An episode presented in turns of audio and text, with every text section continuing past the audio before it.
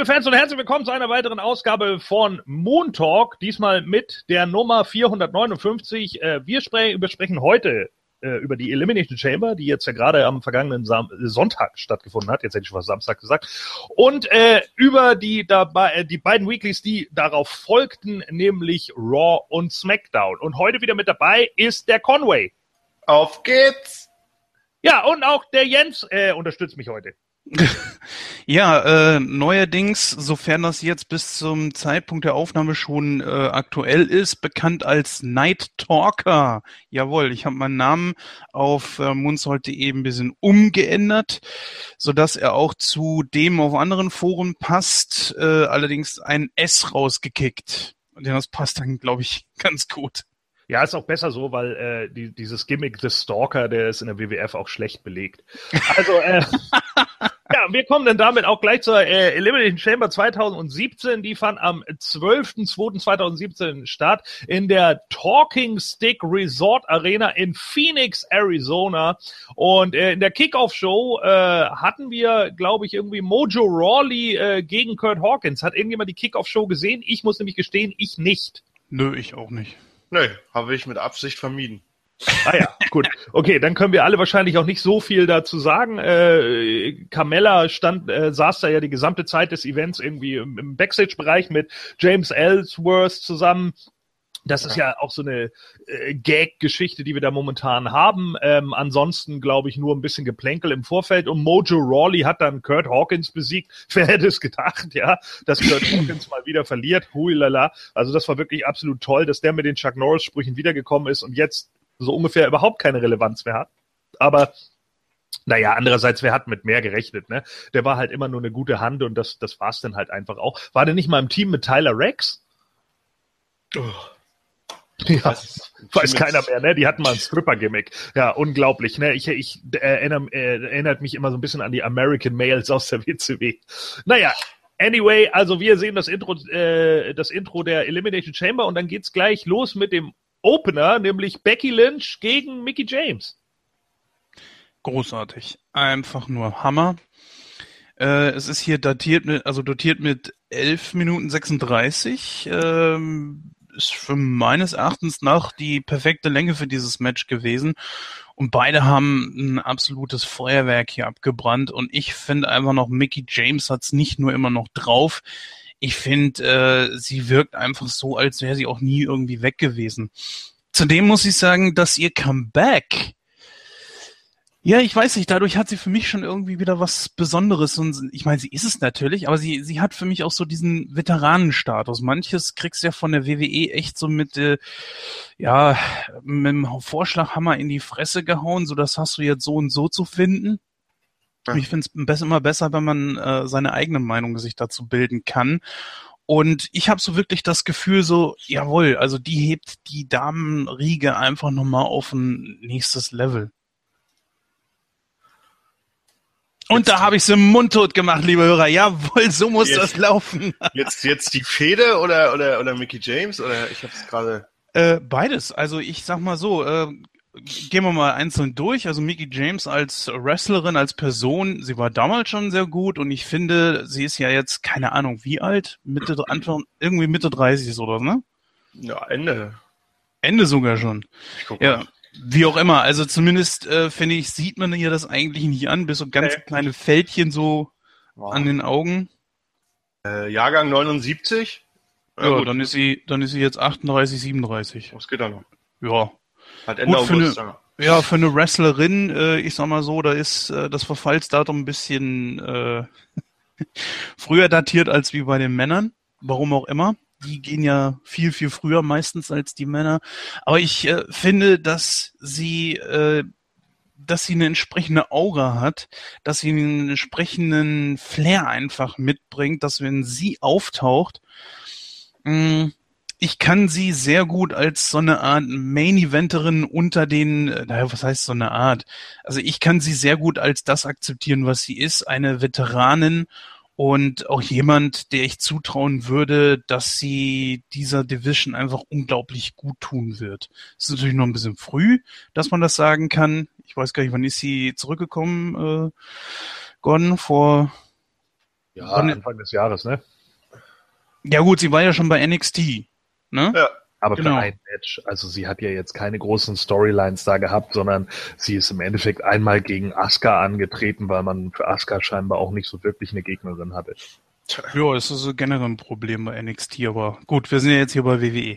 Und Also übrigens gut- äh, 5 Euro in die Hm? Shovi-Kasse, dass Frauen früher gehen. Ne? Fabulous Moolah wird das bestimmt nicht gerne hören in den 80ern. Ja, gut, wie dem auch sei. Also äh, ich habe an diesem Match nicht das geringste auszusetzen. Äh, schon ein bisschen blöd, dass es so der äh, Opener war, aber bitte, irgendwo muss es ja platziert werden und äh, hat für mich nur die falsche Siegerin. Aber äh, trotzdem, also wenn ich jetzt, jetzt, jetzt meinen Stern vergeben würde, bis fünf Sterne, ganz klar eine Vier-Sterne-Wertung des Match. Boah. Ja. Warum nicht? Siehst Ja du das klar, auch so die kommen? Frauen äh, sind bei mir momentan echt arg im Kommen und äh, da können sich die Dosis und was weiß ich, wie sie alle heißen, echt mal was abschneiden. Ja, und auch diese ganzen neuen möchtegern Main-Eventer, äh, ich finde einfach, die, die machen die bessere Show. Was nicht heißt, dass man sich die Männer nicht angucken kann oder dass die nicht auch super Matches abliefern. Äh, das will ich damit nicht sagen, aber ich möchte einfach mal ganz klar sagen, Jungs, äh, es ist nicht mehr der typische zur Toiletten gehen Zeitpunkt, ja, äh, Pinkelpause, wenn die Mädels da ihre Matches runterreißen. Und ich finde es einfach gut, dass da jetzt auch vor allen Dingen bei den Pay-per-Views richtig äh, Zeit für eingeräumt wird. Ja, wann haben wir mal damals ein zwölf knapp zwölf Minuten Match gehabt? Da wird sich Gordon bestimmt noch ganz äh, dran erinnern.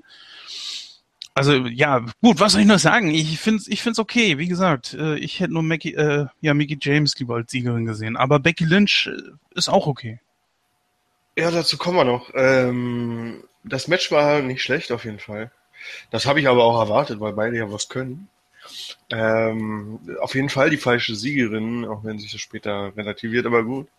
Ähm, aber ich verstehe, wenn du sagst, dass äh, Women's Matches keine Pinkelpause mehr rechtfertigen. Das liegt meiner Meinung nach einerseits natürlich am im Ring-Talent, in Ring-Talent und andererseits aber auch, weil die Frauen durchaus brauchbare Stories im Moment haben.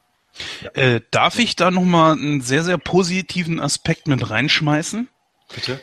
Sie verkaufen ihre Matches äh, vor allen Dingen auch durch Gesichtsmimik während der Matches. Ja, äh, wir kommen ja später noch zu Nettie und Ja. gerade die, die hat ja, äh, ne, lassen wir das für gleich.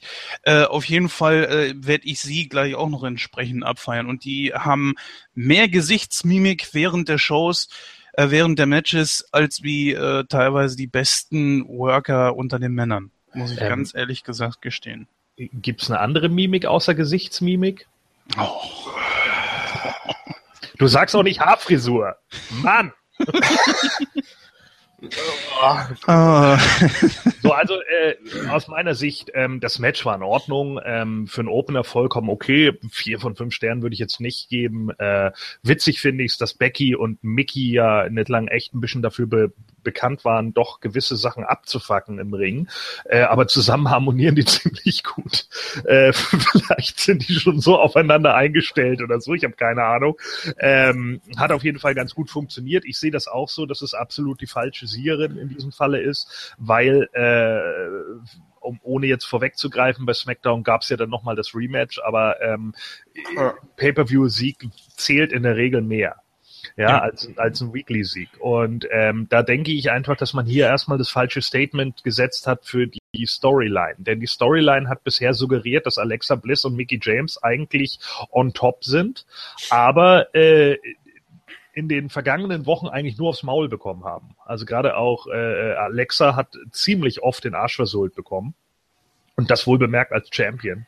Ähm, das ist ein bisschen schwierig und gestaltet sich auch schwierig. Und gerade Mickey James, die äh, jetzt wiedergekommen ist, erst gegen Asuka verliert, dann äh, vielleicht ein, zwei Mal irgendwelche Diven bei SmackDown zwar umtritt, aber nie wirklich einen großartigen Sieg jetzt irgendwie feiert, äh, verliert jetzt schon wieder gegen Becky Lynch. Und da geht mir so ein bisschen, deswegen finde ich das Booking schwach, weil mir da ein bisschen der Bedrohungsfaktor von Mickey James irgendwann wegfällt. Ja. Ich stimme Jens vollkommen zu, zu sagen, okay, ähm, sie ist der Veteran und das ist sie auch. Das erkennt man auch alleine am Mikrofon, ja. Also am, am Mic äh, rockt die momentan jede andere Smackdown-Diva weg.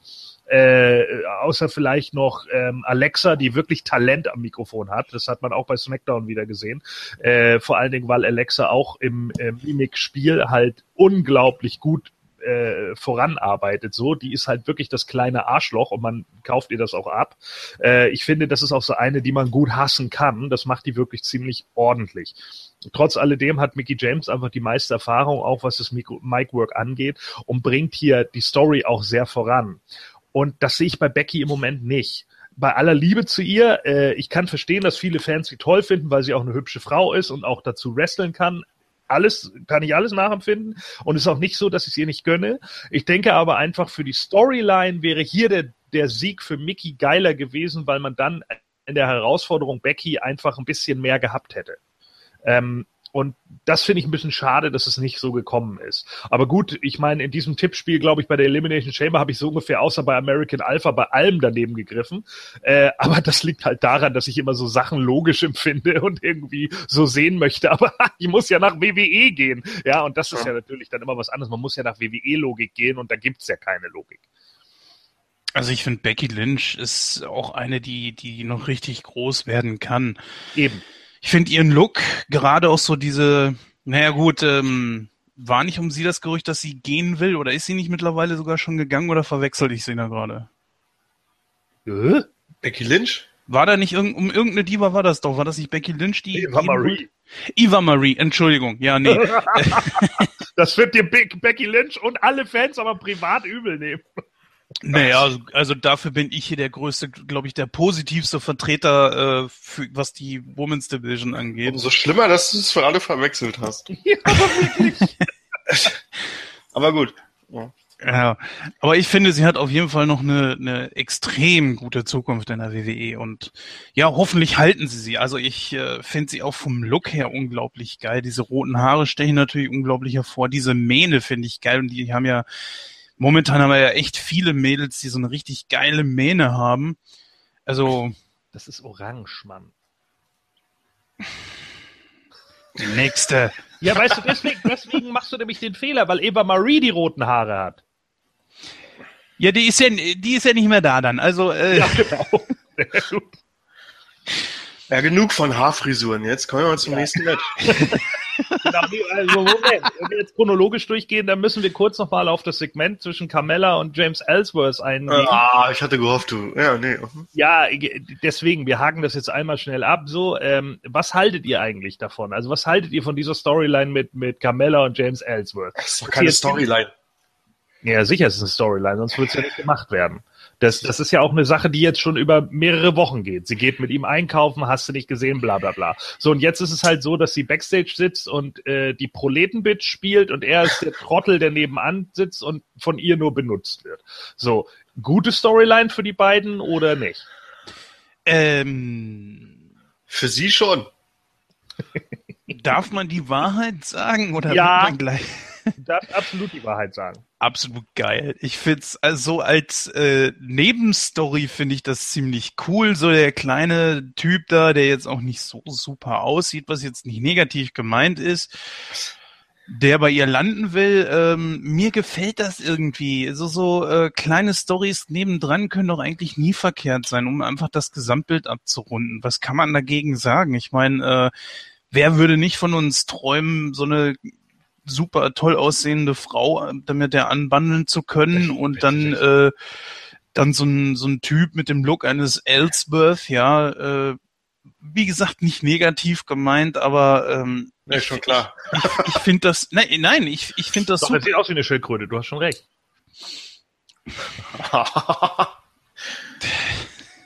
ist nicht negativ gemeint, du, aber so jemand, der so aussieht wie Ellsworth, Ah, je, halt eher ich krieg wieder keinen Punkt. Ja, kommst du nicht mehr raus. Nee. Vor allen Dingen zu sagen, so eine Schönheit wie, wie Carmella, so in etwa hast du es ja beschrieben, äh, eigentlich ist sie ja eine ganz süße, ne? Aber jetzt gerade auch wieder bei SmackDown ist mir das so aufgefallen, oder auch in diesen Segmenten, ich hasse dieses Durchfallbrauen durch Sonnenstudios. Das, weil es gibt, es gibt Leute, die gehen ins Sonnenstudio, da sieht das natürlich aus. Oder da entsteht ein Braun, was, was auch vernünftig aussieht. Aber dieses, dieses, ich, ich kenne so Leute, die haben diese Haut dafür, dass äh, durch das Sonnenstudio oder durch, ja, doch durch das Sonnenstudio, durch künstliche Sonne. Ich glaube, echte Sonne würde das nicht so aussehen lassen. Das hat dieses Durchfall, dieses gelb-bräunliche. Das sieht doch, die sieht aus, als wäre sie komplett gepudert. Es gibt ja mhm. dieses Make-up für Frauen so im Gesicht. Das ist, äh, tut mir leid, alle Frauen kenne ich da nicht so gut aus. Was auch so einen bräunlichen Ton erzeugt. Ja. Sie sieht aus, als wäre ihr ganzer, ganzer Körper das. Das ist doch scheiße. Ja, aber das ist auch gar nicht, das ist ja nicht so unwahrscheinlich, dass sie Bräunungscreme irgendwie benutzt. Luke Gallows benutzt die regelmäßig und sieht immer aus wie eine frittierte Kartoffel. Also äh, von daher. Der sieht eher aus, als würde er wirklich in so ein Studio gehen, hat sich ein bisschen verbrannt. Ja, aber, war aber lange im Sonnenstudio, ey. Ja, ich kenne das. Ich war vor Jahren auch öfter mal. Ich gehe jetzt gar nicht mehr. Ich weiß nicht, ich hatte irgendwie, wollte ich das. Und wenn du wirklich viel gehst, also was heißt viel? Einmal die Woche reicht schon, aber wenn du es intensiv durchziehst, eine Weile, siehst du irgendwann so aus wie Luke Gallows, wenn du Pech hast. Ja. Auch so muskulös? Ja, schön wär's. Ja. Nerd. Ja. also Jens findet die äh, Story ganz gut. Was sagst du dazu? Findest du es auch gut oder? Natürlich nicht. Ich verstehe Jens Argumentation, dass es äh, nicht schaden kann, so kleine Randstories zu haben, die nicht wirklich bedeutend sind, aber die das Ganze abrunden. Das, das, das sehe ich ein. Das hier rundet das, äh, diese kleine Story rundet SmackDown an sich auch ab, aber nicht im Guten, wie ich finde, sondern es zieht die ganze Show, ja, nicht die ganze Show, aber man könnte mehr draus machen. Man, man kann die Story der beiden ja weiterführen, aber macht doch ein bisschen mehr draus. Jetzt bei SmackDown kommen wir nachher zu, gab es ja auch ein bisschen was, wo die Story Früchte trägt, indem sie mit, mit anderen Stories kollidiert. Das, kann man mal, das ist ganz nett. Aber das bei, bei Elimination Chamber, das fand ich sinnlos und affig sind ja, sowieso also, die besten Storylines, Entschuldigung, Gordon, sind sowieso die besten Storylines, finde ich, die mit anderen irgendwo äh, kollidieren, weil so kannst du es dann, wenn die eine Story vorbei ist, dann direkt auch in die nächste übergehen. Und das finde ich eigentlich ganz gut. Ja, also ich habe ich hab immer, äh, also Carmella hat erstmal uns ja allen an, äh, zugestimmt, dass äh, die falsche gerade gewonnen hat. Ne? Also zumindest da sind wir uns einig. Ähm, aber dann äh, sehe ich es ganz ähnlich wie du, Conway. Ähm, mir ist es eigentlich momentan auch einfach zu platt. Ich glaube aber, der Hintergrund dazu ist ein ganz anderer. Ich glaube, man will Carmella im Moment schützen. Denn äh, wer sie in den letzten Wochen im Ring gesehen hat, merkt halt einfach, wie unfassbar grün sie einfach noch ist im Ring. Ich bin der Meinung, die ist viel zu früh von NXT hochgezogen worden worden. Die ist in keiner Weise äh, bereit dazu, wirklich im Ring zu stehen, nur weil sie jetzt irgendwie das Showtalent hat, äh, weil sie irgendwann mal, glaube ich, Background-Tänzerin bei Rihanna oder so war. Und Cheerleaderin. Äh, ja, und Cheerleaderin meinetwegen auch das, ähm, heißt das für mich einfach nicht, dass man schon bereit ist, auf der großen Bühne irgendwie im Ring zu stehen. Und das sieht man immer wieder. Also ihre Matches bestehen ungefähr aus zwei Aktionen, einem schlecht ausgeführten Vorarm und dann ihrem Finisher, wie auch immer das Ding heißt, dieser äh, komische Lock mit dem Knie. Ähm, das ist halt äh, relativ schwierig und das sind auch immer nur irgendwelche Jobber-Matches und so, dass man jetzt so eine Storyline macht von wegen, okay, der, der, die hässliche kleine Schildkröte wird von ihr ausgenutzt, so, äh, das ist, das ist okay, ja, aber so wie man es momentan aufzieht, ist es ein bisschen langweilig. Ich weiß, es soll nervig sein und äh, das funktioniert auch ein Stück weit, aber ich weiß nicht, ob es aus den falschen Gründen nervig ist. Ja, ja, genau. Und äh, das, das ist halt eher so der Punkt. Aber naja, gut, äh, wenn wir schon bei nervigen Sachen sind, kommen wir zu der Storyline Apollo Crews und Callisto gegen Dolph Ziggler. Ja, Im, mit Leuten, die zu früh hochgezogen wurden, genau. Genau, äh, im Two-on-One-Handicap-Match. Äh, ja, und äh, Sigler kommt ja dann auch gleich direkt raus und schleudert Callisto mal kopfüber gegen die äh, Wand, so dass äh, dann irgendwie erstmal nur äh, Cruz und Sigler alleine im Match sind. Aber am Ende äh, zeigt Cruz die Spin-Out Powerbomb, nachdem Kalisto auch nochmal kurz mit eingegriffen hat gegen Dolph Ziggler und gewinnt das Match. Ja, was sagt ihr dazu? Ja, das äh, war logisch ja, eigentlich. Logisch durchdacht. Er soll ja sowieso mehr so als der, der, äh, ich sag mal, etwas größere Heal aufgebaut werden. Dieser Push momentan, der gefällt mir eigentlich ganz gut. Und ich fand es ja auch wirklich sehr interessant. Ähm, ich glaube nicht, dass das beabsichtigt war, dass die dann Teil von dem Bildschirm irgendwie schon mal kaputt gemacht haben, als äh, Dosi äh, Callisto da gegen diesen Bildschirm gewämst hat. Oh. Habt ihr gesehen, dass es schwarz geblieben ist? Ja, ja aber ich glaube, mit sowas rechnet man. weißt Ja. du? Das Ja, natürlich, klar, dass, das- dass da jetzt keiner sagt, äh, hör, mal, hör mal zu, äh, Sigler, also das bezahlst du uns jetzt, kann ich mir nicht vorstellen. Es unterstreicht einfach nur, wie heftig dann er dagegen geklatscht ist. Finde ich eigentlich ganz gut. Und vom logischen Aufbau her ist es ja aber eigentlich äh, genau das Richtige, dass er den einen erstmal außer Gefecht setzt. Nur hätte ich da mit Apollo Crews angefangen, um äh, den Loserwaiter, äh, den Cruiserwaiter fertig zu machen. Äh, aber ansonsten, das Match an und für sich war wirklich super und vom äh, Sieger her war es eigentlich auch nur logisch.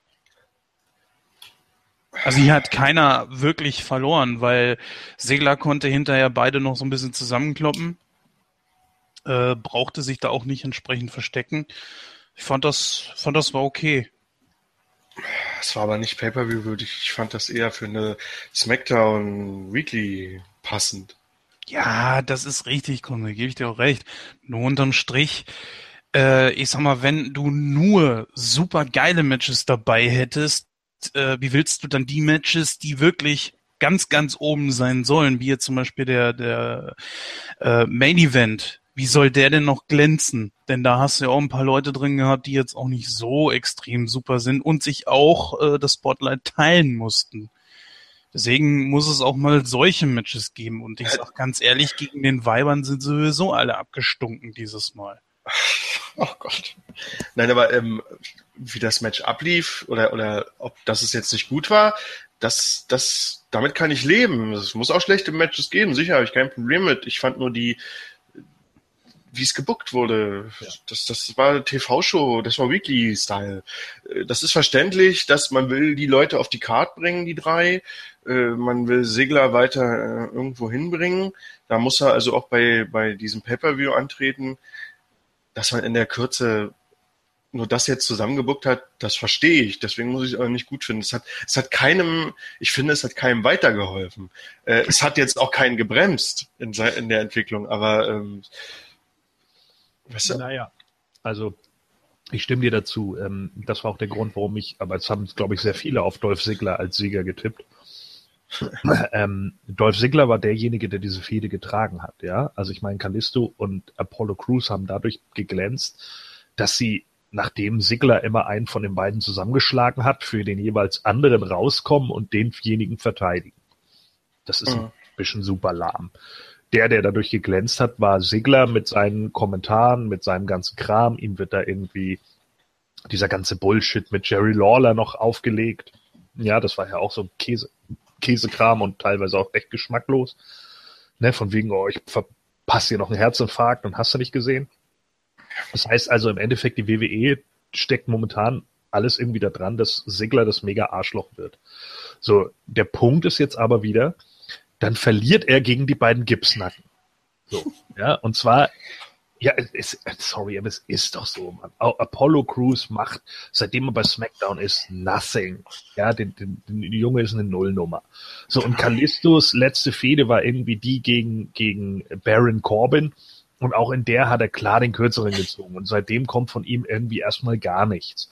Jetzt gewinnen die beiden. Jetzt denkt man sich, ja, man will irgendwie ja den Jungs auch mal was geben. Ja, ist ja auch alles schön und gut. Aber was gibt man ihnen denn? Yay, wir haben Two-on-One Dolph Ziggler besiegt. So, das ist kein wirklicher Sieg für die beiden, sondern ist für die beiden halt eher so, meh, Two-on-One. Deswegen wäre es in diesem Moment eigentlich geiler gewesen, Callisto außer Gefecht zu setzen und Ziggler macht dann meinetwegen auch mit Bescheißen Apollo Crews halt alle damit er dann halt einfach zeigen kann, siehst du, ich bin halt, ne, it's too bad, I'm too good. So, und damit hätte man ihn endlich mal in seiner Heel-Position festigen können. Damit hätte man ihn standhaft machen können und hätte dann äh, auf den nächsten losgehen können. Was weiß ich, Dean Ambrose oder so und sagen können, der Cruiserweight-Title Ambrose, der gehört sowieso ewig schon mir. Also ich habe den schon sechsmal gehalten. Was IC. ist, äh, IC, ja, mein Herr, Entschuldigung ähm, äh, der geht so, den habe ich schon sechsmal gehalten und so weiter und so fort. Und ich habe schon zwei Leute beim Pay-Per-View auseinandergenommen. Dich nehme ich auch auseinander. So, und äh, wie wir später, also jetzt nur als Beispiel, ja, das ist Mhm. natürlich nicht passiert, weil Ambrose gegen Corbin geht, im Endeffekt, was mir auch schon klar war irgendwie, äh, habe ich halt irgendwie gedacht, so mein Gott, da muss doch irgendwie ein bisschen mehr hin dran kommen. Aber nee, es kommt halt wieder nur, ja, ich zerstöre jetzt Apollo Crews Beine So, und dann habe ich auch gedacht, ja cool, jetzt kann man Apollo Crews aus den Shows schreiben, weil der ja so sehr aus den Shows geschrieben werden muss, oder? Hä? Also das, das sind so Sachen, die ich, die einfach überhaupt nicht nachvollziehe, weil Apollo Crews eh nicht in den Shows, so, warum muss man den noch rausschreiben? So, und das sind so Sachen, wo ich dann einfach irgendwie denke, so, äh, sorry, aber äh, das macht für mich überhaupt keinen Sinn. Und ich bin auch momentan in keiner Weise in der Lage zu sehen, wo Sigler jetzt überhaupt hin soll.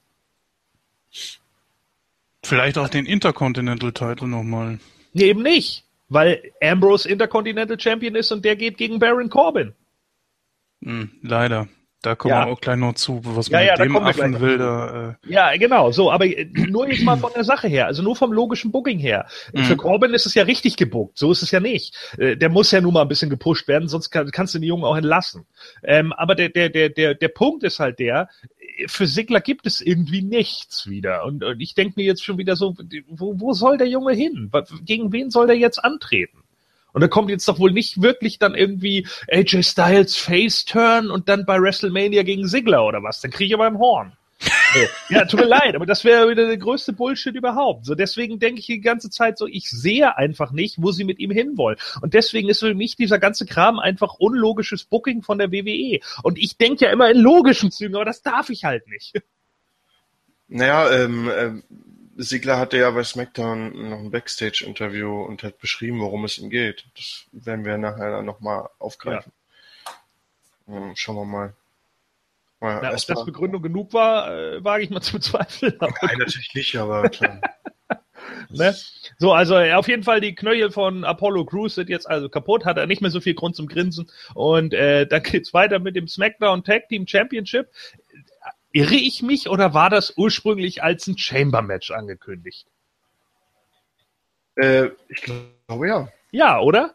Weil sich alle gewundert haben, dass es jetzt ein, Ein Turmoil-Match ist. Ja. Ja, und ich meine nämlich auch, dass das vor zwei Wochen oder so noch als ein Chamber-Match angekündigt war. Da habe ich noch gedacht, na krass, so Figuren wie Breezango in der Chamber, das ist ja witzig. Da, das, das schockt ja bestimmt so. Und jetzt auf einmal, irgendwie eine Woche später, ist es ein Turmoil-Match. Da erinnere ich mich schon wieder an das Auftreten von Emelina. Also ganz ehrlich, jede Woche wird irgendwie wieder was geändert. Das ist doch kacke. Aber ich konnte mit der mit dem Turmoil-Match auch leben. Also, Ja, es ist jetzt auch nicht so, dass ich jetzt gesagt habe, ach Mensch, aber ich hätte es irgendwie interessanter gefunden in der Chamber.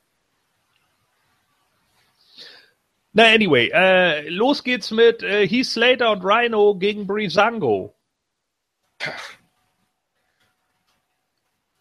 Wer ja, möchte was sagen? äh, ich nicht. Obwohl ich es gut fand, dass äh, Slater und Rhino immer noch so abgefeiert werden. Jens, du irgendwas dazu? Jens? Ist Jens noch da? Äh, Jens, dein Mikro ist aus. ah, okay. Ja, okay. Also er ist kurz AFK, alles klar. Ich fand es ja auch gut, dass bei Heath Slater und Rhino ist dir vielleicht aufgefallen, in dem Match gab es immer wieder diese Chance, He got Kids. Ja, äh, äh, das fand ich natürlich auch gut, so hieß Got Kids. Äh, äh, das kam ja, glaube ich, auch gerade Wort Villains nochmal ähm, ähm, hoch. Äh, ich finde es ein bisschen schade für Breezango. Ich fand deren Auftritt wieder absolut der Hammer. Ja, auch die Outfits sind einfach mega cool. Ich finde die beiden Jungs eigentlich super witzig. Das ist Ja, seitdem du gesagt hast in der letzten Ausgabe, dass es mit Zuländern zu tun hat, sehe ich das Team auch ein bisschen äh, besser. Ja. ja, Das ist also mir nicht das- so bewusst gewesen. Ja. Weißt du, das ist so ein, so ein, so ein Ding, so, äh, das hat doch einen absoluten Fun-Wert, so. Und es ist ja nun auch nicht so, dass die auch nicht irgendwie gefeiert werden würden. Es ist ja immer noch so, dass der Tanz von den Fans noch gemacht wird, von Fandango. Ja, äh, da, da sind doch genügend Sachen noch drin, die man aus denen machen könnte. Ich glaube, die muss man einfach mal faceturn, die Jungs. ja, ne? Ja, Da könnten sie ihre, ihre Tickets äh, gegen Heels, das wäre geil. Ja. genau, da könnte man witzige Stories draus machen. Ich meine, hallo, wenn die den, der, der Ascension da irgendwie einen ankleben, das, das würde mit Sicherheit sein. Vor allen Dingen, äh, da gab es ja auch so, ein, äh, so eine Situation, wo, ah, ich weiß nicht, ob Rhino oder Heath Slater am Boden lagen, aber Fandango stand über ihm und hat seine Tickets, die er da vorne in der Hose stecken hatte, erstmal ordentlich über seinen am Boden liegenden Gegner verteilt. Das äh, war schon, äh, das war schon nicht schlecht. Ja, und ich denke halt einfach so, aus dem, aus dem Team könnte man eigentlich deutlich mehr machen. Die beiden sind auch nicht wirklich untalentiert. Ähm, ja. sehen, sehen eigentlich ganz gut aus, die Jungs so. Ich denke, aus denen könnte man ein gutes Fun-Face-Team machen. Äh, muss ja nicht immer darin gipfeln, dass die jetzt 500 Jahre den Tag-Team-Titel halten. Das ist ja Quatsch. Aber ich glaube, da geht einfach momentan mehr, denn ich finde, hier haben wir einfach ein Konglomerat an, an Teams, die überhaupt nicht genutzt werden. So, und äh, klar, dass Heath Slater und Rhino, die man ja nun über zwei, drei Monate gepusht hat, äh, die dann hier auch wegrocken, weil Brisango nun mal einfach das absolute Undercard, Undercard-Team ist, warum auch immer, ähm, äh, ist ja vollkommen klar, aber im Endeffekt hat man für Heath Slater und Rhino dann auch nichts. Ich meine, gut, die dürfen danach noch die Wort Villains weghauen und bei den Wort Villains habe ich mittlerweile das Gefühl, die hätten NXT nie verlassen dürfen. Ja. Äh, so, und, und äh, dann kommt wieder das Übliche so, yo, dann kommen die Usos. Ja, die jetzt irgendwie einen auf Fatou aus den 90ern machen, äh, weil wir jetzt die bösen Gangster-Hip-Hopper sind. So, ja, okay. Das ist dann halt so mehr ihr Street-Look, äh, anstatt irgendwie die Umaga-Gedenkschrift im Gesicht zu haben. Äh, äh, und und äh, hauen dann Heath Slater und Rhino raus. Also ich, ich finde es ein bisschen eintönig, muss ich sagen. Dafür, dass man genügend Teams eigentlich bei SmackDown hat, läuft es irgendwie immer auf Alpha und die Usos raus. Ich, mich hat's auch gestört. Ich, ich dachte auch so, okay, äh, was soll dieser doofe Look jetzt? Ehrlich gesagt, das passt zu den beiden überhaupt nicht. Oh, nee, also wie die beiden da auch runterkamen, so, so richtig äh, Gangster-Rap-Style. Ich dachte, was soll das denn jetzt? Also, es sieht ja total behämmert aus passt auch nicht zu ihnen. Was? Dann auch noch, nicht? Dann auch noch mit ihren ihren ähm, Tattoos, ihre hawaiianischen, äh, das, das repräsentiert doch, glaube ich, immer die Familie oder so, ne? Samoanisch. Samoanisch, äh, ja, Entschuldigung, ja, mein, mein Fehler. Mehr Culpa. Mhm. Äh, aber passt halt eben nicht so. Das. Äh, Wieso denn nicht? Ich weiß es nicht. Mich, mich stört es einfach. Aber dass sie Heels sind, ist okay. Oder? Ja, es wäre ja nicht das erste Mal bei ihnen, das, das kennen wir ja schon. Aber wie wären sie dann, wie müsste man sie denn sonst darstellen, wenn sie heelig, heelig sein sollen? Nee, aber noch nicht unbedingt so Gangster-Rapper-mäßig. Also, also Wild Hormones, oder? Weiß ich nicht, keine Ahnung, aber ich bin ja auch Gott sei Dank nicht äh, Booker von WWE. Von daher, äh, ich bin auch nur Zuschauer, muss mich da ja nicht äh, kreativ betätigen. Ich sage nur ganz klar, ich finde, das passt nicht zu den beiden. Hm. Ich fand es also, cool. Ja, ich finde das auch jetzt nicht so schlimm, dass sie, die, dass sie dieses Gimmick haben. Ähm, äh, für mich ist es halt einfach nur so lahm, dass, dass es immer wieder auf die Usus und American Alpha hinausläuft, weil man irgendwie keine anderen Personen hat. Das finde ich halt irgendwie so ein bisschen schade. Ähm, das äh, übrigens, äh, weil du meintest, das kennen wir schon mit denen als Heal. Wann waren die davor mal Heal? Das ist schon ziemlich lange her. Weil die waren noch Heal, oder nicht? Hm, ich meine nicht. Also ich erinnere mich eigentlich nur, dass die, als sie aufgetaucht sind, direkt irgendwie verkauft wurden als, als hier die Söhne von Rikishi und damit waren sie automatisch Face. Also sie waren, sie waren kurzfristig hier, ohne es sein zu wollen, weil sie äh, Roman Reigns geholfen haben. als der das Base. zählt ja nicht. Das zählt ja nicht. Das ja, war ja, ja kein offizieller Turn. Ne, das ist richtig. Aber die Fans fanden das natürlich heelisch. Ja, da, haben sie Heat, da haben sie Heat gezogen. Heat. Ja, gut, aber da haben sie Heat gezogen wegen Roman, nicht weil sie die Usos sind. Naja, nee, das hatte mit ihnen nichts zu tun. Nee, nein, aber als sie, als sie bei der WWE eingeführt wurden, da waren sie die, wurden sie direkt gefeiert als die Söhne von Rikishi und ich meine, dass das jetzt ihr erster Heel-Turn ist. Und das ist nach all der Zeit, die sie da sind, eigentlich auch vollkommen richtig, dass man sie mal turn, einfach ja. mal um zu gucken, ob sie auch die andere Seite worken können. Das kann ja auch nicht jeder.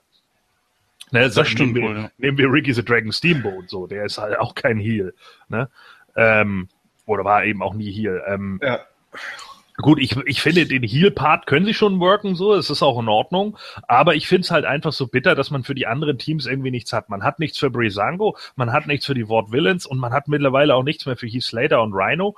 Ähm, und das finde ich halt einfach bitter, äh, vor allen Dingen, weil man dann auch einfach so merkt, ja, okay, äh, kaum ist mal jemand verletzt wie Zack Ryder.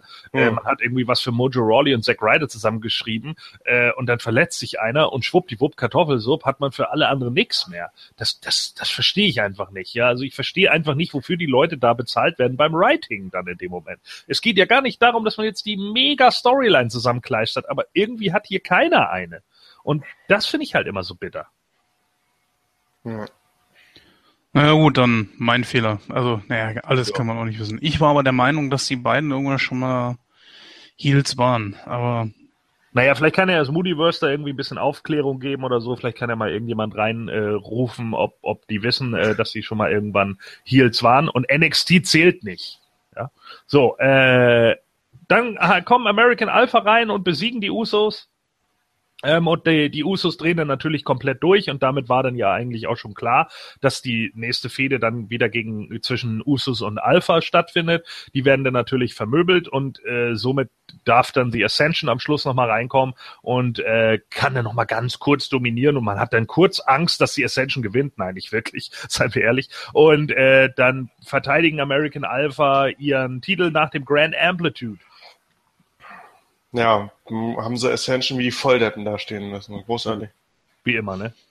Das ist auch. Ich weiß nicht, wie es euch geht, aber als die Ascension reinkam, hatte ich mir gedacht, so, ich habe doch echt mal wieder Lust, Mad Max zu gucken. Geil. ja. Ja, die hatten coole Masken irgendwie, ne? Ja, ja, klar, sicher. Das ist doch voll daran angelehnt. Auch hier die Maske, die ähm, Connor, Connor hat, war Connor, dass der die getragen hat, die ja. mit, der, mit der großen Fresse. Das ja. war ja auch in, in Mad Max 2015. Ah, Fury Road. Fury Road, genau. Mhm. Das hatte ja hier dieser, dieser äh, Obermods da, der ja auch schon in Teil 1 aber einen anderen Charakter gespielt hatte.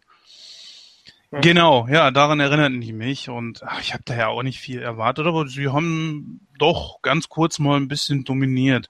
Vielleicht ist ja für sie noch nicht alle Hopfen und Malz verloren. Vielleicht kann man da ja noch irgendwas rausholen. Ja, ich bin auch der Meinung, dass man da mit Sicherheit auch mehr draus machen könnte. Ja, aber dafür müssen die Leute auch ein bisschen Zeit bekommen und auch mal ihren Charakter entwickeln dürfen. Und das passiert halt nicht. Wenn wir jetzt gleich auch noch SmackDown danach durchgehen, äh, sieht man das halt auch wieder. Und das ja. finde ich halt so ein bisschen schade.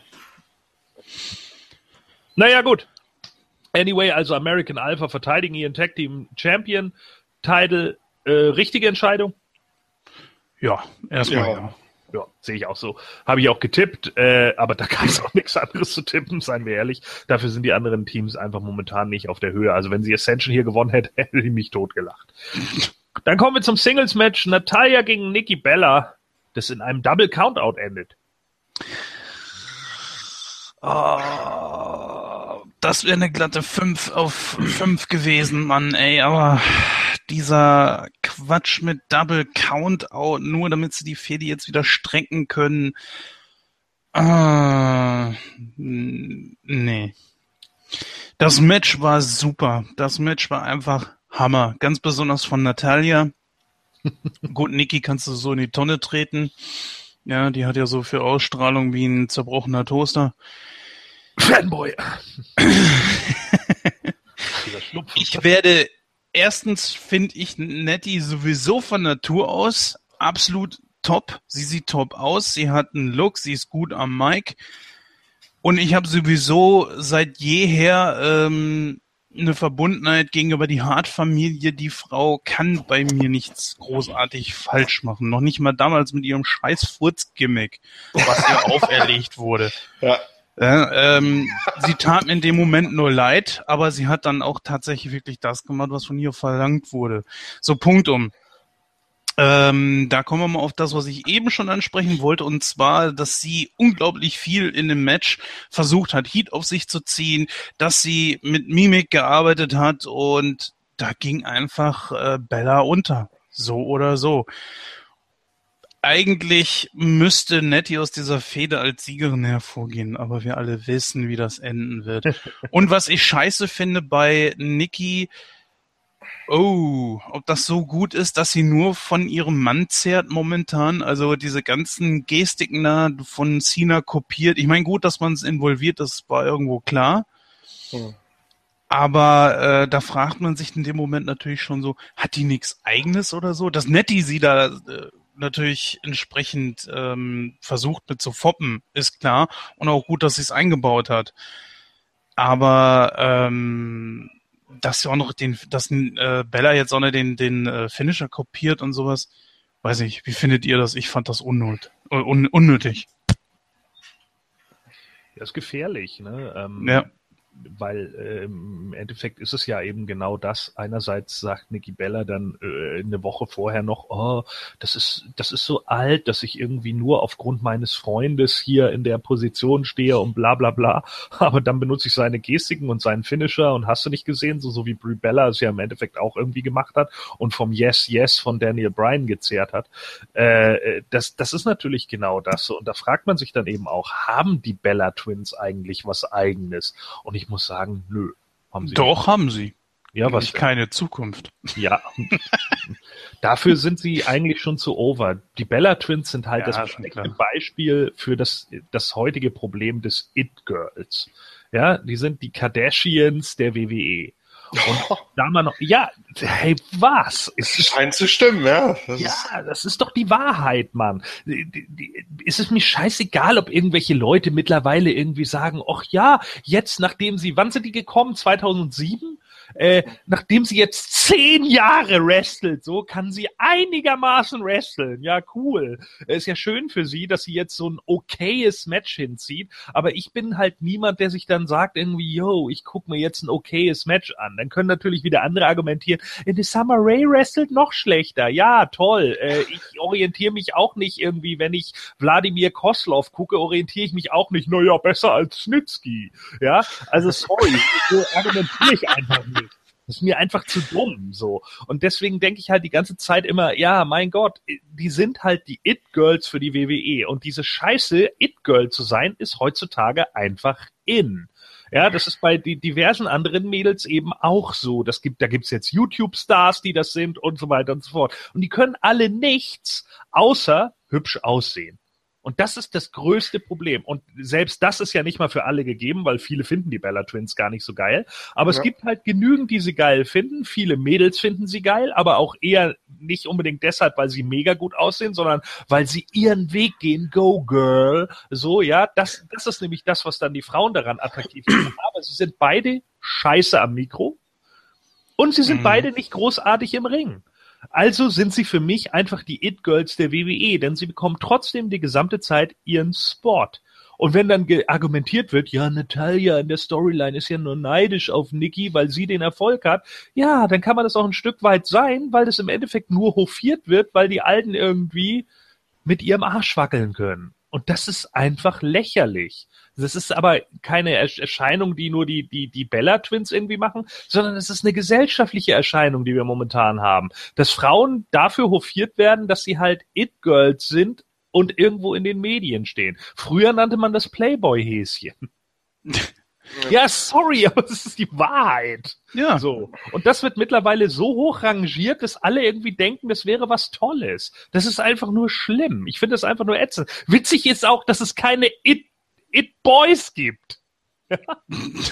Außer in Quatschfilmen wie Zoolander, wo sie dann als Models verarscht werden. So, es gibt keine It Boys. Naja, gut, äh, heutzutage nennst du sowas Bachelor.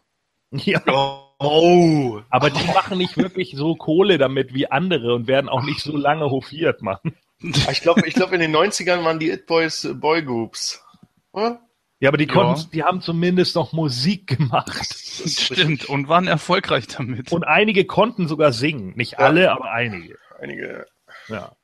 So, und das ist halt genau das Ding so. Und die, die Bellas können in meinen Augen halt nichts von alledem so. Die sind vielleicht ganz süß und ganz lieb und keine Ahnung, ja, und bla. Und äh, John Cena und Daniel Bryan sind da von ihren Hormonen geleitet. Das ist ja auch alles äh, schön und gut. Und sicherlich sind die privat vielleicht auch voll nett. Das mag alles sein, das ist alles schön und gut, aber sie sind eben nichts anderes als das. Und das finde ich halt einfach unglaublich anstrengend. Und boah, also ich weiß nicht, so, so ein Double Countout dann zu haben, beim Pay-per-View. Ich meine, wir wissen ja jetzt auf, aufgrund von SmackDown, dass es jetzt noch weitergeht mit der Fehde. Aber ich fand es schwach. Die werden die doch nicht bei WrestleMania beenden, oder? Nein. Du weißt doch, was bei WrestleMania ansteht. Wie oft soll ich das denn noch sagen? Naja, man das weiß, auch, wird ja auch noch eingeleitet, da kommen wir ja gleich noch zu. Ja, genau. Lass uns das mal dann im Main Event besprechen. ja. Passt auch noch besser. So, dann sehen ja, wir mal wieder zwischen so. Achso, wolltest du noch was sagen, Komi? Nee, genau, ich wollte darauf hinaus, was du jetzt ansprichst mit Carmella und. Ja, bitte. Nee, ich wollte euch fragen, weil ich habe ich hab mir das nicht gemerkt, was Carmella da wieder argumentiert hat. Ich weiß nur noch, dass Ellsworth ihr stupiderweise dann einfach so zugestimmt hat. das einfach wiederholt hat, was ja. sie gesagt hat. Was hat sie gesagt? Äh, keine Ahnung, ging es da nicht nur darum, dass das äh, äh, Natalia und Nikki ja schon seit Jahren Probleme haben und dass sie Natalia eigentlich zustimmt? Und dass sie das ja schon von Anfang an gesagt hat und deswegen ja auch Nikki attackiert hatte oder so ein Scheiß?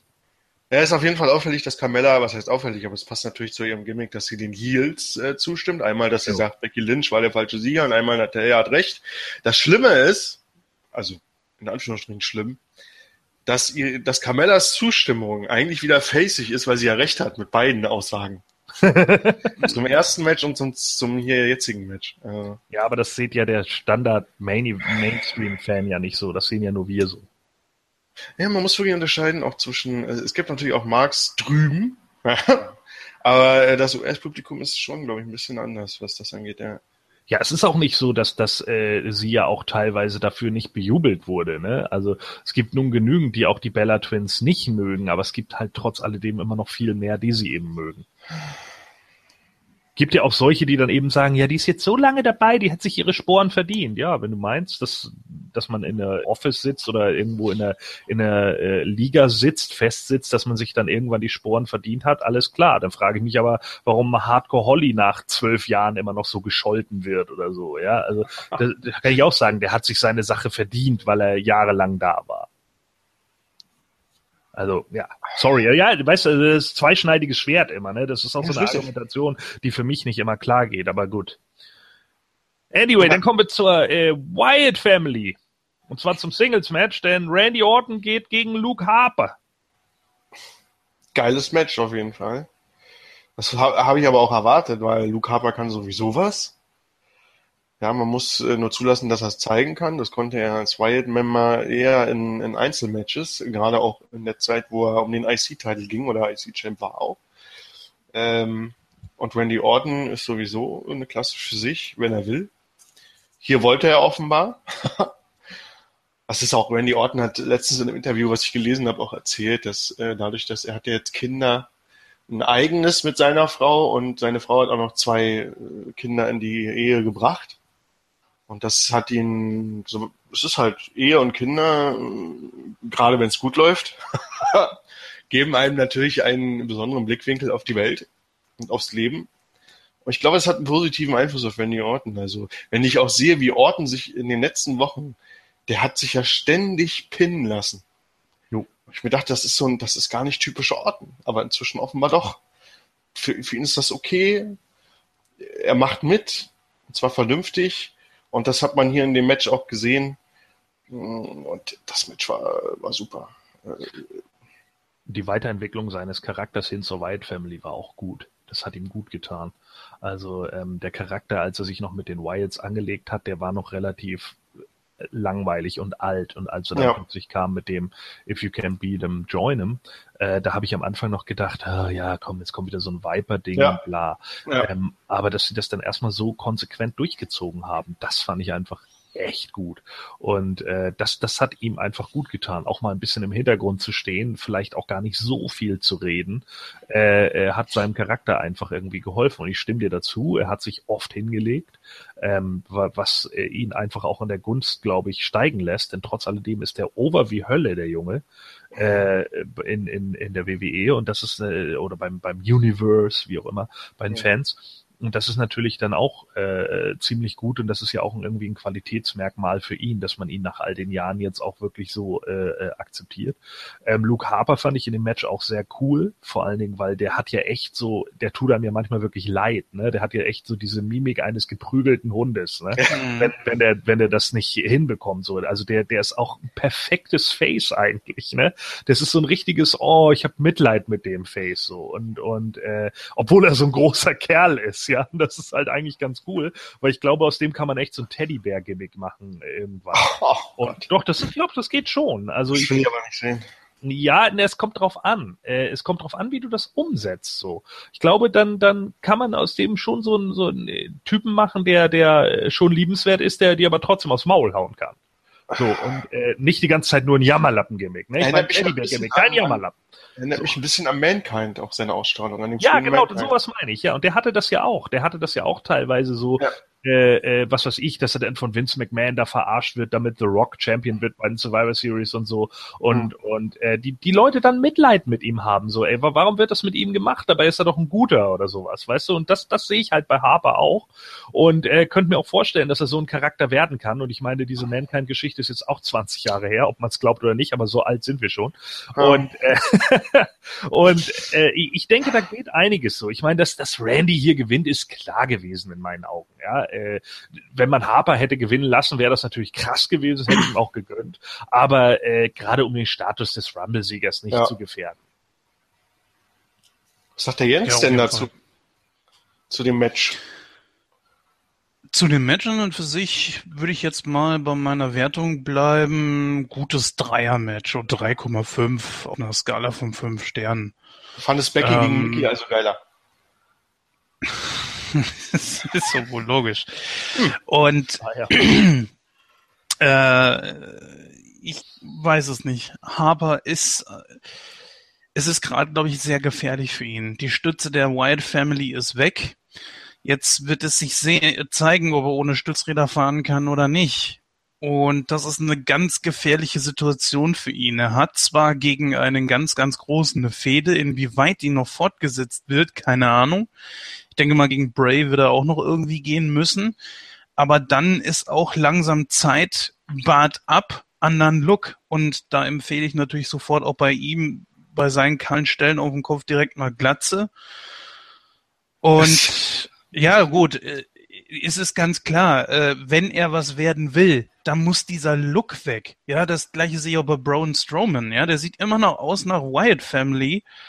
Und das kann einem schon das Genick brechen. Bei Bray Wyatt ist es egal. Das ist, er, er ist ja derjenige, der das, worum sich alles dreht.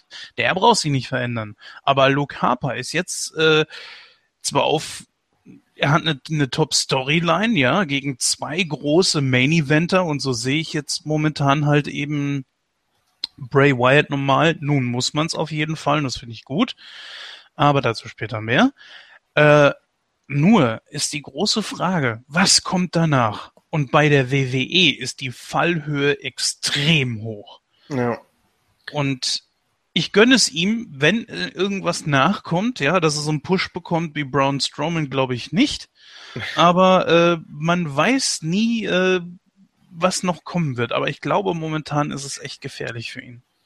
Naja, Vince hält ja scheinbar viel von ihm. Das hat er ja auch schon äh, mal gesagt im, im Angang zur Wyatt Family, damals, als sie noch zu dritt waren und man sie dann getrennt hat. Äh, da soll ja Vince McMahon auch gesagt haben, dass er von Luke Harper im Moment mehr hält als von Bray Wyatt.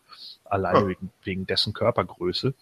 Ähm, und äh, Harper ist ja nun auch nicht scheiße am Mikrofon. So, der, äh, ich meine, die die ganze Sache, dass er da gegen Randy Orton geht und ihm die Sache versauen will und so, äh, das war schon gut vorgetragen. Ja, Ja. also das, das war schon nicht schlecht gemacht. Ich kann mir auch sehr gut vorstellen, äh, äh, aber dazu vielleicht gleich bei SmackDown noch was, wie das Ganze noch weitergehen wird. Ähm, wenn ich nach logischem Booking natürlich gehe, also wird es wahrscheinlich nicht passieren, so wie ich die WWE kenne. Ja, das Ähm, ist, das ist WWE-Booking, ja. Naja, also ähm, äh, generell stimme ich dir zu. Man muss natürlich gucken, wie man ihn jetzt rüberbringt. Ne? Ich meine, als Brody Lee, äh, bevor er in der WWE war, hatte er ja auch schon diesen Look äh, und und hat da auch so seine Fans gehabt bei Chikara und so. Aber Chikara ist nun mal einfach auch ein komplett anderes Pflaster und deutlich kleiner. Und äh, da muss man halt eben ein bisschen realistisch sein, ob das irgendwie auch funktioniert im Mainstream.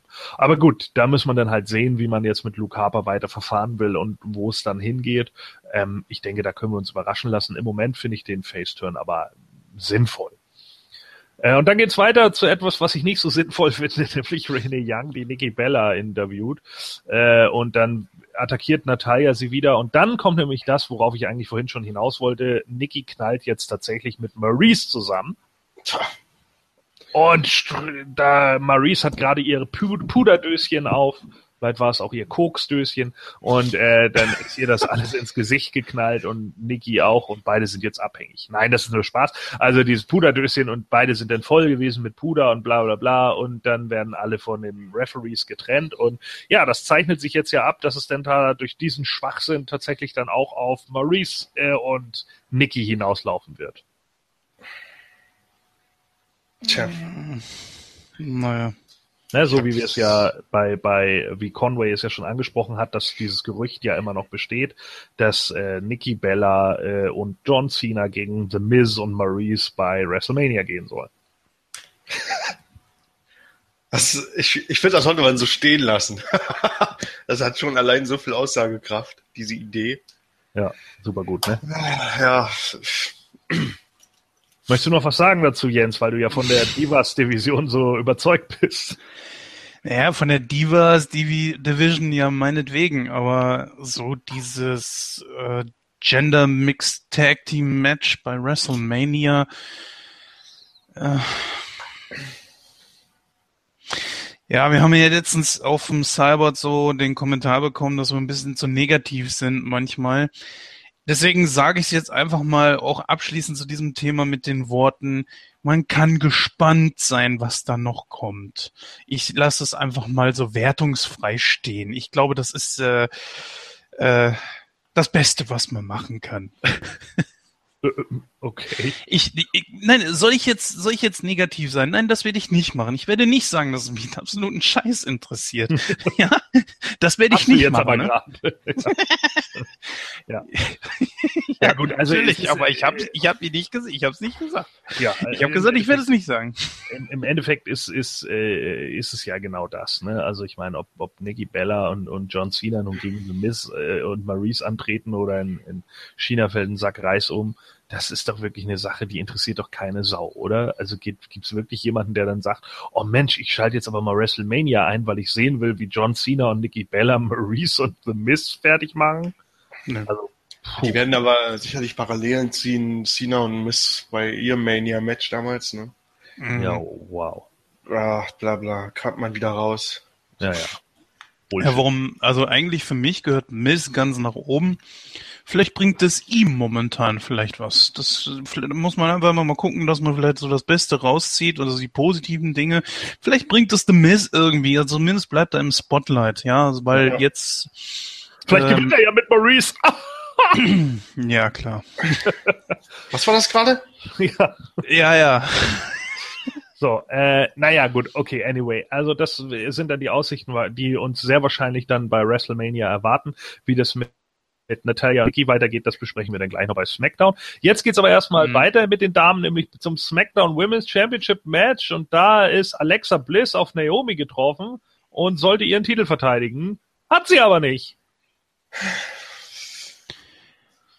Ja. Ist doch geil. Aha. Ja, äh, erklären's auf. Warum ist es denn geil? Äh, beide Wrestlerinnen sehen gut aus. Ich bin sowieso, irgendwie habe ich ein Fable für schwarze Wrestlerinnen. Oder afroamerikanische Wrestlerin, diese scheiß Political Correctness. Also, Ja. ne, ähm, also ihr wisst da draußen, liebe äh, Hörer, was Ja. ich meine. Weiter geht's. Genau. Und für mich ist es wirklich auch an der Zeit, dass sie den Titel mal gewonnen hat. Ich äh, kann an dieser Frau eigentlich wenig Negatives finden. Ähm, bei ihrer Gegnerin sieht es ein bisschen anders aus. Alexa Bliss, äh, ich, ich kann sie als Wrestlerin in der WWE akzeptieren. Sie ist okay, sie, sie, sie ist auch nicht schlecht. Aber als Champion, nope. Also von daher, Warum als Champion nicht? Sie hat für mich einfach nicht die Ausstrahlung, nicht den Look, macht für mich eigentlich nichts her. Und da ist für mich Naomi auf jeden Fall die bessere Wahl. Und ich hoffe auch, dass sie den Titel jetzt mal ein bisschen hält. Mir egal, äh, wie lange, ob jetzt sechs, sieben, acht Monate, aber so in dem Dreh sollte es sich schon äh, mal drehen, weil die wie gesagt, du, ich mag es, wenn äh, einfach Menschen ihren eigenen Look haben, was ganz eigenes, ja. Und in der Vergangenheit gab es so viele Diven, die hättest du mir alle vor die Tür stellen können. Die mögen alle super ausgesehen haben, mögen im Ring alle gut gewesen sein, äh, was ich auch nicht bestreite. Aber ich hätte sie definitiv wahrscheinlich alle verwechselt. ja, ist so. Ich habe sowieso so ein schlechtes Namens- und Gesichtsgedächtnis äh, da hilft mir das einfach, ja. Und jetzt haben wir eine äh, quirlige, wirklich auch sehr sympathische Women's Champion von SmackDown, die unter allen einfach hervorsticht. Und nicht nur das, weil sie jetzt halt eine, eine, schwarze Haut hat oder so, sondern einfach, weil sie auch ein Komplettpaket ist. Gut, am Mic muss man jetzt für, jeder für sich selber wissen, aber sie hat einen geilen Entrance, äh, sie hat einfach einen Look, der Wiedererkennungswert hat.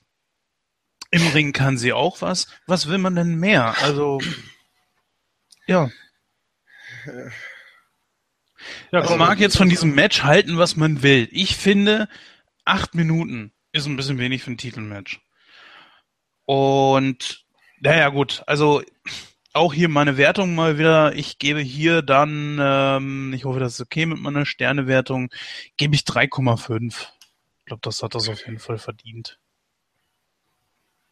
Ich habe selten so einen, einen genau gegenteiligen Kommentar oder Meinung gehört wie zu meiner. Akzeptiere ich natürlich. Ja, das ist gar kein Thema. Ich mag Naomi auch, seitdem sie auch ihren neuen Look und ihre neue Entrance hat. Das gefällt mir. Aber das war's auch. Äh, zudem war Naomi im Ring immer irgendwo äh, gut. Das ist mir schon aufgefallen, als sie damals bei diesem NXT-Show auftrat, wo es nur um Damen ging, diese Staffel. Erinnert ihr euch noch? Ja. Ja. Äh, nee. Vielleicht ist es auf dem Network, musst du mal gucken. Es gab doch mal NXT-Staffeln. Oh, ich schmeiß das Network wieder runter. Ich glaube, es war die dritte oder so. Ja, ich glaube auch, ne? Ähm, aber äh, Jens, hier NXT-Staffeln, wo zum Beispiel auch ein Wade Barrett hat ja mal eine Staffel gewonnen, sowas. Ähm, und dann gab's halt mal... Ach ja, ja, ja, jetzt weiß ich wieder, was du meinst. Ja, klar, sicher, natürlich.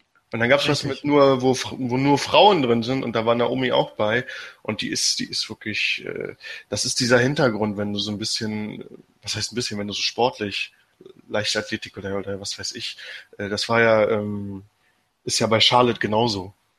Kommt ja auch aus diesem Bereich oder sogar sehr konkret, im Gegensatz zu Naomi kommt Charlotte ja sehr konkret aus diesem Bereich, Fitness und so weiter.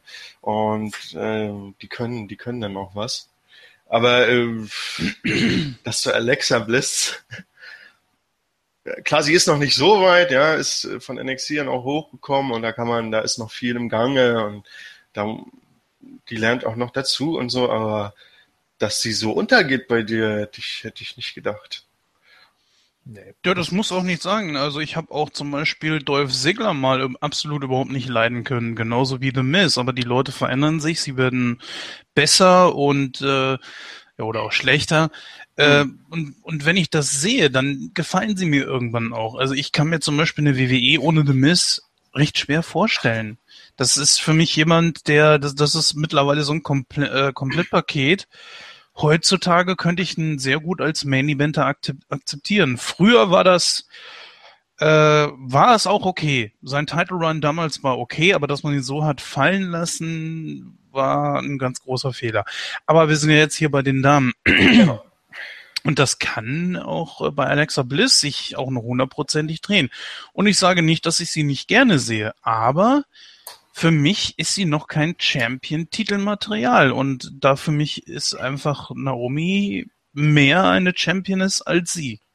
Also dass dass dass dass äh, ähm, Alexa noch kein Titelmaterial ist, äh, kann ich sehe ich kann ich unterschreiben, weil für mhm. mich sie auch noch ein bisschen zu frisch dabei ist. Richtig. Ähm, aber das ist das Argument dann, dass Naomi äh, Titelmaterial ist, weil sie schon so lange dabei ist. Find ich ich finde Naomi war zu oft äh, weg.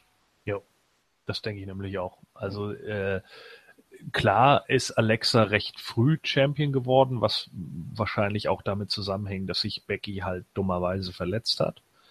Ähm, und dann brauchte man halt einfach auch ein Replacement und es war vielleicht auch so ein bisschen Bestrafung oder wie auch immer so. Ähm, ich finde aber Alexa Bliss zum Beispiel ist am Mikrofon deutlich sicherer als Naomi. Naomis äh, Face-Charakter im Moment ist unfassbar langweilig. Ähm, klar, ich sehe das auch so, dass sie eine passable Wrestlerin ist. Also wenn ich jetzt überlege, wenn ich hier mit meinen Jungs das gucke, die, die kotzen ja regelmäßig über sie ab. Aber ich sehe das nicht. Ich sehe bei ihr schon eine Entwicklung und sie ist eine passable Wrestlerin. Sie ist nicht die beste Wrestlerin, die ich je gesehen habe, aber sie kann auf jeden Fall was. Auch wenn sie so ein paar Moves hat, die total selten dämlich aussehen, wie diese komische Kick-Kombo, die sie da macht. Äh, und Sascha Banks hat sie nicht umsonst dafür schon zweimal mindestens verarscht, ähm, weil das halt einfach so Moves sind, die einfach dumm sind und die auf dem Papier vielleicht besser wirken, als sie in Wirklichkeit sind. Aber naja, gut, es ist eben wie es ist. Ähm, aber äh, für mich ist es zum einen so, Naomi hat jetzt in dieser Fehde Alexa Bliss die gesamte Zeit dominiert. Ich glaube, so ungefähr jedes Match gegen sie gewonnen, was ich schon absolut räudig finde für Alexa Bliss Status als Champion, dass sie irgendwie alles verliert und wenn es dann drauf ankommt, verliert sie auch noch.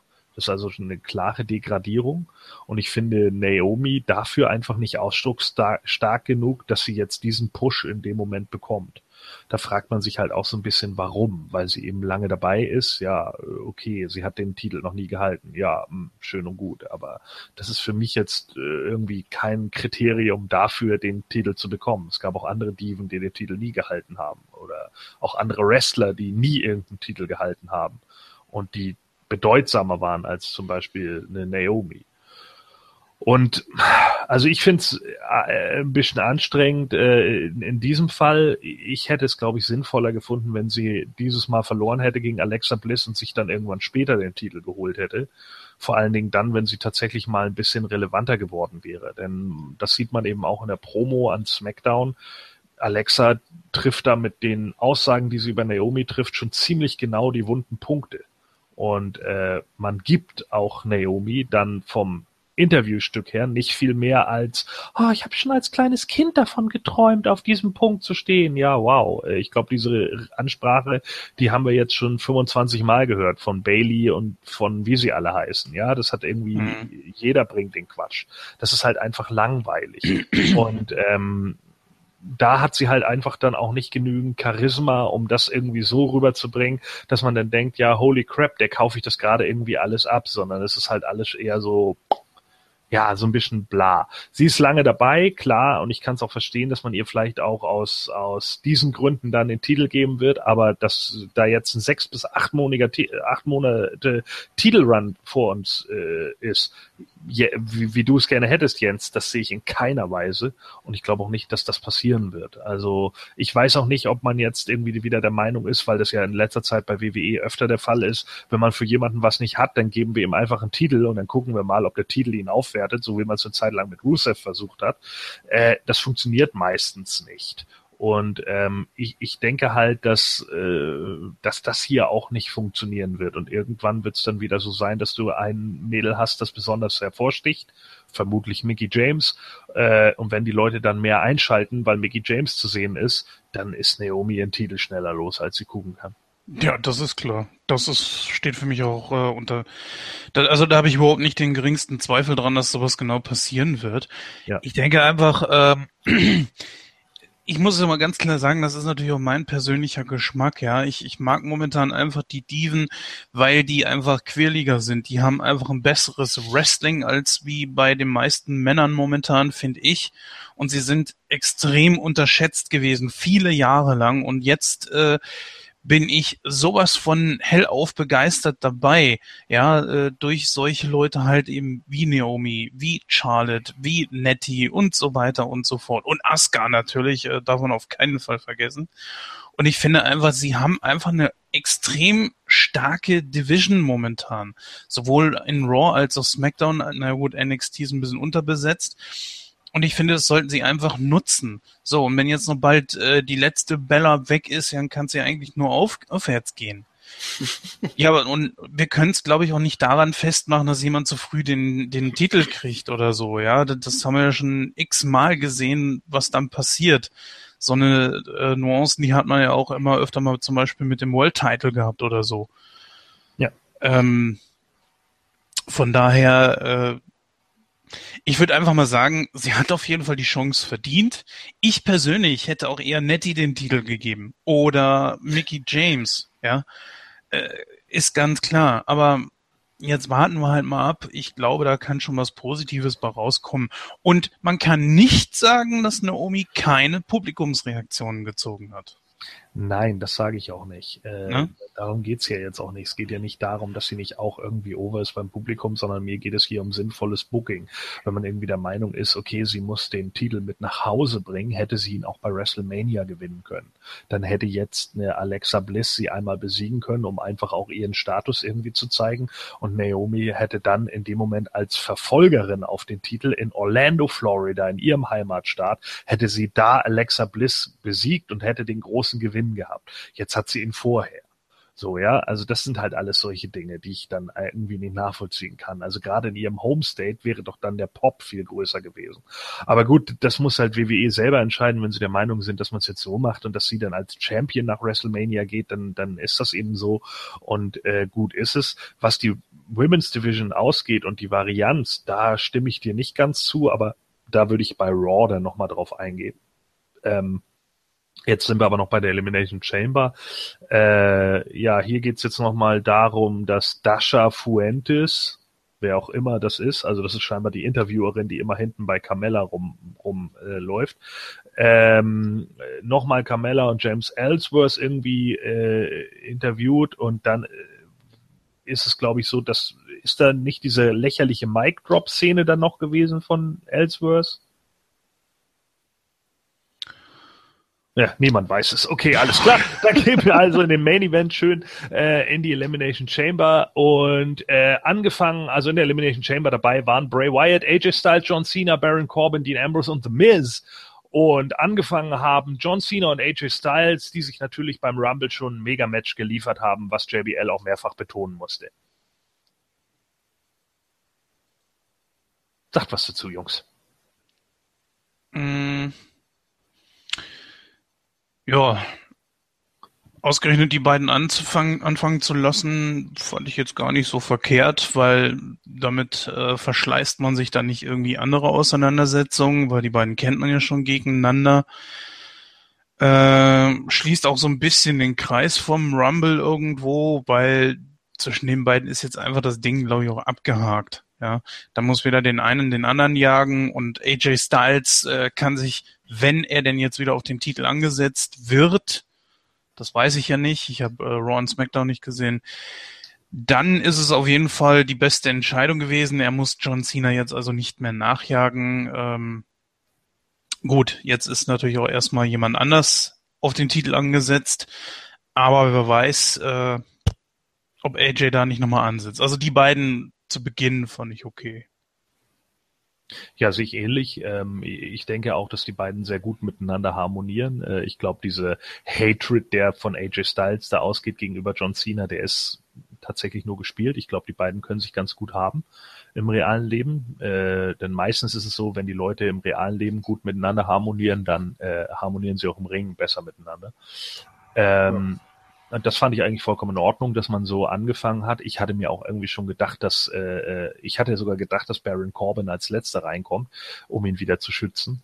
Ähm, aber stattdessen ist es halt The Miz, ähm, der das auch ziemlich gut rüberbringt, äh, überhaupt in der Chamber zu stehen. Ähm, als Nummer drei kommt dann Dean Ambrose. Achso, äh, Conway, wolltest du noch was dazu sagen zu den ersten beiden?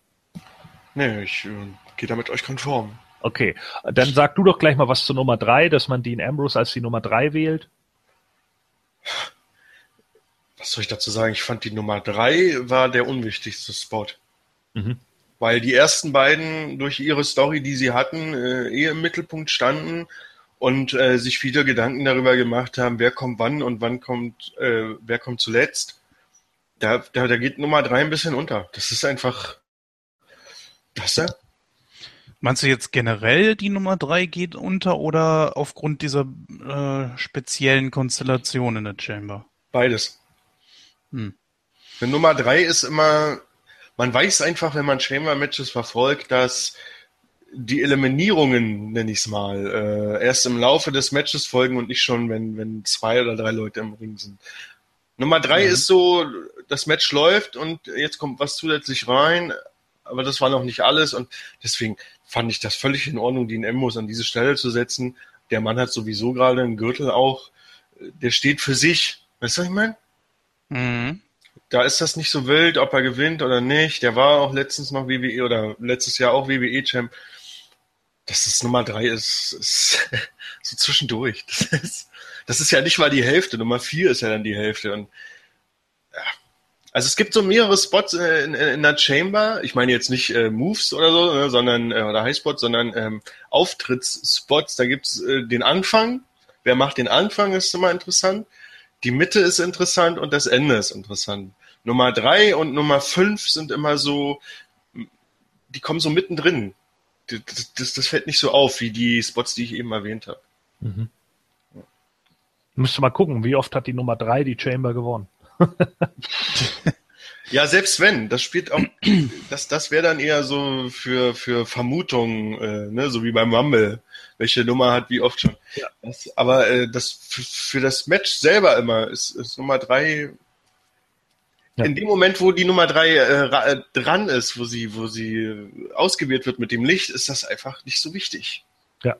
Also ich hätte, äh, äh, ich denke halt auch irgendwie so, äh, also es würde mich wirklich mal interessieren, ob die Nummer drei oder so, ob das so ein Spot ist, der dann auch irgendwie eher äh, äh als. Verlierer belegt ist oder so. Keine Ahnung. Ich glaube, irgendwann war Kevin Nash mal die Nummer drei und der hat ja auch nicht, gewonnen, wenn mich alles täuscht. Also ähm, Ne, also ich mag mich da auch irren, aber ähm, ich ja. glaube, wir waren noch einer der ersten, die aus der Chamber rausgeflogen sind. Ja. Und äh, das wäre natürlich auch nochmal so eine Sache, die irgendwie ganz interessant wäre. Dann kam die Nummer vier, Bray Wyatt, und unter ziemlichen Pops der Fans ist der in den Ring gekommen. Tja. Waren oh, wohl viele ja. Anhänger der Wyatt Family da, ne? ja, sie ist größer als man denkt, ne? Ja, scheinbar schon. Ja, ich habe ihn nie abgeschrieben. Ich habe immer gesagt, äh, wenn die da jetzt noch irgendwann mal die Kurve mit dem kriegen, dann könnte er noch so auf diese Main Eventer Straße kommen und ja, er, er war nie weg, ja, auch wenn er nur Midcard-Fäden hatte oder teils auch Undercard-Fäden, aber er war nie weg. Und mit Bray Wyatt musste man einfach rechnen. Das Gimmick hat eigentlich auch noch wirklich Potenzial. Aber typisch WWE, man sieht ja, was sie in den letzten Jahren daraus gemacht haben. Hoffentlich haben sie jetzt endlich mal die Kurve damit gekriegt. Das, das bezweifle ich. Ja. Äh, weil ja, äh, weil das so. mit Bray Wyatt, der Hype um Bray Wyatt seitens der Fans und auch die Tatsache, dass er hier jetzt mal direkt gesagt die Chamber gewonnen hat, äh, hat weniger mit seinem Gimmick zu tun. Was, was mich wiederum frustriert, weil das Gimmick, wie du sagst, hat wirklich Potenzial. Aber das ist genau der Punkt. Dieses Gimmick äh, hat so viel Potenzial, dass es niemals äh, ausgeschöpft werden wird. Weil, ja, wie beim Undertaker, ne? Ja. Hä? Wieso beim Undertaker ist es doch ausgeschöpft worden? Nein, das Potenzial vom Undertaker ist eigentlich ist dieses Gimmick äh, unerschöpflich, würde ich einfach mal sagen. Ja, aber ja gut, aber die, die, die Zeiten, wo der Undertaker big war, war durch das Gimmick. Achso, du meinst. Ja, ja, ja, ich, ich rede auch nur vom Gimmick, nicht vom Mann selber. Ne? Ach so, okay. Ich, ja, hatte das jetzt, ich hatte das jetzt aber auch so, nee, ich glaube, er meinte, dass das Gimmick von Bray Wyatt so unerschöpflich ist wie das vom Undertaker. Genau. Ja. Ja. Finde ich genau. auch. Und deswegen wird man es nie so hoch bringen. Ja, er meinte aber nicht, dass es nicht ausgeschöpft wurde wie beim Undertaker, weil der Undertaker wurde ja ausgeschöpft. Ach so, ja gut, ja klar.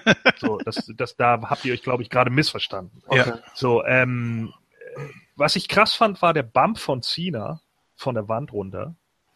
Ähm, ging, weil du hast doch gesehen, dass der Außenbereich jetzt gut gepolstert ist. Ja, äh, das ist mir auch aufgefallen. Ähm, auch die, die, die Chamber ist jetzt höher.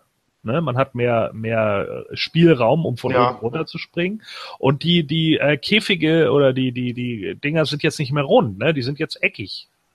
Ja, also die Chamber wurde auf jeden Fall ähm, entschärft. Genau, danke. Ich wollte sagen verharmlost, aber das stimmt nicht ganz. Entschärft ist ein besseres Wort. Ja. Ja. Ich Und verstehe dieses kleine auch, Tableau dazwischen gibt's doch auch noch nicht so lange, oder? Was meinst du? Diese schwarzen Blöcke dazwischen, wo man sich theoretisch auch draufstellen könnte? Stimmt. Auf ja. der Höhe von, äh, den, von den Chambers? Ja, ja, ja, ja, genau. Ist so eine Ja, gute ich mein- Neuerung. Ich fand den, den Bump von Cena trotzdem nicht schlecht. Also das war jetzt schon höher als das Top Rope und dann auf so eine Matte zu knallen. Er hat noch gut verkauft oder, oder gut genommen. Verkauft ist relativ, das tut bestimmt weniger. Aber Ja, die Leute wissen einfach nicht, was sie von dem, von dem Typen haben und das, das nervt mich auch so langsam. Äh, dieses, dieses dämliche John Cena Sucks, ähm, es ist langsam gut, auch wenn es Kult ist oder so, aber irgendwann reicht es einfach. Man bringt dem Mann ein neues Theme, macht ihn zum Heel, okay, das können wir, glaube ich, auf ewig knicken, ja. Ähm, aber von Seiten der Fans, lasst es doch endlich gut sein. Der Mann, das, das wird sich nicht mehr ändern. Und man muss eigentlich auch, glaube ich, mal akzeptieren, ob man ihn mag oder nicht, dass der einfach verkauft. Ja, Ja, aber wie willst du ihn denn sonst äh, kommentieren, wenn du ihn jetzt nicht magst? Sollst du dann nur drauf rumbuhen? ist auch blöd. Und ihm, wenn du ihn nicht bejubeln willst, was machst du denn dann? Was, Ja. Still bleiben, das ist doch auch, das hat er auch nicht verdient. Ja, eben. Also okay, von der Warte aus gebe ich dir recht. Dann lieber solche Pops ziehen als wie gar keine. Dann ist das okay, aber ja gut, es ist mittlerweile auch so eine Art Kult geworden. Ja, es ja, gibt auch so, Angle, ne? Ja, es gibt aber auch so, so Dinge, die irgendwann nerven. Weißt du, wie damals bei Stone Cold Steve Austin dieses blöde What? Ja, das war Ja, eine gut. Zeit lang ganz witzig und irgendwann wurde es so extrem nervig, dass ich mir gedacht habe, ich schalte wieder aus, weil ich mag den Fans in dem Moment nicht mehr zuhören, weil ähm, I am the greatest champion. What? Oh. Äh, I will go into WrestleMania. What? Ah, Ja. es, es reicht, ey. Es ist gut. Was soll die Scheiße? Irgendwann hat so einen Nervfaktor.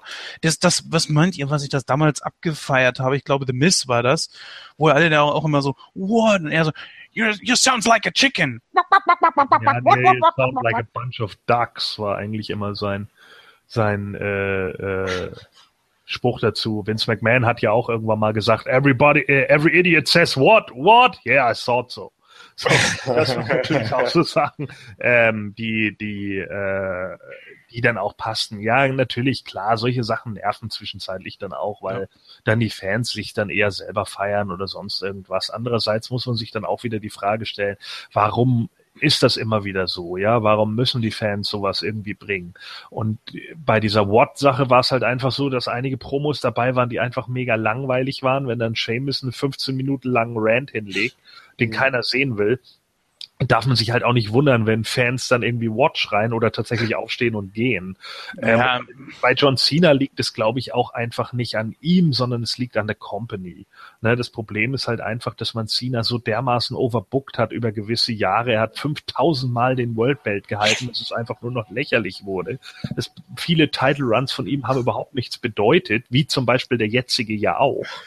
Ähm, Ja, für die Geschichtsbücher hat er was bedeutet. ja, aber sonst doch für gar nichts. Nee, natürlich ja, nicht, aber der WWE war der Geschichtseintrag wichtig. Genau. gemerkt, So, und das ist, das ist halt dieser Kasper-Kram halt.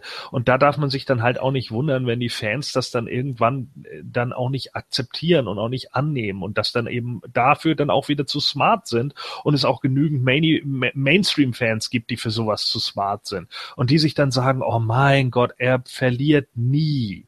Ja, und auch Goldberg ist am Ende ausgebuht worden, als er dann irgendwie bei 190.000 zu Null stand. So, äh, da, da haben die Leute dann auch irgendwann gesagt, oh, jetzt ist auch mal gut. Dass dann Kevin Nash ihn gerade besiegen musste und nicht irgendjemand, der, der neuer ist, ist dann halt wieder die Frage, warum. Ja. Ich, hätte, ich hätte da, glaube ich, jemand anderen gepusht statt Nash. Da wird ja auch zum Beispiel Kevin Nash dann irgendwie vorgeworfen, er hätte sich da selber reingebuckt, aber er hat es nicht gebuckt, das war jemand anderes. So, ne, das, das sind halt alles so die, die, die, die, die Punkte dahinter, die man dann vielleicht auch manchmal nicht nachvollziehen kann.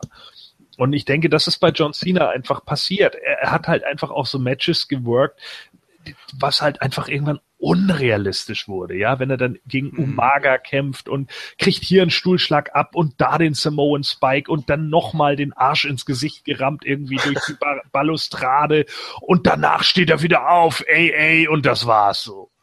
Ja, da darf man sich dann auch nicht wundern, wenn die deutschen Fans dann zum Finisher AA sagen, weil das halt alles nur noch Bullshit ist. So, tut mir leid, aber das ist einfach too much. Und dann ist doch klar, dass dann der, der Spruch Super Cena kommt, weil er eben Superman ist und alles besiegt, was passiert. Es ist scheißegal, wie viele Leute mehr oder minder auf ihn einprügeln, er besiegt sie. Und das war, glaube ich, einfach das, was, was zu lange bei ihm gegangen ist, dass jetzt eben die Leute dann darauf festsitzen. 30, wo er gegen Wyatt angetreten ist, da gab es nicht wenige, die Cena echt in dem Moment auch ausgebuht haben, als er gegen Wyatt gewonnen hat. Weil viele einfach lieber gesehen hätten, dass Bray Wyatt ihn bei WrestleMania besiegt, weil das einfach auch mal gezeigt hätte, okay, du hast hier einen ernstzunehmenden Gegner. Und das ist halt häufig bei Cena einfach nicht der Fall gewesen. Es war bei Cena einfach deutlich zu häufig so, dass jeder Gegner, gegen den er geht, gewinnt vielleicht einmal, aber dafür dann dreimal nicht. Und hier wäre halt mal die Chance gewesen, einen Gegner wirklich gefährlich zu machen. Klar hat er Wyatt damit trotzdem overgebracht, weil Wyatt überhaupt gegen so eine Größe wie Cena kämpfen kann, klar. Mhm. Aber es ist halt schon ein Problem, wenn man einen Superhelden so stark macht, dass er überhaupt nicht mehr besiegbar ist. Ja. Hogan hatte das gleiche Problem 94 ja auch in der WCW und ist auch aus der Halle geboot worden. Und deswegen kam ja nur der NWO-Turn. Ne? Das war wenigstens mal die richtige Reaktion, ne? Dann so ein Turn, ja. das kannst du bei Cena vergessen. Ja. Äh, Verstehe ich aber auch inzwischen. Äh, Cena ist Cena. Ja. Cena ist weder Heel noch Face, irgendwie Cena ist Cena und äh, fertig. Und ich äh, erwähne nochmal, äh, auch wenn ich das mit den Watch Chance absolut unterschreibe, äh, der Vergleich hinkt ein bisschen zumindest. Ja, natürlich hinkt der, auf jeden Fall. Weil das mit Cena, die Chance, die sind eher so, gehen eher in die enge Richtung You Suck, dass du das ja. irgendwann Chance und gar nicht mehr so meinst, sondern ja. es hat einfach diesen Rhythmus und du verbindest es im Kopf mit der mit der Person oder mit dem Hype oder mit mit äh, ich kann dem zujubeln, ohne ihn gut zu finden. Also es ist kein Jubeln in dem Sinne, aber ich gebe meine Meinung preis äh, und muss nicht einfach nur dumm rumbuden. Das ist, ich finde das völlig in Ordnung. Aber ja, äh, ich sehe das ähnlich. Ähm, äh, ich glaube auch, dass es bei einigen einfach nur so ist, äh, ne, dass You Suck bei Kurt Angle, weil das eben witzig war in dem Moment. Vor allen Dingen hast du gemerkt, als Kurt Angle für die Hall of Fame nominiert wurde und das dann bei Raw gezeigt wurde, dass nach dem Hall of Fame Clip für Kurt Angle, äh, da lief ja Kurt Angles Musik und die Fans haben selbst dann, noch nach Jahren, zehn Jahre ist das her, dass er da 2006 ist er raus, äh, haben sie noch das You Zack ange angechantet zu ja. ihm. Ja, das ist so ein Automatismus. Das ist auch abfeiern. Auch wenn es ja. Äh, negativ klingt innerlich, ist es im Kopf, ist es abfeiern. Ja, natürlich, klar, absolut stimme ich vollkommen zu. Ich denke auch, dass Cena, wenn er jetzt mal häufiger verliert und da sich ja auch mal klar für AJ hingelegt hat, äh, zum Beispiel auch beim, beim, beim SummerSlam oder so, was ich wirklich gefeiert habe und was ich Cena auch groß anrechne, dass ja. er das gemacht hat, ähm, ähm, dass man da eben auch sieht, so, äh, okay, der, der, der Junge könnte jetzt auch in einen ganz anderen Legendenstatus gehen. Das Problem ist halt einfach auch nur, dass viele Mainstream-Fans heutzutage schon sagen, diese, die, diese Zeit heutzutage, die bietet überhaupt nichts mehr. Der einzige Wrestler, an den man sich in zehn Jahren noch erinnern wird, ist John Cena. Und das finde ich schon krass, wenn solche Aussagen von Mainstream-Fans kommen. Also da muss man sich dann halt auch mal überlegen, was macht die WWE da eigentlich? Und natürlich ist es nicht nur Cena, der dann sich weigert, für Leute hinzulegen, außer vielleicht mal für Kenny Dykstra, aber ich wäre es Kenny Dykstra, ja, seien wir ehrlich. So, und, und äh, äh, ja. natürlich geht das dann eben auch von der Company aus. Und ich denke, Cena vertritt in dem Moment bei vielen im Kopf dann eben auch die Company und deswegen wird er halt gehasst, in Anführungsstrichen.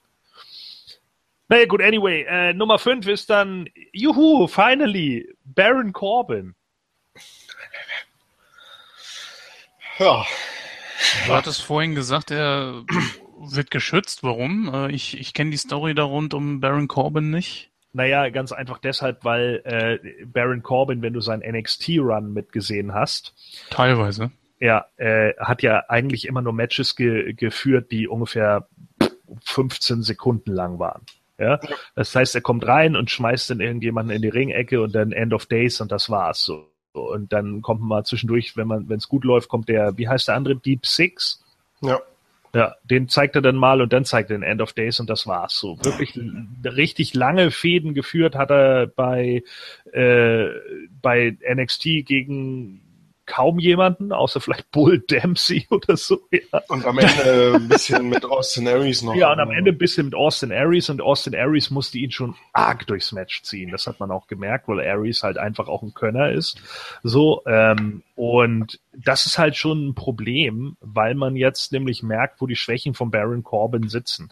äh, er weiß teilweise einfach nicht genau, wie er ein Match aufziehen soll. Man merkt einfach, dass er in einigen Punkten unsicher ist, wenn er auf der großen Bühne steht. Und es ist halt einfach was anderes, äh, bei NXT zu stehen oder eben bei SmackDown, wo die Halle vielleicht teilweise dreimal so groß ist. Ja, und äh, das ist schon ein Unterschied, ob du vor 100 Leuten wrestelst oder vor 15.000 so. Und äh, das merkt man halt ganz oft dass er da irgendwie unsicher ist. Sein Gimmick ist auch nicht so cool, dass man ihm da jetzt irgendwie alles rübernimmt. Ich finde, er ist äh, in, in, in vielen Punkten einfach noch nicht auf der Ebene, dass er weiß, wie er richtige Tension aufbaut im Ring. Ähm, wie man irgendwas äh, krass aussehen lässt oder so aussehen lässt, dass es ihn wirklich bedroht.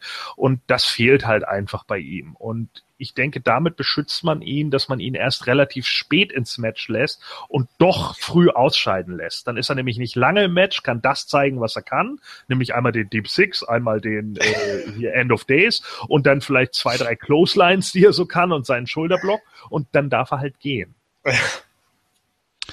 Ja, dann frage ich mich ganz ehrlich gesagt, was hat dieser äh, Mensch dann im Main Event zu tun? Das ja, ist das halt wir uns äh, auch. Ja. er ist halt groß, ne? Und er ist halt ein Powerhouse und er ist ein Schützling von Triple H.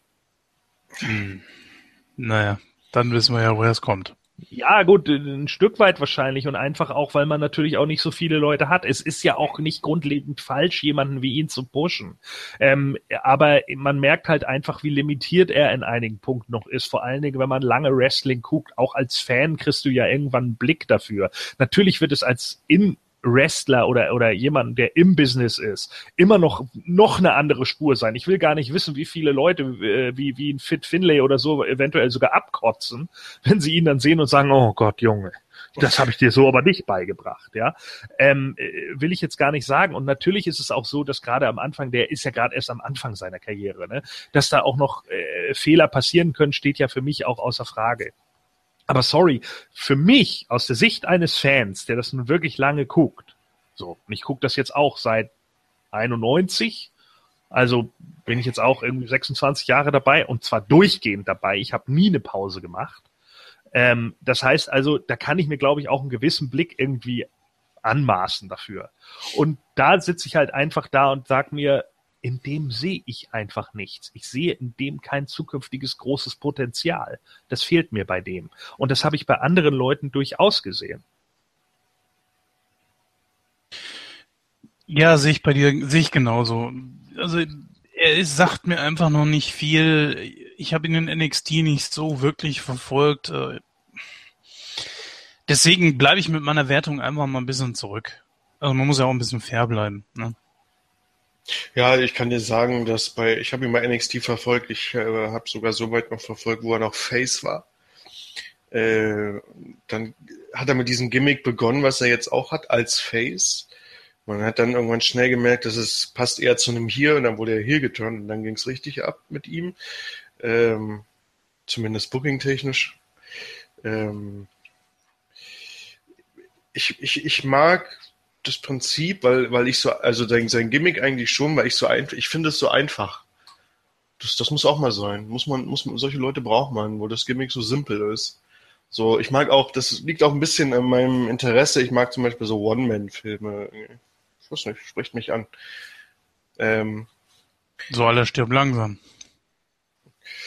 Das ist wieder, das ist mir jetzt zu mainstreamig als Beispiel. ich mag zum Beispiel die, Trans ich mag die Transporter-Filme zum Beispiel. Mhm, ich, ich mag die, gut. Ja. Und ich mag sowieso Statham. ja, und der hat seine One-Man-Filme, ja, die meistens alle recht plump sind, aber ist okay. Nicht so plump wie irgendwelche Van Damme-Filme, die auch irgendwo geil sind, aber wieder trashiger. Nein, aber weißt du, was ich meine? Ich, ich mochte ja, auch die, ich mochte auch die Hitman-Verfilmungen. Also den, den ersten, der zweite war. Ja, weißt du wahrscheinlich selber. ähm, aber äh, solche Filme mag ich gucken. So, und deswegen mag ich auch so ein Gimmick sehen. Und Corbin hat auf jeden Fall den Look für dieses Gimmick. Und ähm, das Ding ist einfach, äh, man, wenn man, und das tue ich, von Corbin nicht viel erwartet, dann kriegt man auch genau das, was man erwartet, und dann äh, kann man auch zufrieden sein. Ich finde ihn auch affig. Aber ich krieg das, was ich erwarte und deswegen bin ich nicht unzufrieden. Ähm, außerdem sehe ich, dass er sich wirklich ähm, anpasst. Ich rede jetzt nicht von irgendwelchen Stilen, sondern ich, ich rede von dem Angestelltenverhältnis zur WWE. Er macht seinen Job und ich glaube, er ist auch sehr, ähm, er macht keine Fehler backstage, weißt du, was ich meine? Mhm, mh. ja, das hat man noch bei Breaking Ground gesehen, äh, was ich ja JFK immer noch wieder immer noch empfehle äh, und auch allen anderen, weil man da wirklich einen guten Backstage-Einblick auf NXT kriegt. Da ist auch wirklich wenig gescriptet. Was das einzige, was vielleicht gescriptet ist, ist die Art, wie man es zusammengeschnitten hat.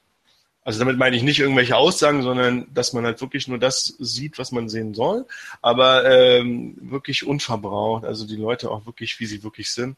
Und da hast du auch gemerkt, Baron Corbin, der ist keiner, der irgendwie äh, groß mit den anderen zusammenhängt oder so.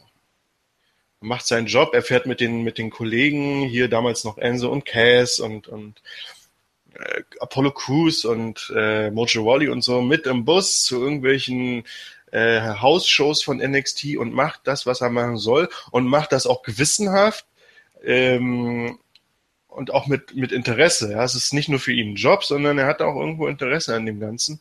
Aber wirklich ganz professionell, ja. Und da gab es mal, werde ich nie vergessen, bei Breaking One ein Segment äh, Backstage, Segment ist gut, aber ne, es war auf jeden Fall ungeskriptet, wo Mojo Wally, der ja nun wirklich so ein Partytyp ist, ja, also ohne jetzt Kacke zu bauen, aber halt so, der, der, der das ist wirklich so ein Peoples Guy, der, der will mit den Leuten zu tun haben, der will die kennen, der mit denen abhängen, eine gute Stimmung verbreiten. Äh, und da hat er sich bei Baron Corbin beschwert, dass der immer so still ist und dass er, ähm, wenn man ihn anspricht, auch immer so, so ab, abweisend reagiert. Und das hat Corbin hat sich das nicht gefallen lassen und hat klar gemacht, das kam jetzt nicht wirklich zu einem Streit, aber du hast die Tension gemerkt. Und die war auch wirklich echt dass das Corbin ist für sich, macht sein Ding. Das ist so ein bisschen wie früher auch, äh, hieß es ja auch in Interviews und auch in DVDs, und das hat Lesnar auch selber gesagt, Lesnar früher ähnlich war. So für sich, er macht sein Ding und das funktioniert.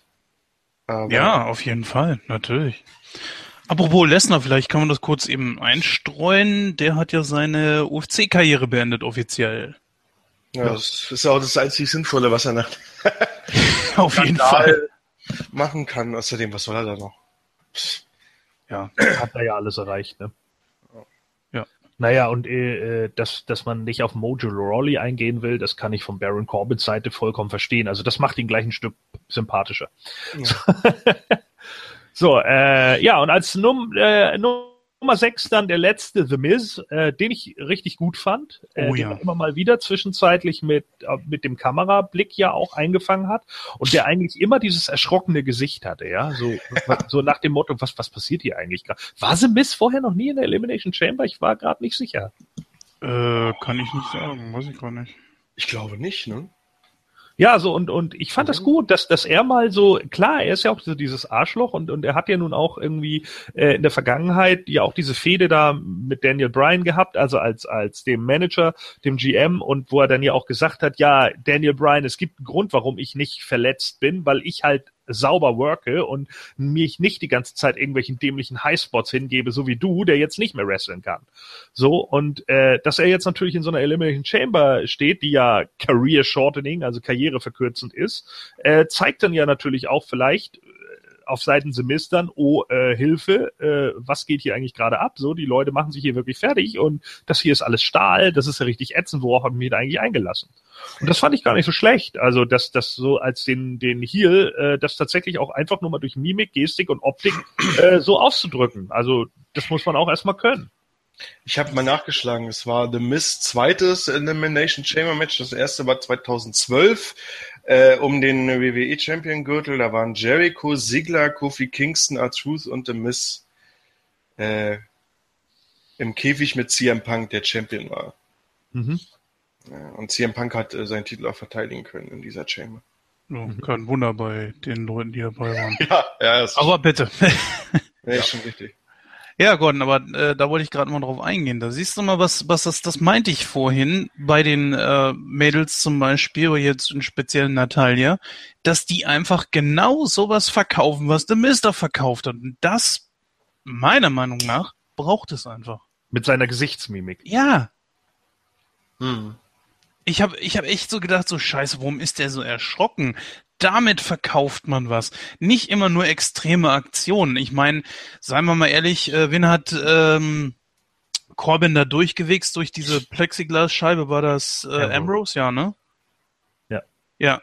Ich meine, das ist nur eine Plexiglasscheibe, ja, aber das sah wirklich aus bei ihm so, ach du verdammt nochmal, äh, uiuiui.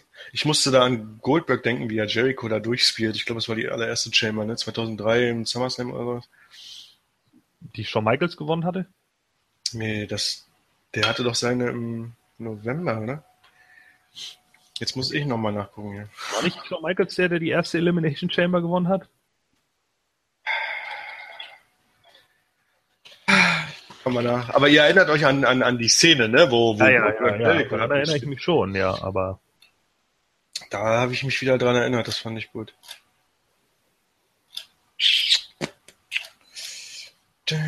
Ja, ich muss, ich muss gucken. Äh, macht nebenbei mal. naja, genau. Ja, also ähm, ja, äh, wie gesagt, eben vollkommen richtig. Also ich stimme dir zu, Jens. Äh, hat The Miss auf jeden Fall gut verkauft. Ähm, man hat dann eben Baron Corbin in meinen Augen wieder beschützt, weil im Endeffekt ja 1836 hat er hat er Dean Ambrose gepinnt, also kurz bevor The Miz da irgendwie oder beziehungsweise hat Dean Ambrose ihn gepinnt mit dem Roll-up, kurz bevor The Miz reingekommen ist.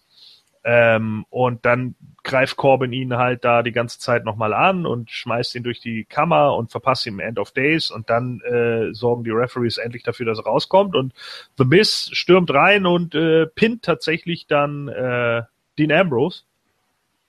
Kurzerhand. Und ja, das war dann eigentlich auch so das, wo er sich dann besonders drüber gefreut hat. Ja, ja. das war geil. Ja, und äh, ich glaube, ungefähr drei Minuten später äh, hat dann John Cena ihn schon wieder mit dem Attitude Adjustment eliminiert. Äh, du hattest übrigens recht, äh, Shawn Michaels hat die erste Chamber gewonnen. Ja, natürlich hatte ich recht. November 2002, ja, natürlich hast du recht. Äh, ich war immer der Meinung, weil äh, die Jahre 2002 und 2003 habe ich erst äh, Jahre später äh, nachholen können, weil äh, da gab es ja damals in Deutschland, lief das doch irgendwie dann noch auf TM3 oder so ein Quatsch. Mhm. Ne? Und äh, im Frauensender. Ja, ja. Also, ja, da, da wollten sie ja weg, das ihr Gimmick wechseln und da war Wrestling natürlich ideal für. Äh, das konnten mir, das, das TM3 konnte ich nicht empfangen. Deswegen habe ich das immer verwechselt, dass die Chamber mit Michaels im November nach der Chamber vom SummerSlam 2003 war, aber das stimmt nicht. Die erste war November 2002. Und ja, das mit Goldberg und Jericho war die zweite Chamber äh, SummerSlam 2003, wo Triple H seinen Titel verteidigt hat. Da hat Triple H gewonnen am Schluss. Ja. ja. Nee, ist, ist richtig. Triple H hält ja auch noch den Rekord für die meisten gewonnenen Chambers verdient.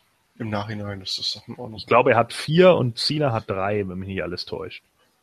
Ja, weil bei, bei Cena, das war nämlich nicht die erste. Als Cena eliminiert wurde, habe ich mich an eine andere Chamber erinnert, an die ich, äh, die ich jetzt aber nicht genau nennen kann, welche das war, aber es gab ja zwischendurch noch einige.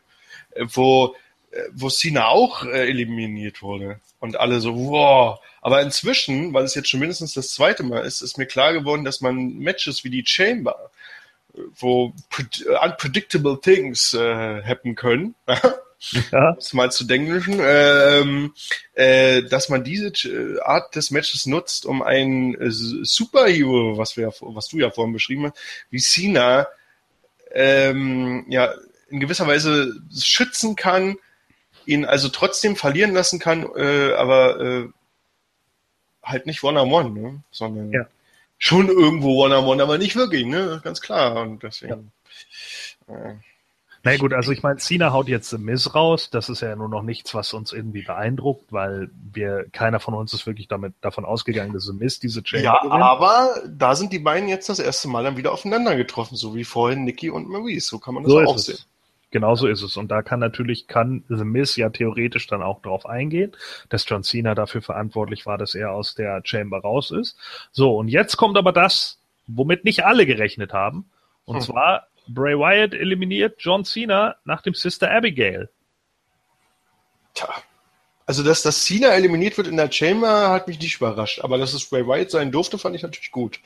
Ja, aber das ist auch noch vor AJ Styles passiert. Das auch, ja. Ne? Aber das war so, dass Cena an das Match, was ich mich erinnern kann, auch wenn ich nicht weiß, welche Chamber es war, ist Cena auch mehr oder weniger fast mittendrin geflogen. Ich glaube sogar als erster, wenn ich mich nicht irre. Ich muss das jetzt nochmal nachgucken. Ja, davon ab. Ähm, ich fand es okay. Mit Cena kann man sowas auch machen. Ich persönlich habe noch nie gehört, dass er sich großartig irgendwie streut, gegen den oder den sich hinzulegen. Das mag vielleicht jeder anders mal irgendwo gehört haben. Ich habe es noch nie gehört. So eine Star-Allüren kenne ich eher von Hulk Hogan oder so oder teilweise auch von Bret Hart. Wie dem auch sei, also ich, ich fand's okay, es war auch anthologisch, das war halt eben dadurch, dass diese Gerüchte bezüglich WrestleMania halt wieder existierten und von daher auch kein großes, ja, es war keine große Überraschung, oder was meinst du, Gordon? Was, dass, dass Cena jetzt verloren hat? Das ist auch raus, dass er den Titel verliert, ja. Ich sag's nochmal. Ähm, 16 Time! Ja, genau. Ähm, es ist für mich schwachsinnig gewesen, John Cena diesen Title Run zu geben. Das macht für mich einfach keinen Sinn. Ähm, auch AJ Styles hätte diesen Titel in der Chamber verlieren können und hätte mhm. dann trotzdem sein Bragging beim SmackDown danach haben können. Ja, ich habe den Titel ja nur verloren, Bray Wyatt, weil ich in der Chamber äh, war oder wie auch immer. So, ja, und One-on-One -on -one hättest du gegen mich keine Chance. Und dann gewinnt halt Bray Wyatt gegen AJ und fertig hätte man eine Show, wo das so gewesen wäre und die Fans vielleicht sogar auf AJs Seite gewesen wären, da der sowieso nicht so hundertprozentig Heel ist. Denn ansonsten würden nicht die Fans jedes Mal AJ Styles chanten, wenn er auftaucht. Ja. So. Für mich klar, es natürlich argumentieren jetzt einige so, um die 16 geht's doch gar nicht. Es geht doch um die 17, die muss gefeiert werden von John Cena. Ja, schon. Aber in den Wochen davor, wenn man den Kommentatoren mal zuhört, und diese Kommentatoren werden sehr häufig auch noch von Vince instruiert, wurde immer darauf hingewiesen, dass da irgendwie die Möglichkeit besteht zu einem Gleichziehen, bla bla bla. So, das wurde immer zelebriert. Wenn man das immer zelebriert, dann sollte man sowas auch gebührend feiern. Und man kann dann auch die 17 trotzdem noch gebührend feiern. Das ist in beiden, also ist in diesem Fall nicht passiert. Es ist jetzt ein Downgrade im Endeffekt für AJ, weil man für ihn momentan jetzt gar nichts hat. Und es ist halt wieder ein Title Run von Cena, der komplett belanglos war, weil er nur von heute bis Mittag geht. Und das ist so eine Nummer, wo ich dann einfach denke, wozu? Warum musste jetzt unbedingt Cena in diese Elimination Chamber gehen? Damit Bray Wyatt den Titel von einem Face abnimmt? Das ist doch in dem Moment scheißegal. Man mhm. hätte dann auch AJ vorher pinnen lassen können und am Schluss ist es Cena gegen Bray und alle denken, oh nein, jetzt holt Cena das Ding in der Chamber und dann holt Bray es. Das wäre ein viel geilerer Pop-Moment gewesen. Ich denke halt einfach, er, Cena hat den Titelgewinn beim Rumble nicht gebraucht. Es ist nicht nicht so, dass ich jetzt sage, oh mein Gott, es ist die komplett falsche Entscheidung mit Bray. Es ist für mich nur einfach die falsche Entscheidung, Title Run, den Cena bekommt, der gerade sein 16. war, so abrupt wieder enden zu lassen. Und was heißt das denn jetzt eigentlich auch für den World Belt? Das heißt für den World Belt, dass Nikki Bella Storyline, dass John Cena sie heiraten wird, über dem WWE World Belt steht. Der Scheiß steht also über dem Titel ja, die WWE weißt, ist doch Mainstream, da ist das Wichtige. Ja, genau, ne? Ja, ist so. Ja, ist so, genau. Das, das ist ja auch nicht gut. Und das sind so Punkte, wo ich ja, und ich stimme dir auch zu, Conway. Es ist so. Aber was heißt das momentan einfach? Und das ist halt einfach so kacke. Und da darf man sich dann nicht wundern, wenn dann so viele Leute mittlerweile abschalten, weil die sich irgendwie denken, wozu sind die Titel überhaupt noch da? Das sage ich schon die ganze Zeit über. Ja. Es, ist, es sind mittlerweile Non-Title-Matches rarer gesät als Title-Matches. Denkt mal drüber nach. Nochmal. Was? Sag nochmal. Ich sagte, es sind mittlerweile Non-Title-Matches rarer gesät als Title-Matches. Ja, das stimmt. Also zumindest ja, ja, bei. Es gibt ja jetzt auch mehr Titel, ne? Bei Pay-Per-Views meinst du jetzt? Bei Pay-Per-Views, na klar, beim Normalen ja. ist es. Aber Pay-Per-Views ist immer genau das, was eben hervorsticht. Und auch beim Pay-Per-View ist ein Title-Match eigentlich im, ich sag mal, außergenommen vielleicht äh, Night of Champions, das ist ja klar, dass es da nur Title-Matches gibt aber es sollte eigentlich was Besonderes sein. Es ist nichts Besonderes mehr. Deswegen auch dieser, dieser scheiß erneute Drecks-Split, ja, ist für einen Arsch und damit, damit werden die sich auch früher oder später auf den Arsch legen. Damit werden die sich lang machen und ich hoffe es auch sogar, dass sie das endlich mal lassen. So, weil man einfach auch, ich, ich finde zum Beispiel auch, wo wir das Thema gerade haben, oh, ich habe es ja angeschnitten, ist es einfach so, es gibt keinen wirklichen Split zwischen Raw und SmackDown, wenn nicht wirklich beides unter eigener Flagge läuft, nicht Raw oder SmackDown, sondern dass das komplett getrennt wird, auch bei den Big Four, nicht mehr zusammen, nur noch WWE als sich für sich allein beim Rumble. Kein NXT, kein Raw, kein SmackDown oder was auch immer, nur einfach WWE und dann NXT für sich allein. Und irgendwas anderes, wenn Sie das unbedingt noch haben wollen. Sollen Sie es von mir aus WWO nennen? Keine Ahnung.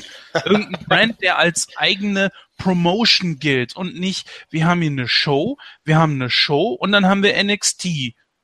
Und NXT klingt für mich eher so wie eine eigene Promotion unter WWE-Flagge. Aber eigentlich. So hm? Wird ja auch so behandelt. Richtig. Und das finde ich gut so. Und das bei Raw und SmackDown halt eben nicht so. Und das ist das, was mich eigentlich sehr stört. Was, was ich halt ja. super schlimm daran finde, gerade an diesem Split, ist halt eher, dass da überhaupt gar kein richtiger Raw vs. SmackDown Zyklus aufkommt außer dass Stephanie irgendwann mal darauf hinweist, zwischenzeitlich in der Show, ah, oh, SmackDowns hat uns gestern in den Ratings geschlagen oder letzte Woche. So interessiert es eigentlich keine Sau. So, es ist überhaupt keine Competition untereinander da. Es sind zwei Shows und fertig. So, und äh, das ist für mich halt eigentlich ein Punkt, äh, weswegen ich den ganzen Kram nicht so wirklich verstehe.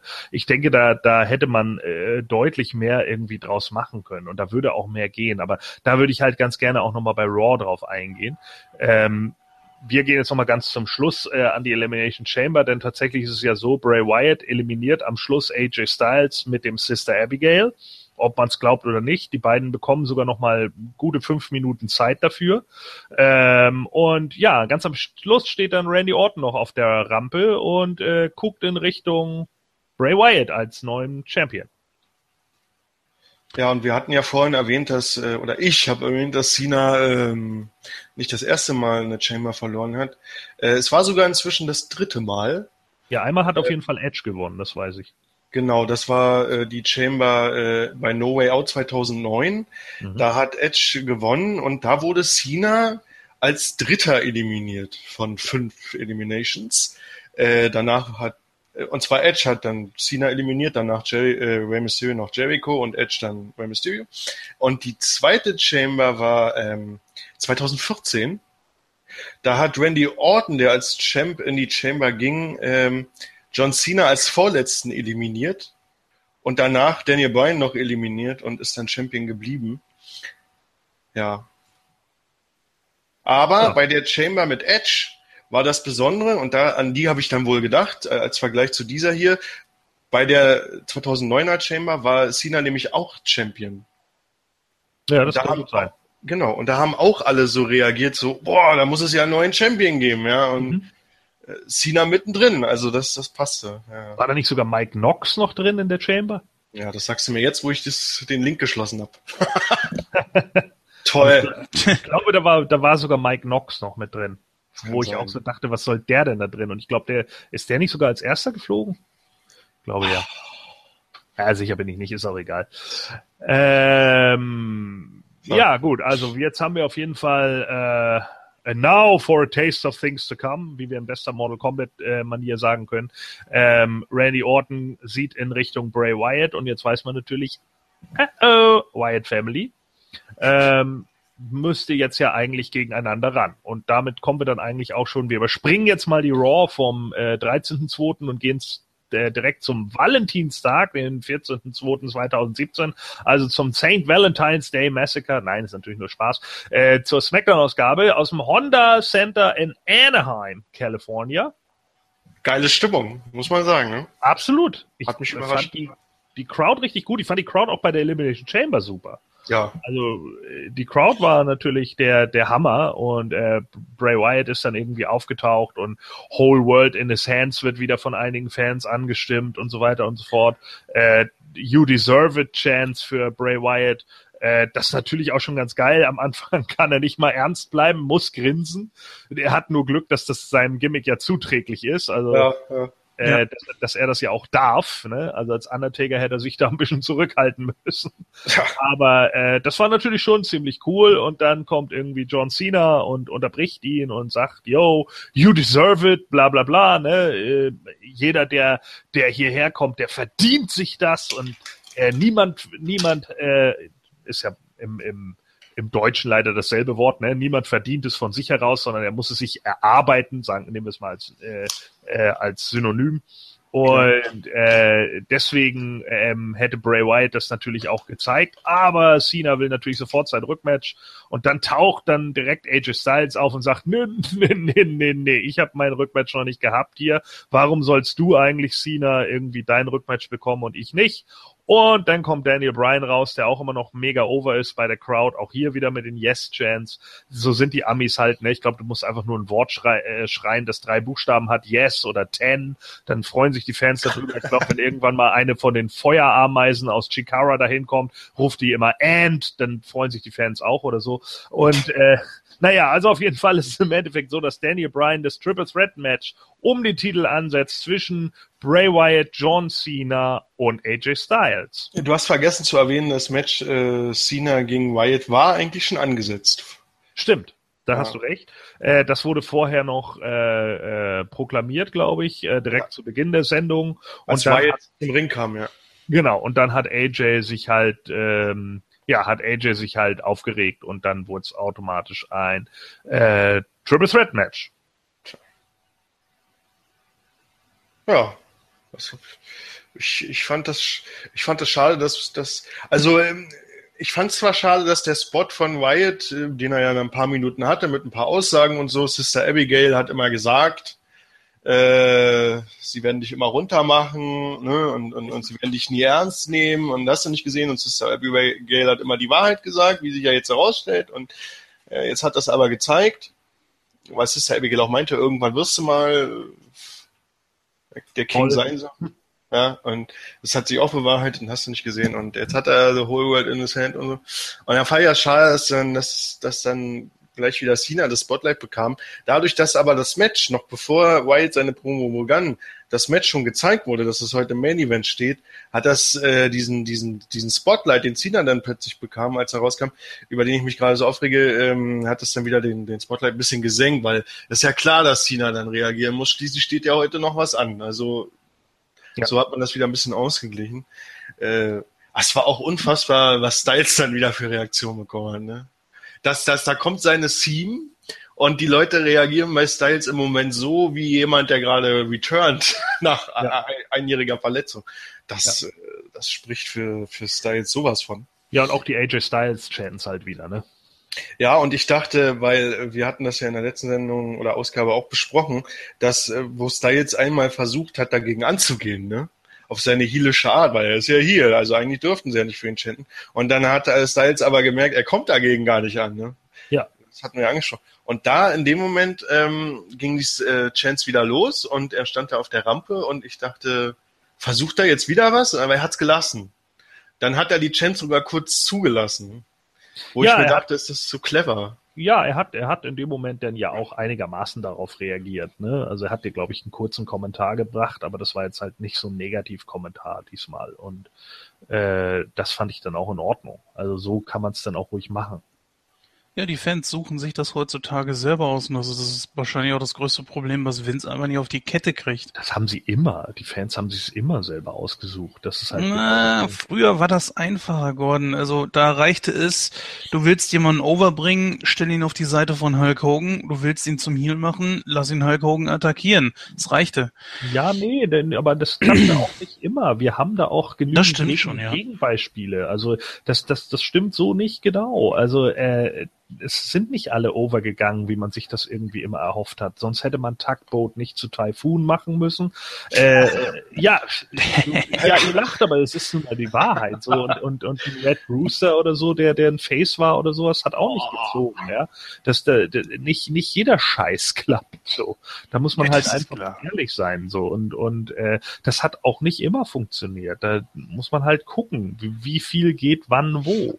Und ähm, also äh, klar ist es heutzutage auch immer noch so. Man muss eben auf die Fans hören. Bei Austin wollte man ja auch unbedingt ihn zum Heel machen und das hat eine Zeit lang gezogen gegen Brad, aber irgendwann hatten die Leute halt keinen Bock mehr, ihn auszubuhen. So, der war einfach zu cool dafür. Genauso wie bei der WCW damals der Great Muta. Als der Great Muta aufgetaucht ist, äh, wann war das? 90, 91 da in der WCW, da musstest du ihn schon gegen Sting schicken, damit er überhaupt irgendwie Negativreaktionen zieht. Aber es ist auch ganz klar, in einer Zeit, wo, wo das Wrestling daraus bestand, dass große Muskelberge auf sich einprügeln, war er mit einer recht quirligen Art, der Moonsault springt, der ein bemaltes Gesicht hat und Nebel spuckt, einfach zu cool. Ja, und natürlich ist der dann kein Bad Guy. Die Leute fanden das beeindruckend zu dem Zeitpunkt und irgendwann hatten sie keine Wahl mehr und mussten ihn turnen. Ja, was Jens meint, verstehe ich, aber du hast heute einfach äh, die WWE hat mit zu vielen Einflüssen von außen zu kämpfen, äh, allein schon ja. durchs Internet. Und das äh, geht wirklich immer noch irgendwie an Vince vorbei. Er sieht das, er sieht das, er kriegt das mit, aber er ist echt da ein bisschen stur, glaube ich. Ja, wobei wir ja auch nicht immer genau wissen, was halt einfach wirklich mal interessant wäre, wie viel Ratings äh, äh, und wie viele Einschaltquoten haben die einzelnen Leute und worauf guckt man tatsächlich. Und das würde mich eigentlich wirklich mal interessieren. Wie sind diese einzelnen, das wird ja immer in diesen Quartern oder was ge geguckt ja, ja. und sind da tatsächlich dann auch immer wieder die Leute, die tatsächlich irgendwie gut rüberkommen und deswegen kriegen sie ihren Push. Wird Roman Reigns vielleicht doch mehr eingeschaltet, als wir eigentlich glauben? Ne? Und das ist halt was, was man momentan nicht so wirklich nachvollziehen kann. Das würde mich halt wirklich mal interessieren. Weil natürlich würde ich Roman Reigns auch pushen, wenn ich genau weiß, hier, oh, bei USA Network schalten die meisten Leute ein, wenn er kämpft. Tja. Ja, da du, du musst heute aber auch nicht mehr äh, live dabei sein bei so einer Show. Du kannst die im Nachhinein immer wieder gucken. Äh, ja. Deswegen sind es nicht mehr wie früher, weißt du, wo man sich noch so anrief, äh, da ist gerade der und der rausgekommen, mach mal an. Ja? Das Sicher? kannst einfach schreiben, äh, ja, du kannst einfach äh, jetzt texten, du, ich habe gerade den und den gesehen und dann textest du zurück, ja, ach so, gucke ich mir morgen an. Was? Ja. Klar, das, das, das ist schon so, das stimmt. Aber der, der, der Hintergrundpunkt ist dazu natürlich, das USA Network ist die Hauptgeldeinnahmequelle für WWE. Sonst würden sie ja gar nicht mehr benutzen. Wozu? Ja, warum sollte man sich die ganze Zeit auf Restriktionen irgendwie von irgendwelchen Fernsehsendern stützen? So, das, mhm. das, Vince McMahon hat doch sowieso seinen Minderwertigkeitskomplex. Der ist doch froh, wenn er von solchen Leuten dann weg wäre. So, das ist also halt der Punkt, ja. Er könnte sich dann irgendwie frei verwalten. Er weiß aber ganz genau, darüber mache ich die meiste Kohle. Ich weiß nicht, ob ihr Bring It to the Table mal gesehen habt auf dem Network, aber da hat JBL das auch einigermaßen aufgedröselt, wie viel Kohle sie eigentlich übers, über äh, USA machen und weniger übers Network. Habe ich, hab ich gesehen, aber die, die, den Ausschnitt habe ich nicht im Kopf gehabt, ja. Ja, also, aber da, da gibt er das ja auch preis. Und der Typ, der da die Fans vertritt, das war ja auch so eine Blinse, also der, der, der komplett die falschen Fragen gestellt, was für ein Idiot. So, und dann, also den hätte ich am liebsten, den hätten wir Powerbomben sollen danach, aber naja, gut, egal. So, und ähm, da war ja auch genau der Punkt, so, wo ich dann auch irgendwie dachte, ja, okay, ähm, die verdienen halt das meiste darüber. Und da muss man dann halt wirklich gucken, so, wann schalten die meisten Leute ein? Und wenn die Leute einschalten bei dem und dem, so wie sie es eben damals gemacht haben, Vince Russo hat das ja in mehreren News-Shoots gemacht, wir haben halt gesehen, die Leute haben bei Stone Cold Steve Austin eingeschaltet, also pushen wir den auch und machen auch was mit dem. Und äh, das ist natürlich richtig gedacht in dem Moment, weil man kann von Russo halten, was man will. Ich bin auch nicht immer zufrieden mit dem, was er alles so gemacht hat, aber zumindest das hat er erkannt. Und wenn das heute immer noch so ist, das wäre jetzt halt die Frage. Das wäre halt das, was es eigentlich mal zu analysieren geht. Ist es denn wirklich so, dass Roman Reigns so gehasst wird oder schalten genügend Leute immer noch für ihn ein? Das kann man sicherlich googeln, aber ich wüsste nicht, was man für Suchwörter eingeben müsste. Ja. Quarter Ratings oder was? Ja, ich habe keine da Ahnung. Müsste man die Show dazu aufmachen, um zu gucken, was lief da gerade in dieser ersten Quarter, in der zweiten? Ja. ja. Also wer, wer, wer da Interesse hat, kann sich ja gerne mal über Google Genau, so und dann haben wir, äh, ja, also generell fand ich aber das Opening-Segment jetzt nicht falsch. Man hat ein Triple Threat angesetzt zwischen den dreien. Da war ja eigentlich auch im Vorfeld klar, dass Bray Wyatt verteidigen würde. Also wenn er jetzt da irgendwie verloren hätte, Cena 17. Champion. So, ja, das wäre dann, glaube ich, ein bisschen arg nach hinten losgegangen. Deswegen äh, fand ich es vollkommen in Ordnung, dass man dann so das Rückmatch hat. Jetzt kann natürlich AJ Styles auch noch ein bisschen rumbitchen und kann jetzt wahrscheinlich auch zu Shane McMahon entgehen und sagen, sag mal, was, was entscheidet ihr hier eigentlich alles für ein Blödsinn? Und dann gibt's wahrscheinlich dann auch das Match zwischen ihm und AJ bei WrestleMania, wenn das denn so kommen sollte. Äh, wir sahen dann Backstage äh, Ambrose, der äh, auf der Suche nach Corbin ist, nachdem der ihn ja so zusammengehauen hat ähm, Ja. in der Chamber und hat da ein bisschen rumgeschrien, glaube ich. Viel mehr kam da auch nicht, oder? Reicht ja. Jo. Und dann gab's äh, ein Tag Team Match zwischen American Alpha und den Ascension, Richtig. das über Äh. zehn Minuten ging auch. Äh, ging's da um den Titel? Ich Nein. weiß das gar nicht mehr. Nee? Nein. Okay. Ging nicht um den Titel. Deswegen Ich hatte ich auch am Anfang noch gedacht, dass die Ascension da irgendwie was gewinnen würde. Ja, kann ich mir gut vorstellen, ne, wenn es nicht darum geht. Aber es ist ja dann nochmal, dann hauen wir nochmal auf die Ascension drauf. Was soll's? Genau, ne? Wer sind schon die Ascension? Genau, das ist es. Die hat man ja nun bei Raw komplett degradiert vor über einem Jahr. Ja. Und äh, indem sie dann auch noch durch einen total abgehungerten JBL da die Clothesline bekommen und so. Also das war natürlich was. Ich fand das Segment natürlich geil, also wo die ganzen alten Leute rausgekommen sind, New Age Outlaws und so, schön. Ja gut, aber für die Ascension war es natürlich ein Desaster. Tja. Ne? Also das, das war natürlich die, die Degradierung hoch 10. Wenn sie die da alle fertig gemacht hätten, dann wären sie ja eine Nummer gewesen. Aber so, naja. So, Connor und Victor verlieren also nach dem Grand Amplitude. Das Match war so lala. Ich fand das jetzt nicht überragend, muss ich ehrlich sagen. Ähm, und dann kommt genau das, was ich eben gesagt habe. Mal wieder die Usos auf dem Titantron, die irgendwo in, keine Ahnung, es sah so aus, wenn sie in einem Container stehen. äh, Back Alley, genau. ja, genau. Ne? So, wir, wir sind ja hier voll äh, äh, Ich fand das cool. Ich fand das Video cool, tut mir leid. Ich Ja. fand, ich fand's auch, ich find's auch gut. äh, Ich sag nochmal zu Jens, der ja die Usos als Heels so blöd findet. Äh, die, die Söhne von Rikishi sind auf jeden Fall bessere Heels als ihr Vater. Ja, wäre wär auch witzig gewesen, wenn sie reingekommen wären. Batman. Ja. Also, Batman. ja, das hätte wohl nicht hingehauen. Ja, das stimmt wohl. Also, ja, ich meine, dass sie jetzt eine Ansage I an did it for the Rock. ja, genau. I did it for the people. I did it for the people. Shut Und das nur, und das nur, weil Mick Foley keinen Bock hatte, ja, der, der, der Fahrer zu sein. Ja. Toll. Also das sind so Momente, da ärgert man sich heute noch drüber, aber egal. So.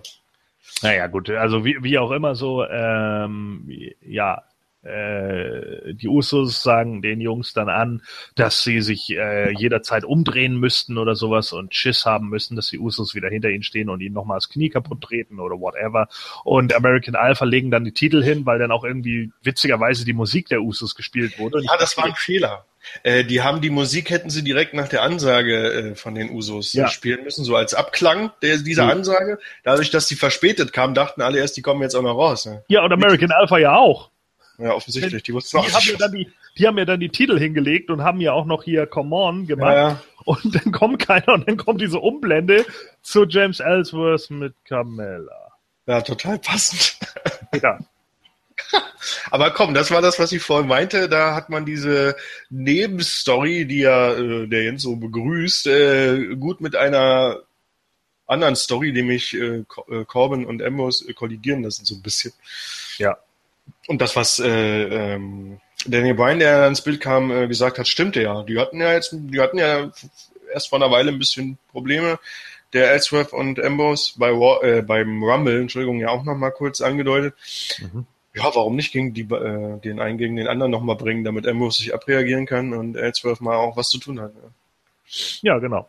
Aber äh, dazu kommt's dann ja gar nicht mehr, denn äh, Elmsworth und äh, Carmella stehen dann im Ring und äh, ja, Ellsworth labert dann noch ein bisschen, das Publikum buht ihn aus und dann in dem Moment kommt Dean Ambrose Musik, aber Ambrose wird schon am Schlawittchen äh, von Baron Corbin durch die Halle geschleift und dann gibt's glaube ich den Deep Six und Ambrose fliegt auf das äh, äh, Produktionsequipment hinten in der Ecke und das Produktionsequipment explodiert schon, bevor er überhaupt gelandet ist. Ja, ist mir gar nicht aufgefallen. Das Equipment hat sich nämlich so erschreckt, dass da jemand angeflogen kommt, dass es einfach mal von alleine in die Luft geflogen ist. Echt, das ist mir gar nicht Ja, die. Explosion kommt zu früh. Okay. Aber äh, ist, ja- ist dir aufgefallen, dass Ellsworth hat im Ring äh, vor dem Match ja nicht nur einfach so ein bisschen gequatscht, sondern die haben echt dieses Se- Segment, sage ich mal, im Ring genutzt, um äh, Carmella zu pushen. Ja. Hat auch versucht, Carmella zu verkaufen, kam nicht an. Nee. Ist ja auch klar, dafür ist die Story einfach noch zu platt. Ne? Da muss ein bisschen mehr kommen, denke ich mal.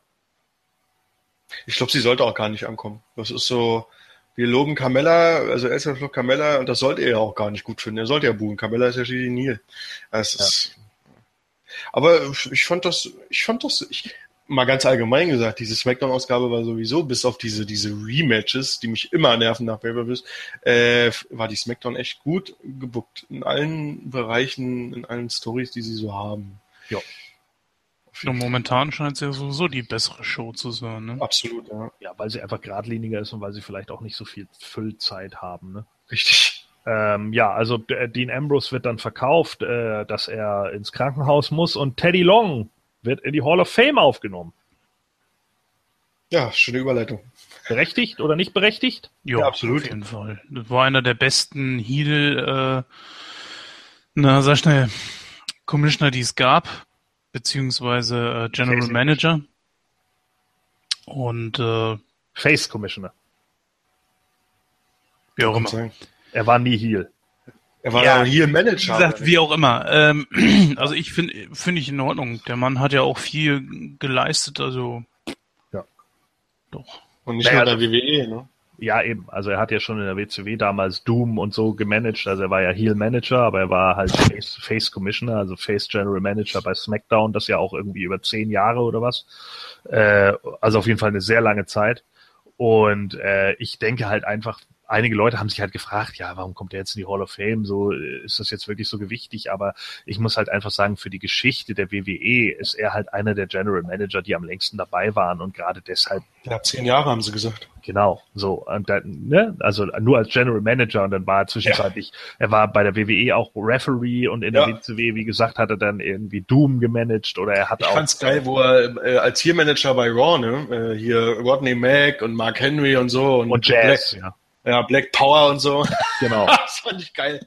Wie genau. er, er, hat ja bis heute, er hat ja bis heute auch noch die Einzugsmucke von Rodney Mack. Richtig. Ne, The Mac Militant. Das, das ja. kommt ja von Rodney Mack. Ähm, und Stimmt. und äh, die, die Mucke hat er ja behalten im, im Endeffekt. Und auch damals in der WCW, gut, klar, ich muss sagen, die Zeit um Doom, die habe ich eher nachgeholt.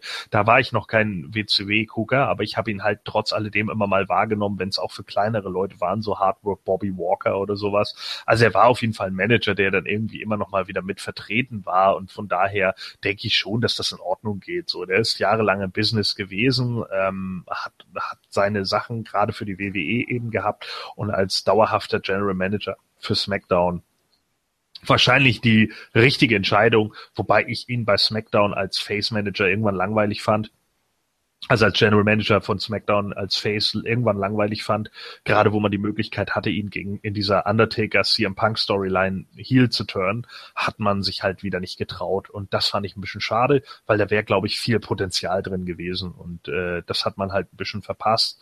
Und naja, gut, ich meine mittlerweile, äh, ich glaube, er genießt jetzt auch seinen Ruhestand und das soll er auch. Das ist ja auch vollkommen in Ordnung. Ähm, lang genug dabei und kann ruhig in den Flügel der Hall of Fame. So, und dann äh, gibt's einen Rückblick auf Nikki Bella und Natalia.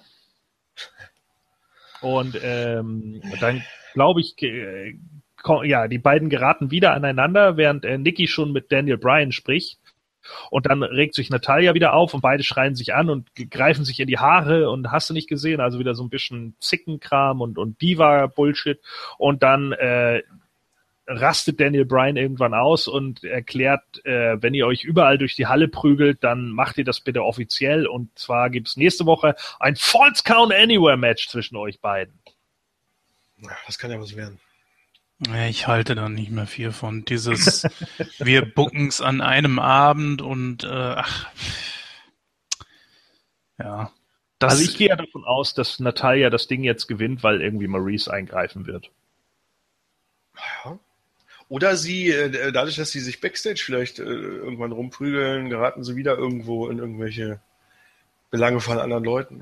Ja, wieder mit Maurice und Miss, ne? Und dann äh, gewinnt äh, Nikki natürlich noch, damit sie über Natalia steht und dann attackiert danach Maurice. Vor allen Dingen, The Miss und Maurice sind in dieser Smackdown ja gar nicht aufgetreten, ne? Nee, sie sind überhaupt nicht vorgekommen. Das fand ich auch ein bisschen schade. Aber das, das, das zeigt dir, dass die wohl offenbar noch an diesem Booking hin zu diesem Intergender-Match äh, schreiben. Weißt du, was ich meine? Ja, scheinbar. Ist noch nicht fertig. Macht mal eine Pause. Äh, was weiß ich. Deswegen wäre es ja auch eigentlich logisch, wenn Natalia das gewinnen würde. Es bringt Nikki sowieso nichts, wenn sie das Ding gewinnt und sie hat noch ihren großen WrestleMania-Moment, der ja noch kommt. Ja, aber dann Von geht daher. sie in diese Story mit, äh, mit, mit, mit Maurice und The Miss als Verliererin. Das ist doch, das ist doch blöd. Was, und, und dann, wenn Natalia gestärkt ist, weil sie das gewonnen hat, diese Fehde, was machst du dann mit Natalia? Die kriegt doch dann wieder nichts. Und dann das hat sie es umsonst. Ja das erste Mal. Ja, aber dann hat sie es doch umsonst gewonnen. Wo naja, es, es, es, sei denn, man äh, schickt Natalia danach dann direkt gegen Naomi, ne, äh, um den Titel. So. Die führt doch jetzt weiter ihre Fehler mit Alexa Bliss. Das ja, äh, das ist ja noch nicht ganz sicher. Also da äh, gucken wir erstmal. Ja, genau, es, ja, kommen wir noch zu. Naja, also wenn du richtig buckst, musst du ja auch schon mal gucken, dass die Zahnräder ineinander greifen. Das heißt also, wenn sie schon mal ein bisschen vorgucken, ist das ja nicht verkehrt. Ja. Und Natalia gegen äh, Naomi wäre ja nicht, wäre nicht wirklich schlecht. Das wäre das wär gut, ja. Das wird, wird wahrscheinlich nicht kommen. Richtig. Eben. Ja. Ja, dann sehen wir äh, den Ambrose oder beziehungsweise das, das sieht man gar nicht, sondern äh, es ist, glaube ich, einfach nur, dass, dass ähm, hier äh, Baron Corbin irgendwie Backstage Dasha, Dasha, also Gott, was ist, welche Eltern nennen denn ihre Tochter Dasha? So, naja, okay, also äh, er sagt dann, wegen Ambrose bin ich kein WWE-Champion geworden und deswegen habe ich ihn jetzt ins Krankenhaus geprügelt, weil ich bin so ein harter Rocker und Biker. Und äh, ja, keine Ahnung. Äh, Baron Corbin hat ja auch mal eine 13 auf dem Arsch kleben und 13 ist ja bekanntlich eine Unglückszahl, vielleicht muss man andere Hose anziehen, keine Ahnung. So, auf jeden Fall, René Young äh, geht an anderer Stelle äh, dann mit Dolph Ziggler ins Gespräch und fragt ihn natürlich nach seinem Match bei der Elimination Chamber und äh, was denn da eigentlich gewesen wäre nach den Aktionen, warum äh, warum er Apollo Crews irgendwie attackiert hätte und bla bla bla und er hat jetzt und ich glaube er sagt dann irgendwie am Ende ja ich zeig der neuen Generation, wo der Hammer hängt oder sowas. Naja, die kommen hierher, weißt du, wollen einen auf neue Generationen machen und das sehe ich nicht ein, da mache ich nicht mehr. Das ist so, das ist so abgewichst. Ja. Um mal, um mal Jens zu zitieren. Das ist so, das hatten wir doch, hatten wir das nicht irgendwann schon mal, irgendjemand ja. wollte gegen, ja, auch Cena hat doch, äh, als er zurückkam, erstmal ja. hier gegen New Generation und so. Und dann geht er gegen AJ Styles, weil er ja auch so new ist. Ja. Eh vielleicht, ja. Ja, eben. Ach komm, das ist doch, das ist doch furchtbar. Habt Nein, ihr, aber, äh, habt ihr die Chamber übrigens auf Deutsch oder auf Englisch geguckt? Auf Englisch, ne? Ich habe es ja. auf Deutsch geguckt mein und da, da sind die deutschen Kommentatoren ja darauf eingegangen, dass AJ Styles ja schon in der ganzen Welt gewrestelt hat, in Japan und ja, ja, ja. macht ruhig weiter. ja. Aber äh, sag mal hier, wenn du die deutschen Kommentatoren schon erwähnst, da ging ja jetzt einiges rum. Das waren ja, äh, die WWE will ja sparen. Dieses Einfliegen der bekannten deutschen äh, Kommentatoren ist dem wohl zu teuer. Da haben sie sich ja zwei Deutsche genommen, die da in, in den USA leben. Der eine arbeitet unter anderem als Schauspieler, den man bestellen kann, oder als Model und was weiß ich nicht. Und da haben sich ja die Kollegen hier, ML und King, auch schon in ihrem Shortcut äh, äh, aufgeregt. Wie fandest du denn die deutsche Kommentatorenleistung dieser beiden Newbies bei Chamber? Ich habe äh, kann leider nichts sagen. War okay. Ich, manchmal fand ich es gar nicht mal so schlecht. Ich habe manchmal mich so ein bisschen äh, tapp dabei, als würde ich Formel 1 gucken. ungefähr haben die das moderiert. Äh, von daher, also das wird keiner da draußen nachvollziehen können. Ich sag's trotzdem mal. Ich habe mich manchmal ein bisschen dabei ertappt, so nach dem Motto, die verkaufen das, also die, die moderieren das eigentlich so nach dem Stil, so als wenn Wrestling wirklich tatsächlich echt wäre. Manchmal. Es war okay. Also ja, äh, ist immer schwierig hier in, in der Moontalk-Gruppe bei Facebook wurde ja auch ein Video gepostet, das ist ja, geht ja bei YouTube viral, äh, eine Zusammenfassung der beiden deutschen Kommentatoren zu der Chamber, äh, wie sie rumstöhnen. also es ist ja dann vor allem die, die Frauenmatches so, oh, uh, und hast du nicht gesehen, ja, und äh, da gab es auch so Momente, da dachte ich, was ist mit denen los? Da kam ein krasser Move und der eine so, äh, boah, das war krass, der, äh, wie heißt der jetzt? Und der andere so, keine Ahnung. was ist ja. das? Wir haben keine ja. Ahnung vom Wrestling, deswegen konnten die es auch so andersartig kommentieren, nehme ich mal an. Ja, genau. Das, Ach, ist, das ist halt wieder shitty, ne? Das ist shitty, ja, finde ich schon. Ja, total. Es ist absoluter Müll, weil äh, also das wäre für mich noch ein Grund mehr, nicht die deutschen Kommentatoren jetzt zu hören, wenn ich es nicht ohnehin schon nicht mehr tun würde. äh, weil mir ja schon die normalen, äh, äh, die die Profis in Anführungsstrichen auf den Sack gegangen sind in vielen Bereichen. Ähm, und wenn jetzt noch totale Noobs da sitzen, das ist ja geil. Dann kann ich mich ja auch bei WWE bewerten. So, zieh in die USA, ich kommentiere euch den Kram. Das waren wirklich Noobs, also du hättest ja Das echt Chancen. ich, könnte ich deutlich, deutlich besser moderieren als die, wette ich. Also von daher, ähm, ja, ich fand schon so toll, als sie von den amerikanischen Kommentatoren ja am Anfang vorgestellt wurden. Erst wurden ja wieder Carlos Cabrera und äh, jetzt hätte ich fast Hugo Savinovic gesagt, aber der ist es ja heute nicht mehr. Äh, wer war der andere? Ich habe keine Ahnung. Ah, ich komme jetzt wieder nicht drauf. Damn it, ich, äh, fällt mir bestimmt gleich wieder ein. Also auf Ja. jeden Fall äh, die, die beiden Mexikaner vorgestellt und dann wurden ja diese beiden Jungs da vorgestellt und der Typ guckt wirklich ungelogen erstmal drei Sekunden in die Kamera und sagt gar nichts, weil er gar nicht weiß, wann er anfangen soll und dann plötzlich so, oh ja, äh, hallo, wir sind hier bei der Elimination Chamber. Ich habe so gesagt, ja, alles klar, Junge, das hast du ja richtig gut hingekriegt. Und wir haben uns dann auch nur irgendwie angeguckt und dann sagte irgendwie mein Kumpel nur zu mir, kennst du die beiden? Und ich habe gesagt, äh, nee, keine Ahnung, ich weiß nicht, wer das ist.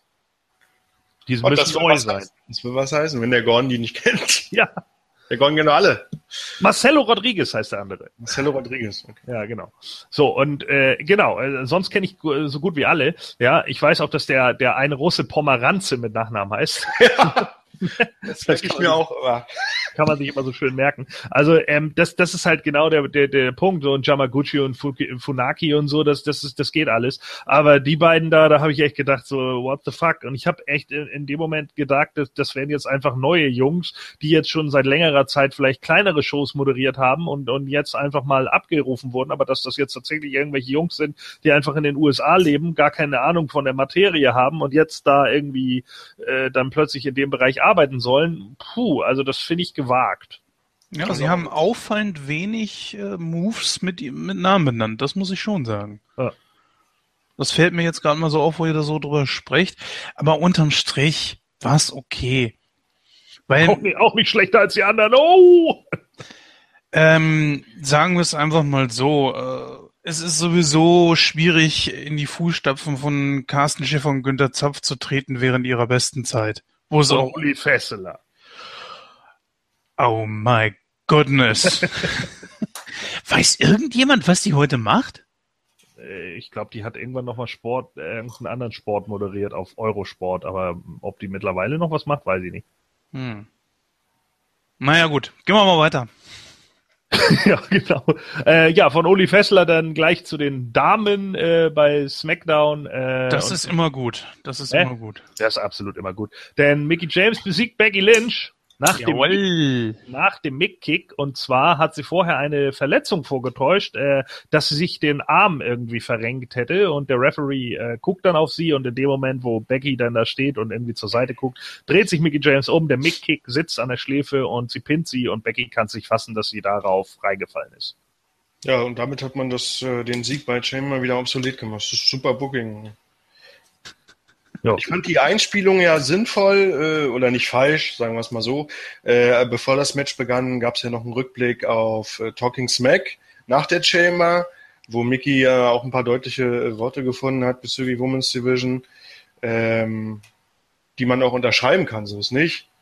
Aber äh, was soll das? Dann wurde das auch so fett angekündigt, Rematch von Chamber. Jetzt ist wieder ausgeglichen oder was soll man das sagen? Das ist doch Müll. Ja, und Das das, beschwerst du dich, so läuft es doch nur. Zwar Das schon. macht's auch nicht besser. Ja, das ich ist weiß, ja dass das, was. Scheiße stinkt, deswegen muss ich sie ja nicht gut finden. Oder nee, nee, nee. Aber das, das ist ja genau das, was ich schon die ganze Zeit über sage, dass einfach diese Art des Bookings einfach äh, blöd ist. Ja, ich, ich kann auch nichts damit anfangen, von wegen, "Oh, wir dürfen den jetzt nicht verlieren lassen. Oh mein Gott, wir müssen ganz gut gucken, dass er auch ja nicht gepinnt wird. Ist doch scheißegal, Mann. Ist genauso wie bei Dolph Ziggler, der gute Typ, der ist immer wieder äh, nach oben gekommen, aber war auch genauso schnell wieder unten. Und Leute, ihr findet ihn trotzdem gut. Ist doch scheißegal, ob er Ja. 30, 40, 50 Mal gepinnt wurde oder ob er mal das Match verloren hat. aber nicht gepinnt wurde. Ja, ist er deswegen besser oder was? Ich reg mich, Moment, ich reg mich nicht auf, dass Becky Lynch gepinnt wurde. Ich reg mich auf, dass sie von der Person gepinnt wurde, die sie einen Abend zuvor noch besiegt hat. Ja, ja, ja, ja, aber das, das ist, wir reden von derselben Sache und genau das ist das, was ich dabei einfach nicht verstehe, dass diese Art des Bookings immer noch da ist und dass allen Fans das so wichtig ist, der darf aber nicht gepinnt werden, weil, äh, nee, worüber man sich aufregen kann, liebe Fans da draußen, ist so ein Bullshit wie bei Survivor Series, ja. Das ist Bullshit. Es geht doch nicht darum, ob einer mal verliert, es geht darum, ob er glaubhaft verliert. Was meinst Und du jetzt mit Series? Hm? Was war mal der Survivor Series? Was meinst du? Muss ich das wirklich sagen, dieses Ja. Dilemma zwischen Goldberg und, und Lesnar? Ach so. Ja, ne, das ist, das, über sowas kann man sich aufregen. Ja, Ja, das, das ist man- Bullshit. Ganz ehrlich, aber dieses, äh, was Conway hier gerade anspricht, das ist auch Bullshit, weil äh, das hatten wir, glaube ich, in einem anderen, da haben die Leute es immer Even Steven genannt, ja, weil alle Mhm. Leute immer irgendwie ausgeglichen kämpfen und alle sind irgendwie auf einem Level. Und das funktioniert so nicht. Das ist auch der Grund, warum man nie irgendwelche neuen Superstars hat, weil irgendwie nie einer wirklich overgeht vor dem anderen.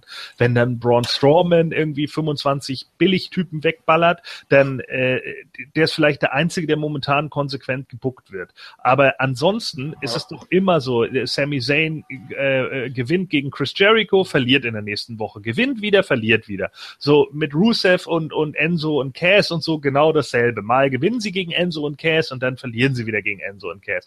Und keiner geht wirklich over und keiner profitiert wirklich aus der Fehde an sich. Und das ist halt das Problem. Man macht keine Leute mehr groß. So Steve Austin oder keine Ahnung, The Rock haben dadurch eben bestochen, dass sie dann eben Leute auch weggeballert haben und auch klar weggeballert haben. So auch in der Upper Midcard teilweise Leute weggeballert haben. Vielleicht in guten, längeren Matches und natürlich, wenn The Rock auf Gangrel getroffen ist bei Raw, dann ging das Match 15 Sekunden, weil Gangrel eine, eine äh, Clothesline-Konter bekommt und sofort im Rock Bottom landet. Das ist dann eine andere Nummer, aber Gangrel war halt auch ein klarer Midcarder und The Rock ein klarer Main-Eventer. So, und das war halt einfach klarer abzustecken und das hat man momentan nicht mehr. Es sind irgendwie immer alle gleich gut. In der Women's Division hast du alle bei SmackDown, die sind eigentlich alle gleich gut. Jede kann sofort den Titel holen.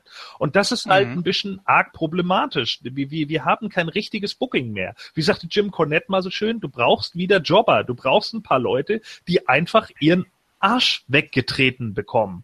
Aber nicht solche Flitzpiepen, die dann wie bei Raw jetzt wieder stehen, da kommen wir aber gleich zu, so, die keine Sau kennt, ja, wo irgendwie der Staddel von, von äh, Chikara geholt wird, wo sie sich dann denken, oh ja, komm, du kämpfst jetzt einmal für uns irgendwie und kriegst dann von Braun Strowman innerhalb von zwei Sekunden auf Maul, sondern sie brauchen ein paar Leute, die ein bisschen was ausstrahlen, meinetwegen ein Virgil, ja, ein Du, Salva- ich, ich stimme dir absolut zu, aber äh, dann hast es gibt doch solche Jobber, die was ausstrahlen. Ich sage nur Kurt Hawkins. Ja, sicherlich, Kurt Hawkins, ja, ganz klar. Aber Oder Kurt Jinder Mahal. Richtig, so, aber die Leute, die, und wo, wobei Jinder Mahal jetzt ja die letzten Male auch gewonnen hat, das war sogar mal richtig gemacht, um ihn überhaupt als eine Bedrohung darzustellen. Nur der Punkt ist halt der, ab einem gewissen Grad funktioniert das nicht mehr und man kann Leute nicht mehr klarer abstufen. Und das ist das Problem. So. Jeder fällt wieder von der hohen Stufe, in der er war, wieder zurück in den davorige. Hm. Ja, das kann mal passieren, aber nicht so häufig, wie es in den letzten Jahren bei der WWE passiert ist. Mit Jack Swagger, mit Sheamus, mit hast du nicht gesehen, so. Und das sind halt einfach so Leute, wo, wo oder auch Cesaro, ja, äh, wo ich dann einfach irgendwann denke, yo, jetzt ist es auch mit Sheamus und Cesaro wieder so. Sie gewinnen mal gegen Carl Anderson und, und, und Luke Gallows und dann verlieren sie mal wieder und bla, so. Es wird ja oft, äh, nicht nur bei Moon Talk, auch woanders wird ja oft gesagt, dass die WWE sich offenbar zum Ziel gesetzt hat, vielleicht hat die WWE das auch mal klar gesagt, ich weiß es nicht, dass, äh, dass sie es inzwischen so machen wollen, dass niemand ist mehr größer als die WWE. Und ich habe das immer so ein bisschen, naja, was heißt abgetan? Ich habe es irgendwo schon bemerkt, aber ich war immer der Meinung, man könnte es auch anders begründen. Aber es scheint sich immer mehr zu bestätigen, ne? diese klare Aussage. Ja, nur das Problem ist, wenn du keine Megastars mehr züchtest, so wie in John Cena, werden dir immer mehr Zuschauer verloren gehen. Ja, ja, so. Ich wollte das auch nicht ähm, rechtfertigen damit. Ja. Ich wollte eher dann fragen, erstens, warum macht die WWE das? Ist Ja. das wegen Leute damals wie so Rock, die dann einfach gehen? Ja, die sich äh, dank der WWE so groß geworden sind, obwohl das ja auch ja relativ ist, weil The Ja. Rock ist ja auch wegen sich groß geworden. Ja. Ähm, Was soll ich mir irgendwann. Ja, aber selbst wenn, äh, mein Gott, warum, wovor hat man denn jetzt Schiss? Ja, äh, wenn, wenn das tatsächlich der Anklang wäre, ich bin da ja noch nicht hundertprozentig von überzeugt, ich glaube einfach, die, die haben einfach teilweise keinen Plan genau, wen sie jetzt eigentlich wirklich mal an der Spitze der Company haben wollen. Oder sie jammern jetzt wegen CM Punk, ja, als wir ihn groß gemacht haben, ist er gegangen. Richtig, Punk war der. Dann ging's uns schlecht. So, ja, oh, bitte. Das Risiko muss man immer haben. Ja, das hatte man damals beim Ultimate Warrior, hatte man das auch. So, und trotz alledem ist man weitergegangen und hat seine einzelnen Sachen gemacht und andere Stars wieder aufgebaut. Wenn du keine Stars hast, guckt keiner das Produkt. Wie blöde muss man sein? Also so doof halt, für so doof halte ich die WWE einfach noch nicht. Es ist ein Familienunternehmen. Ist das Ego da größer als der Sinn? Ja, kann ich mir nicht vorstellen, ehrlich gesagt. Es wirkt echt immer mehr so, ne, wir werden ja sehen, wie sich das entwickelt. Ja. Dann kam übrigens immer mal so Einspieler von einer äh, HBO-Dokumentation und zwar über Andre the Giant, mhm. die jetzt bewilligt wurde äh, und da das Leben von Andre wohl ein bisschen äh, beleuchtet werden soll. Wäre ja. das was, was ihr euch angucken würdet? Mhm. Also der Mann war ja, also der, als er in der WWE war, das hatten du und ich ja auch schon öfter mal privat besprochen. Äh, ich habe mich da auch mit, ein bisschen mit ihm befasst da, um auch mal zu sehen, so, weil in der WWE war der Mann einfach schon auf. Jo. Und dieses berühmt-berüchtigte Match gegen Hulk Hogan war scheiße, weil er sich einfach nicht mehr wirklich bewegen konnte. Und da hattest du ja zu mir gesagt, naja gut, der war ja auch mal anders. Und dann habe ich mir mal so ein paar Sachen aus Japan und so weiter angeguckt, seine Anfänge und sowas. Und äh, das war tatsächlich so. Und dann ähm, fände ich so eine... Doch kein Scheiß, Mann. Was? Ich sag, ich erzähl dir doch keinen Scheiß. Natürlich war das anders. Ach so, ich, ich ja. habe verstanden. Jetzt erzähl doch keinen Scheiß. Nein, natürlich erzähl doch keinen Scheiß. Äh, das ist halt eben so eine Sache. Deswegen finde ich äh, so eine Geschichte eigentlich gar nicht mal so verkehrt. Also ich mag solche Dokumentationen auch. Natürlich, sie werden nicht auf Deutsch erscheinen, schätze ich mal. Mhm. Aber ähm, doch, warum nicht? Also immer gerne her damit. Bin immer dafür zu haben. Conway, auch was für dich? Oh. Hallo? Conny? Ist er weg? Ja, ist, ist kurz weg. Ja, dann, dann sag du weiter. Jens, du wolltest gerade noch was ergänzen? Genau, ja, also ich, mich würden auch mal so ein paar Sachen über wirklich große japanische Wrestler interessieren, ja. Great Muta und so eine, so eine mhm. Geschichten, äh, weil man da halt eben wenig drüber weiß. Äh, WCW-Größen, ja, aus, aus den 80ern und so weiter, als das ganze Ding noch unter AWA lief und sowas. Doch, das äh, die, ja, sorry, ja. richtig, genau, unter diesem Dachverband. Mhm. Und ähm, das würde ich, das würde mich auf jeden Fall interessieren. Da würde ich gerne mehr von sehen. Auch gerne und natürlich auf Deutsch äh, für Leute, die das Englischen nicht so mächtig sind, wie ich zum Beispiel. Ähm, ich wäre sogar geneigt, mir eine Blu-ray oder DVD davon zu kaufen. Ich kaufe mir ja sonst eigentlich nichts auf Blu-ray und DVD von WWE oder Wrestling allgemein, nicht mehr. Da würde ich wohl wahrscheinlich auch noch zuschlagen. Du kaufst nur noch alte VHS-Kassetten. Ja, aber nur, nur Beta, nicht VHS. Ja. Beta. ja, Conway, würdest du dir so eine Dokumentation über Andre the Giant auch angucken? Äh, absolut, weil äh, ich dann auch mehr, also das ist meine Hoffnung, ähm, ein bisschen Einblick habe in die frühere Zeit. Ja. Da wird ja sicherlich viel Backstage-Kram dabei sein und das interessiert mich, weil ich habe da ja nicht viel mitbekommen. Ja. Und ich ja, glaube auch die, die, die damals, entschuldige, die damals das Wrestling gesehen haben zu diesem Zeitpunkt, eben auch nicht so viel Backstage-Kram mitbekommen haben, weil damals war das ja noch nicht so viral mit Internet und hast du nicht gesehen. Das könnte die also auch noch überzeugen. Ja, mit Sicherheit sogar. Zusätzlich, zusätzlich zur Erinnerung, ach, guck mal da, früher und so, habe ich gesehen ja. und so, noch dieser zusätzliche Aspekt, diese private Sache, Seite. Ja. Es gibt viele Dokumentationen auch über etwas aktuellere, naja, gut, aktuellere ist, ist, ist jetzt, äh, äh, wo ich einfach sagen würde, das würde mich auch sehr interessieren. Zum Beispiel aktuell die Snooker-Geschichte oder äh, über Benoit zum Beispiel. Äh, Hulk Hogan mit seinen ganzen Skandalen jetzt. Ja, wollte Netflix nicht eine Serie machen über Hulk Hogans Sexting? Ja. Ach du Scheiße. Weißt du Bescheid jetzt? Du wolltest das weißt WWE was du dir abonnierst. Ja, wolltest das WWE-Network abbestellen, dann kannst du jetzt Netflix. Genau. Du dickes Ei. Naja, also das würde mich auf jeden Fall interessieren.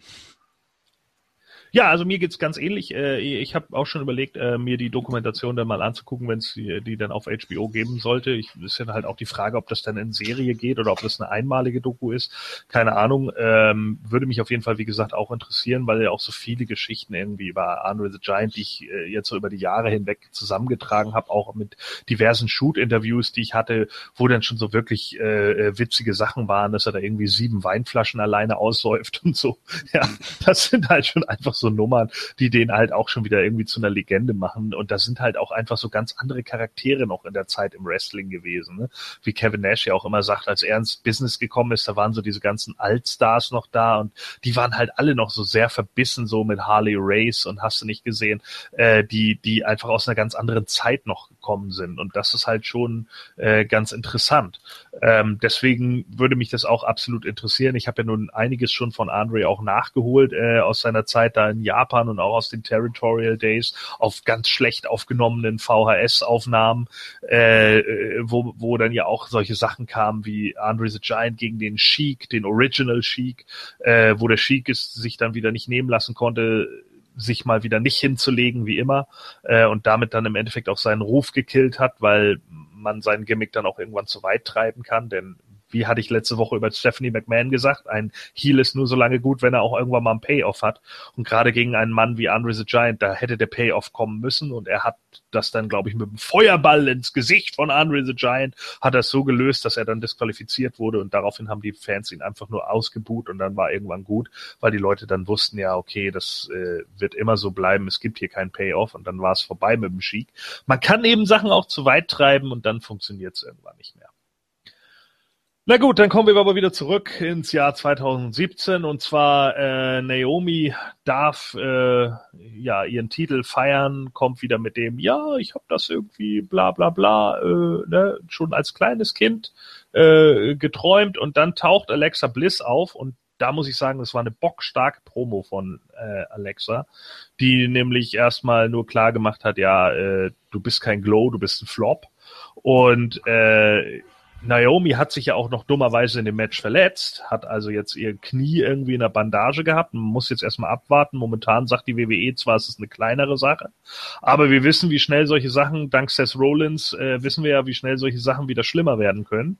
Und da muss man jetzt mal gucken, ob das nicht vielleicht schon gleich wieder das Ende der Naomi-Titelregentschaft äh, bedeutet, wenn sie sich da jetzt nochmal verletzt. Diese Woche hat sie halt, äh, hat sie halt noch ein bisschen Pause. Aber ich fand Alexas Promo da richtig gut, wie sie Naomi beerdigt hat. Und da sagt man dann auch ein Stück weit, dass äh, ja Naomi auch nicht so wortgewandt ist in dem Moment. Also zumindest habe ich ihr diese Face-Nummer, die sie da irgendwie gegenüber Alexa gebracht hat, nicht so wirklich abgekauft. Also da ist Naomi, äh, da war Alexa irgendwie besser aufgestellt als sie.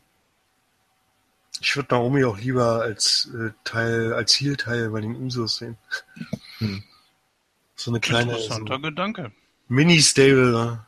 finde ich cool. ja. Warum Aber nicht? Gut. Ich muss ja sagen, ich finde diese Thematik mit äh, Raw Women's Title, SmackDown Women's Title sehr problematisch. Auch dass die Gürtel gleich sind, finde ich, ist, äh, ich meine, was für einen Anreiz habe ich, äh, oder hätte ich als äh, WWE äh, Wrestlerin von, sagen wir mal, Raw, unbedingt zu SmackDown zu gehen, um mir dann dort den Titel zu holen, weil es ist der gleiche. Womans Titel ist Womans Titel. Also wenn das Ding auch noch gleich aussieht, äh, gleichen Namen hat, außer dass Raw oder SmackDown davor äh, steht und meistens sagt man ja eh nur Women's Champion, äh, ist das Ding gehopst wie gesprungen. Ich hätte da, ich hätte es anders genannt. Amazonian Championship oder sowas. ja, irgendwas, ne, um einfach mal so eine gewisse Abgrenzung zu haben. Und das fehlt sowieso zwischen Raw und SmackDown. Generell, wenn man da auch diese künstliche Fehde wieder aufbauen will, die sowieso keine Sau interessiert, dann hätte man auch die, den Universal-Title ein anderen, äh, anderes Design geben müssen. Mhm. Tja. Wenn er schon, wenn er schon anders heißt, ne? Ja, das, das Problem sehe ich auch bei, bei den Tag Team Titeln. Das, ne? Was wieder mal zeigt, wie völlig unnütz dieser blöde Split eigentlich ist. Ja, das und es kann übrigens, entschuldige Gordon, es kann übrigens auch dazu führen, dass ich ganz schnell wieder das Interesse an der WWE verliere. Ja, es ist äh, im, im Endeffekt ja auch genau das Problem, was wir hinterher bei Raw dann sehen werden. Und da werde ich dann nochmal auf diese Problematik eingehen. Ja. Ähm, jetzt gab es noch ein Hype-Video zwischen TJ Perkins, der hinterher bei Tour 5 Live auf Neville trifft. Und der wurde wirklich ausgebuht. TJ Perkins, ne? Ja, ich habe jetzt mal drauf geachtet. Ja, habe ich doch gesagt. Unfassbar. Ja, der wird dann dauernd ausgebuht. Meinst du, ich erfinde das oder was? Nee, aber ich, ich verstehe es nicht. Also ja. äh, man muss ihn nicht zujubeln, aber mir ist der egal. Warum muss man ihn ausbuhen? Weil äh, erstens, erstens, das liegt im, ich glaube, es liegt schon im Cruiserweight Tournament begründet. Er hat eine, er strahlt eine gewisse Arroganz aus. Ich weiß nicht, ob es an seinem Gesicht liegt oder sonst irgendwie was. Er hat teilweise so ein paar Aus Aussagen getroffen, die waren nicht so ganz äh, sinnvoll. Und ich glaube einfach, dass einige Leute gerade auch im Cruiserweight-Tournament jemand anderen hätten ge lieber gewinnen sehen wollen. Und da sich einige, einige Leute nicht, nicht haben verpflichten lassen, äh, ist das halt dann eben so gewesen, dass man sich für TJ Perkins entschieden hat. Und da waren, glaube ich, auch einige einfach nicht mit einverstanden. Ich glaube, dem würde ein Heel-Turn gut tun. Mhm. Also ich fand ihn, ich finde ihn jetzt nicht so überzeugend, wenn er irgendwas versucht darzustellen, so durch, durch Interviews oder sonst was. Deswegen weiß ich nicht, wie er als Ziel wirken würde. Am besten hat er immer dann gewirkt, wenn er einfach nur sich selbst spielt in der, in der Sache mit Brian Kendrick. Aber das liegt auch daran, dass Brian Kendrick einfach ein Profi ist und ja. aus Leuten einfach gute Sachen rausholt. Und Brian Kendrick ist halt auch in vielen Punkten so dislikable in seiner Rolle, dass man äh, dann in dem Moment hinter TJ Perkins stehen kann. Ja, ich habe mich gerade gefragt, warum TJ Perkins dann, wenn, wenn, wenn die ihn schon seit der seit dem Tournament äh, nicht abkonnten, warum der, warum ich dann gesehen habe, wie er abgefeiert wurde. Jetzt weiß ich es wegen Brian Kendrick. Ja. ja. Ja. Naja, und, und, und äh, vielleicht war auch diese Hintergrundstory, oh, ich habe es 18 Jahre lang probiert und ich habe ja mal auf der Straße gelebt und dann gerasselt, um zu überleben. Vielleicht war das einfach dann auch ein bisschen zu, äh, ja. Over ja, ne, zu, zu schwach einfach in dem Moment und passte auch nicht auf den Charakter. Es gibt ja auch einige Charaktere, bei denen man das besser nicht macht. Ja, so sind sie, ne? Die Loser, äh, Cruiserweights. Ja. Ne? Der Witz war vorhin schon nicht lustig. So, also, ähm, jetzt kommen die drei Jungs zum Main Event und als das Licht bei Bray Wyatt wieder angeht, steht plötzlich Luke Harper hinter ihm. Tja. Und dann gibt es erstmal auf die Omme für Bray. Ja, und Cena und Style stehen am Ring und gucken, ja, oh, jetzt. ist ja dumm gelaufen für ihn, genau. Tja. Und dann kam ja. Werbung. Genau. Und dann aus der Werbung zurück äh, läuft plötzlich das Match ohne Bray Wyatt. Ich so, ah, okay, die machen das echt. Ja, oh Gott. Hoffentlich kommt Bray Wyatt wieder, ne? Aber der, der ist ja nicht weg gewesen, der war ja nur draußen. Aber warum attackiert er denn Bray, wenn er eigentlich seine Familie zurückhaben will?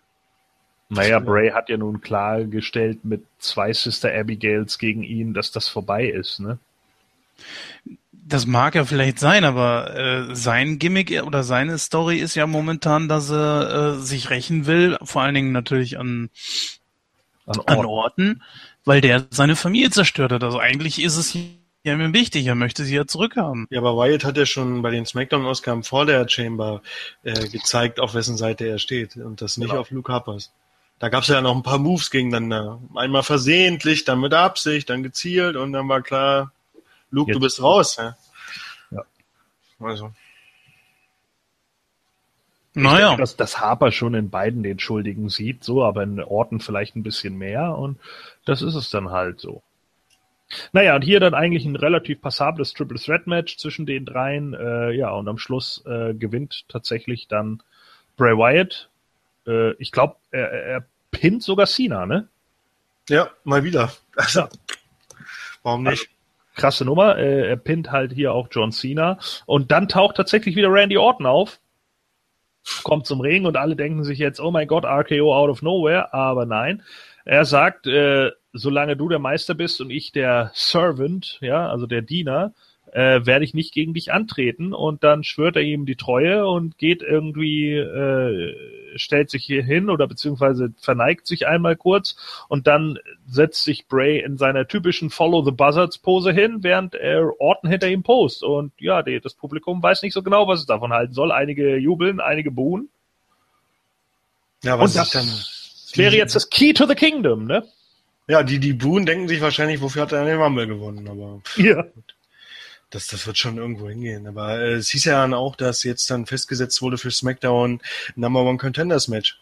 Genau, das Orton wird ja nicht. Ja. Der Battle Royale, ne? bei Talking Smack. Richtig, Entschuldigung. Ja, Ja, ich denke mal Luke Harper dann, ne, der Sieger. Meinst du? Ich meine, es würde passen, ne? Für WrestleMania jetzt. Ja, ich, glaube heißt- nicht, dass, ich glaube nicht, dass die es bis WrestleMania durchziehen, aber es soll so aussehen. Ne? Ja, ich denke mal, das soll wahrscheinlich so aussehen, so dass Luke Harper dann das Ding gewinnt irgendwie und bla und dann im Endeffekt äh, läuft es dann doch in eine andere Richtung. Also Vielleicht gibt es sogar ein Triple Threat Match. der ich meine. Storyline-technisch ist es ja gar nicht mal so schlecht. Ne? Es ist das erste Mal, dass ein Royal Rumble-Sieger eben nicht das Typische macht, ich gehe gegen dich auf jeden Fall, sondern das ist das erste Mal, dass ein Royal Rumble-Sieger sagt, nö, mach ich nicht. Das hat es auch noch nie gegeben. Nee, das stimmt nicht ganz, weil äh, als Vince 99 den Rumble gewonnen hat, hat er dann auch äh, die, danach bei Raw gesagt, äh, er wird natürlich nicht gegen Rock antreten. Naja, Das haben wir dann, das haben wir dann Shawn Michaels und Austin genutzt. Shawn Michaels da GM gewesen oder Commissioner, Entschuldigung, und hat gesagt, hier, pass auf, im Regelbuch steht so und so. Wenn der Rumble-Sieger bei Mania nicht antreten kann oder will oder das, das abgibt, dann ist der, der nächste dran, nämlich der Runner-Up beim Rumble. Was ja in Ja. Austin war, deswegen kam es ja dazu. Ja, aber wobei ich ja dann natürlich sagen muss, äh, Vince McMahon ist eine Authority-Figur und die zählt jetzt nicht als ein normaler Wrestler. Naja, zumal Orton das ja auch geschickt formuliert hat. Er hat ja nicht gesagt, dass er seinen Rumble-Siegerspot aufgibt. Das hat der Ja. Vince gemacht. Äh, schauen wir mal. Äh, Vielleicht wird's wirklich ein Triple Threats, der war jetzt bei Mania. Außerdem hat er ja auch nur gesagt, solange du der Meister bist. Hat er das echt so betont, ja. As, as long as you're the master and I'm the servant. Und ich bleibe der Servant, hat er dann gesagt. Er Ja. hat sich dazu bereit. Ich glaube nicht, dass das geändert wird. Das wird Orton gegen Wyatt werden. Ja, mit Sicherheit, aber ich finde es von der Storyline zumindest im Moment interessant. Ja, auf jeden Fall. So, also das ist zumindest mal, und das muss ich, wir sind ja immer negativ, das hebe ich jetzt positiv hervor, ja. Ich finde das von der Story interessant, weil ich nicht weiß, wie es weitergeht. Also ich bin nicht nur negativ, äh, ich sag mal äh, Women's Division. Ja, Ja, wollte gerade sagen. gut, Nee. aber Fanboys zählen nicht. So, ähm, ja, und damit äh, sind wir dann fertig mit SmackDown und Talking Smack haben wir dann auch mal kurz nebenbei mit abgehakt und jetzt gehen wir noch mal einen Tag zurück, nämlich auf den 13.02.2007, nämlich Monday Night Raw aus der T-Mobile Arena in Las Vegas, Nevada. Auch leider nicht gesehen. Ja, und wenn du bedenkst, wenn du bedenkst, Las Vegas und so, geile Nummer, da war die Crowd echt, äh, und dann merkst du den Unterschied zwischen Raw und SmackDown. Ne? Ja, wobei ich fand, einige Sachen sind schon gefeiert worden, oder? Ja, ich weiß nicht, ich fand die Crowd ein bisschen, ich hatte das Gefühl, da sitzen äh, weniger Wrestling-Fans als sonst drin irgendwie. Vielleicht Ja, so Normalos, die da bei Las Vegas irgendwie gerade sind und dann Ja, doch, doch, das glaube ich auch. Also das glaube ich auch, weil Las Vegas ist nun mal so eine Durchlaufstadt und Mhm. da sind viele, die einfach in die Attraktionen gehen. Und wenn Raw als Attraktion beworben wird, dann sagen sich einige halt, ja, dann gucken wir das halt. Ist doch egal. So, ha, habe ich früher gesehen, Hulk Hogan. So. Dann, ja, Genau. ja, du lachst, aber das ist so. Ja, es ist wirklich so. Undertaker sagt mir was. Weißt du so. Ja, genau, das ist es so, weißt du. Und dann gehen die da rein und sagen sich, Mensch, pff, die, die zwei Stunden, die gönne ich mir mal. Dann setze ich mich halt hinten hin, kostet 60 Dollar, das ist so in Ordnung. So, und das kann man auch machen. Also, warum Mhm. nicht? Ne? Und, Ja. und auch damit muss man umgehen können, dass eben mal nicht nur Wrestling-Fans da sitzen, die irgendwie This is awesome schreien oder sich selber Mhm. feiern, sondern da, da müssen halt, muss halt auch mal damit klarkommen, wenn dann einfach Leute da sitzen, die das Produkt eigentlich gar nicht kennen. Und gerade das ist ja eigentlich der, der, der, die Feuertaufe momentan für, für WWE immer wieder aufs Neue, Leute wirklich mal zu überzeugen, die das Produkt gar nicht kennen. Das ist nämlich gar nicht so einfach. Ja, ne, klar. Ja, am Anfang sehen wir Chavo Guerrero Senior, der leider äh, vor einigen Tagen von uns gegangen ist. Hm. Ähm, auch noch kein Alter. Ich glaube irgendwie en- Ende 60 oder so. Kann es sein? Mhm. 68? Ja, viel zu früh. Ja, also äh, tut mir leid, aber es ist so für mich auch immer noch kein Alter. Ähm, also wenn ich überlege, dass mein Vater auch in dem Alter ist, finde ich das schon ganz schön krass. Äh, es sind halt einfach immer echt viele Leute, die äh, momentan von uns gehen. Ähm, und dann haben wir mal wieder Stephanie McMahon, Ah, Layman. ja. So. ja. Und ähm, ja, sie äh, erzählt dann, dass sie Mick Foley heute freigegeben hat, weil er seine Prioritäten irgendwie nicht richtig sortieren konnte. Quatsch. Ja, ja, ja. Naja, war ja letzte Woche bei Samoa Joe nicht so, ne? Fand er ja nicht so doll, hat er ja nicht so gut verkauft. Ja, ja. Ah, was soll's. Bullshit. Ja. Und dann will Roman Reigns, der jetzt auftaucht, sein Match gegen Braun Strowman, nicht erst bei Fastlane, sondern natürlich schon heute. Aber ja, ja, da kommt wieder der typische Bullshit von Stephanie McMahon. Ja, ich, äh, äh die, die Fans. Wollt ihr das sehen? Ja, ja und alle Fans, sehen? ja. Und dann, ja, ist aber egal, was ihr wollt, denn ich muss hier gucken, dass Roman Reigns nicht verletzt wird durch Braun Strowman und der außerdem kämpft der heute schon gegen Mark Henry und wer da gewinnt, das wissen wir ja gar nicht, äh, weil er ja nicht letzte Woche schon vier Dullis weggehauen hat, was auch überhaupt niemanden interessiert hat. Ähm, Außerdem hat Strowman doch Mark Henry aus dem Rumble befördert, wenn ich mich nicht irre. Ja, ich glaube ja. Das ja, das, das, war, da hatte Mark Henry natürlich noch eine Rechnung mit ihm offen, ne? Hat man ja auch richtig Natürlich. aufgebaut. Deswegen kommt ja demnächst auch noch Big Show, der wurde auch eliminiert von Strowman. Genau, die dürfen jetzt alle nochmal ran. Jeden, den Braun Strowman eliminiert hat, darf dann auch nochmal gegen ihn ran. Deswegen ist demnächst auch Ty Dillinger dran, wenn du es glaubst. So, also, ähm, ja, und dann äh, erzählt Stephanie wieder was und da gab es wieder diesen Moment, wo dann Roman irgendwie sagt, mir ist es scheißegal, was andere denken, bla bla bla. Und jetzt hätte man Roman cool machen können. Aber nein, durch PG geht das ja wieder nicht, etc. Jetzt hätte es endlich mal einen Payoff geben können. Steph hätte endlich mal ein paar verdammt nochmal aufs Maul kriegen können. Das wäre jetzt endlich mal drin gewesen. So, ihr nur einen Atomic Drop verpassen, ist es scheißegal was, aber dass es endlich mal ein Payoff gibt. Aber nein, natürlich nicht. Stattdessen kommen dann Mr. Anderbro und Luke Gallows raus und sagen, ja, ich kann mir das nicht mehr anhören, wie du hier gegen Stephanie McMahon losgehst, Roman Reigns. Äh, da wäre doch zum Beispiel schon der Punkt gewesen, dass Roman sie einfach mal packt. Ja, mm. es geht ja gar nicht darum, dass er sie jetzt zusammenhaut, sondern sie einfach nur mal packt, damit sie einfach mal merkt, scheiße, mit meiner Bitch-Tour komme ich nicht durch. Ja, aber dann hätte sie so ihn so ins Gesicht so, put your hands away und er hat am Ende dann doch noch die Hände weggenommen, ist so. Ja, und genau das geht eben nicht, ja, sondern Stephanie muss halt auch mal Schiss haben. Es ist einfach Blödsinn, dass es immer so läuft. Dann hätten ja Gallows und Anderson rauskommen können und sagen können, lass die Hände von ihr und bla bla bla. Also das wäre dann eine andere Nummer gewesen und hast du nicht gesehen. So, dann äh, gab es auf einmal, weil Stephanie sich ja so um die äh, äh, Gesundheit von Roman Reigns äh, sorgt, hat sie dann gleich mal ein Two-on-One-Handicap-Match gegen Luke Gallows und Carl Anderson angesetzt, äh, Carl Anderbro, Entschuldigung, angesetzt und äh, die, denn die beiden sind ja nicht so viel wert wie Braun Strowman, das wissen wir ja auch. Deswegen haben sie ja, äh, sind sie ja nur amtierende Tag Team Champions und haben überhaupt keine Storyline und im Tag Team Titel. Und jetzt sind wir endlich bei dem Thema, was wir nämlich schon die ganze Zeit haben. Und das ist auch das, was mir bei der Women's Division so unfassbar auf den Sack geht, gerade bei Raw. Man merkt jetzt mittlerweile, dass dieser Brand Split den Titel nämlich nicht gut tut. Denn wir haben, sobald sich eine Sasha Banks verliert, äh, oder verletzt, haben wir überhaupt keine Contender mehr. Und das ist bei der Tag Team Division genauso. Wir haben jetzt irgendwie Cesaro und Sheamus, die gegen, jetzt schon gegen Cass und Enzo gehen müssen, weil sie einfach keine Gegner mehr haben. Und das Problem dabei ist, dass zum Beispiel der New Day mittlerweile so weit über dem Tag Team Titel stehen, dass die nicht mehr da, darum kämpfen müssen. Ja. Und deswegen dümpeln jetzt Carl Anderbro und Luke Gallows dumm durch die Gegend und wissen gar nicht mehr, was sie machen sollen. Stattdessen dürfen sie jetzt irgendwie gegen Roman Reigns rein und dann werden sie disqualifiziert, weil der Referee sie ja irgendwie anzählt, während sie beide auf ihn einschlagen und dann soll der Magic Killer kommen, aber natürlich kann Roman Reigns das Ganze irgendwie abwehren. Hm. Ich, Muss ich noch was sagen oder? Nee, musst du nicht sagen. Äh, äh, ich stimme dir ja vollkommen zu. Warum, warum macht denn WWE es nicht so? Und das ist jetzt mal ein Booking-Vorschlag von mir und ich weiß ja, dass ich irgendwie insgeheim abgehört werde und deswegen passieren ja so oft Dinge, die ich irgendwann voraussage bei WWE. Und deswegen sage ich das jetzt, damit die WWE das auch hören kann. Warum macht man es denn nicht einfach so? Man hat einen Tag-Team-Titel und man hat einen Women's-Titel. Und diese sind brandübergreifend. Nein. Aber, pst, hört zu. Aber, es ist folgendermaßen.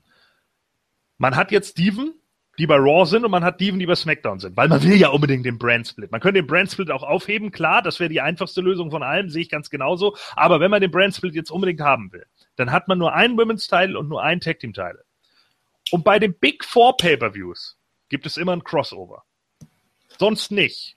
Ja? So wie man es mit Sami Zayn und, und The Miz gemacht hat um den Intercontinental Title. Denn dann wäre es mal interessant.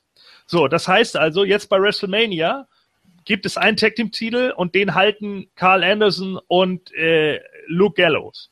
So, die halten den. Und bei SmackDown, wo man so viele Titel hat, da darf sich jetzt ein Team qualifizieren. Und dieses Team ist American Alpha. Und die treten jetzt an gegen Carl Anderson und Luke Gallows und besiegen die. Dann wandert dieser Tag Team Titel zu SmackDown. Und dann kann in dem Moment hat man nämlich Bragging Rights, ne, kann man auch nochmal geil den Pay-Per-View Bragging Rights rüberbringen, kann Daniel Bryan sagen, tja, Stephanie, das ja, oder, oder Mick Foley, das ist ja dumm für euch, denn jetzt haben wir diesen Titel mindestens bis zum SummerSlam und keiner von euch kann was dagegen tun. Aber bis zum SummerSlam habt ihr sicherlich genügend Teams zur Verfügung, die sich mal aufstellen werden, um darum zu kämpfen. Dann hat man bei Raw eine Tag-Team-Fehde oder eine Tag-Team-Szene, die unbedingt an diesen Titel will und sich deswegen bekriegt. Und bei SmackDown hat man halt die Teams untereinander.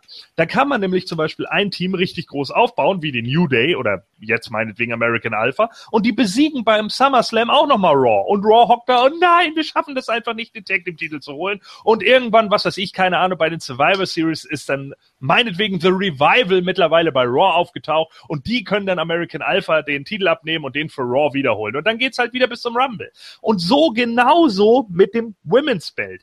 Denn wie oft wir jetzt alleine Charlotte gegen Sascha oder Charlotte gegen Bailey hatten, ich kann es nicht mehr zählen und ich kann es eigentlich auch nicht mehr sehen.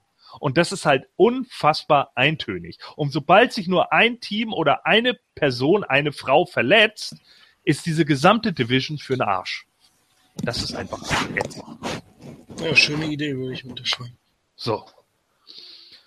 Ja, Sorry, das Nummer.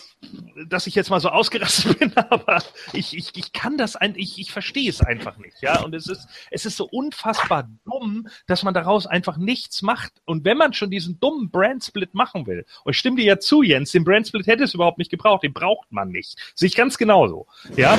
Aber wenn man das schon macht und das unbedingt so halten will, warum macht man es denn dann nicht so? Dann hätte man wenigstens schon mal diese, diese Konfrontation untereinander. Dass man dann einfach sagen kann, yo, wir haben euch den Titel weggenommen, leckt uns doch. Das habt ihr jetzt davon. Haha, fuck you. Das kommt davon, wenn du einen Brand-Split machst, äh, nicht des Brand-Splits wegen. Ja. Ja, es ging wohl eher darum, äh, die äh, Authorities zu differenzieren mit Shane, der für Ja. sich steht mit Danny Bryan und Steph und Foley und so. Und dann ging es auch darum, die ganzen Worker äh, ne, sauber voneinander so, also so das. Aber dafür muss man auch wirklich keinen Split machen, äh, weil du kannst bei Raw die eine Seite der Worker zeigen und bei SmackDown die andere ohne Split. Also, Und du Ja. kannst es auch so, du kannst es auch so gestaffeln, dass mal Cena bei Raw ist und mal bei SmackDown. Das Mhm. geht auch. Ne? Mhm. Dass, dass man das auch interessant genug hält. So, das ging ja früher schließlich auch. Ja, aber offensichtlich ist es auch, hat es auch ein bisschen was mit diesem Backstage äh, Ver, ähm, Arrangement zu tun im Sinne von wer, welcher Wrestler ist mit welchem Brand auf Tour? Ja. wer muss da wohin fahren? Und wenn du jetzt sagst, Cena mal bei Raw, Cena mal bei SmackDown, das ist ganz schön, äh, da musst du ganz schön für Ordnung sorgen, ne, dass das alles glatt läuft. Tja, Ja. selber schuld, wenn man sich mit so vielen Shows behängt. Ja. Das ist das große Problem bei Vince. Ne? Was hat der Mann nicht alles versucht mit seiner Budding Federation und seiner XBL und XFL. Hä? XFL. XXL, genau, ja. My fault, mea culpa. Auf jeden Fall, der Mann kann einfach nicht auf dem Spielfeld spielen, wo er ist. Nein, er muss expandieren, großdenken. Und das ist das große Problem.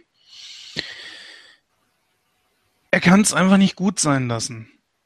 Damals diese, wo es anfing, so diese Raw und SmackDown Supersendung, wo es dann langsam auch so in, in Richtung äh, Title Uniteds ging und so weiter, da dachte ich, jawohl, jetzt ist endlich Ruhe mit diesem Scheiß. Und ich habe tatsächlich angefangen, wieder WWE zu gucken. Dieser Split damals war der größte Rotz, den sie überhaupt machen konnten.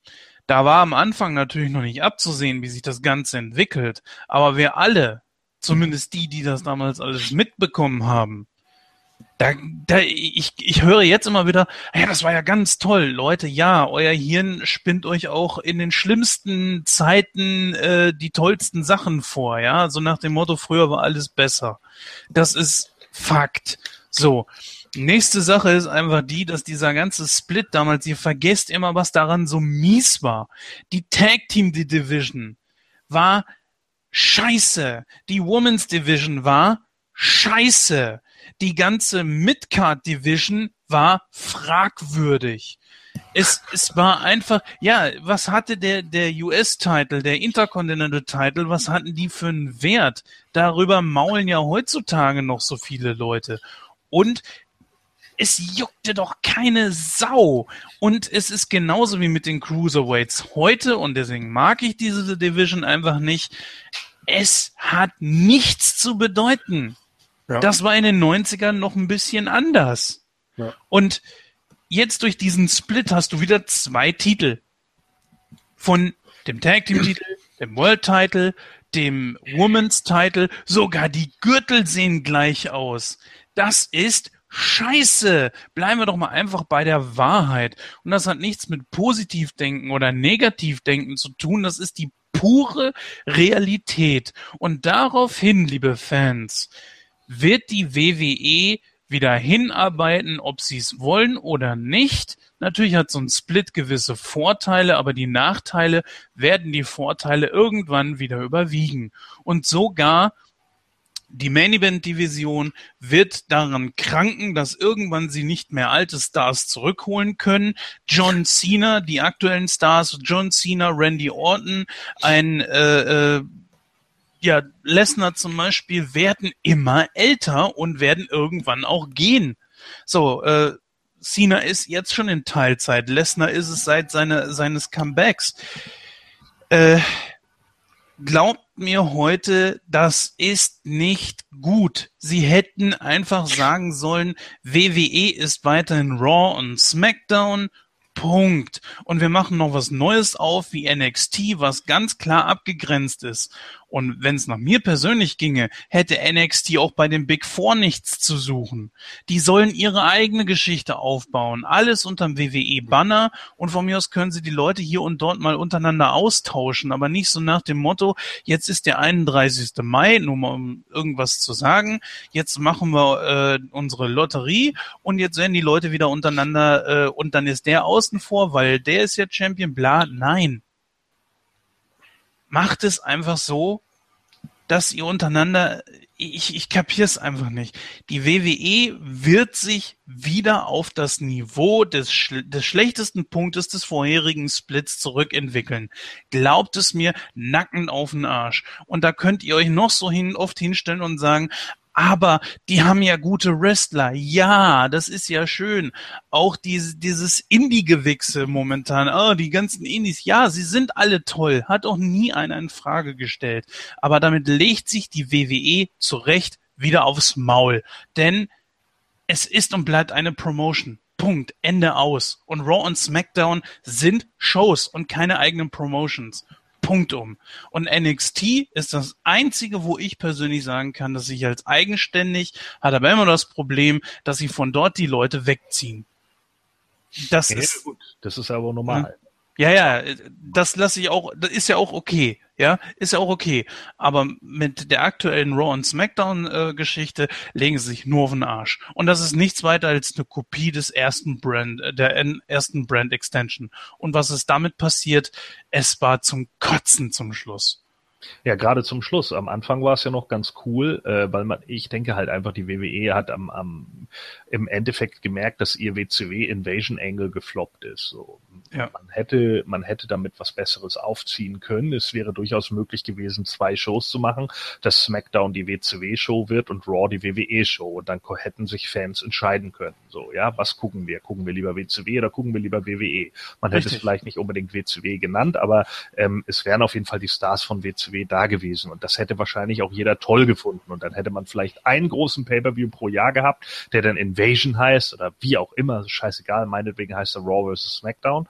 Und da treten dann irgendwelche Superstars von den jeweiligen Brands gegeneinander an und dann bringt man halt Leute over. So, das wäre fun hätte funktioniert, wenn da nicht unglaublich viele Egos, vor allem ja. allen voran Vince McMahon ins ja. Ego nicht mit reingespielt hätten. So und das das ist halt passiert. Zudem hatte man nicht genügend Stars, weil natürlich viele von den Altstars ihre AOL Time Warner Verträge ausgesessen haben. Ist ja auch vollkommen klar. Hätte ich hier an Kevin Nash, Scott Halls, Hulk Hogans Stelle auch so gemacht oder auch an Goldbergs Stelle, äh, weil die natürlich hochdotierte Verträge hatten und äh, warum sich in den Ring setzen, wenn du zwei Jahre lang bei vollem Bezahlung zu Hause sitzen kannst und mit deiner Family was machen kannst. So, dann würde ich auch sagen, ja, warum sollte ich jetzt im höheren Alter oder wie auch immer äh, Verletzungen hinnehmen, wenn ich jetzt auch mit meiner Family hier was machen kann? Und Leute, die aus diesem Vertrag Dings raus sind, wie zum Beispiel Buff Bagwell, die haben ja auch gesehen, wohin das dann führt.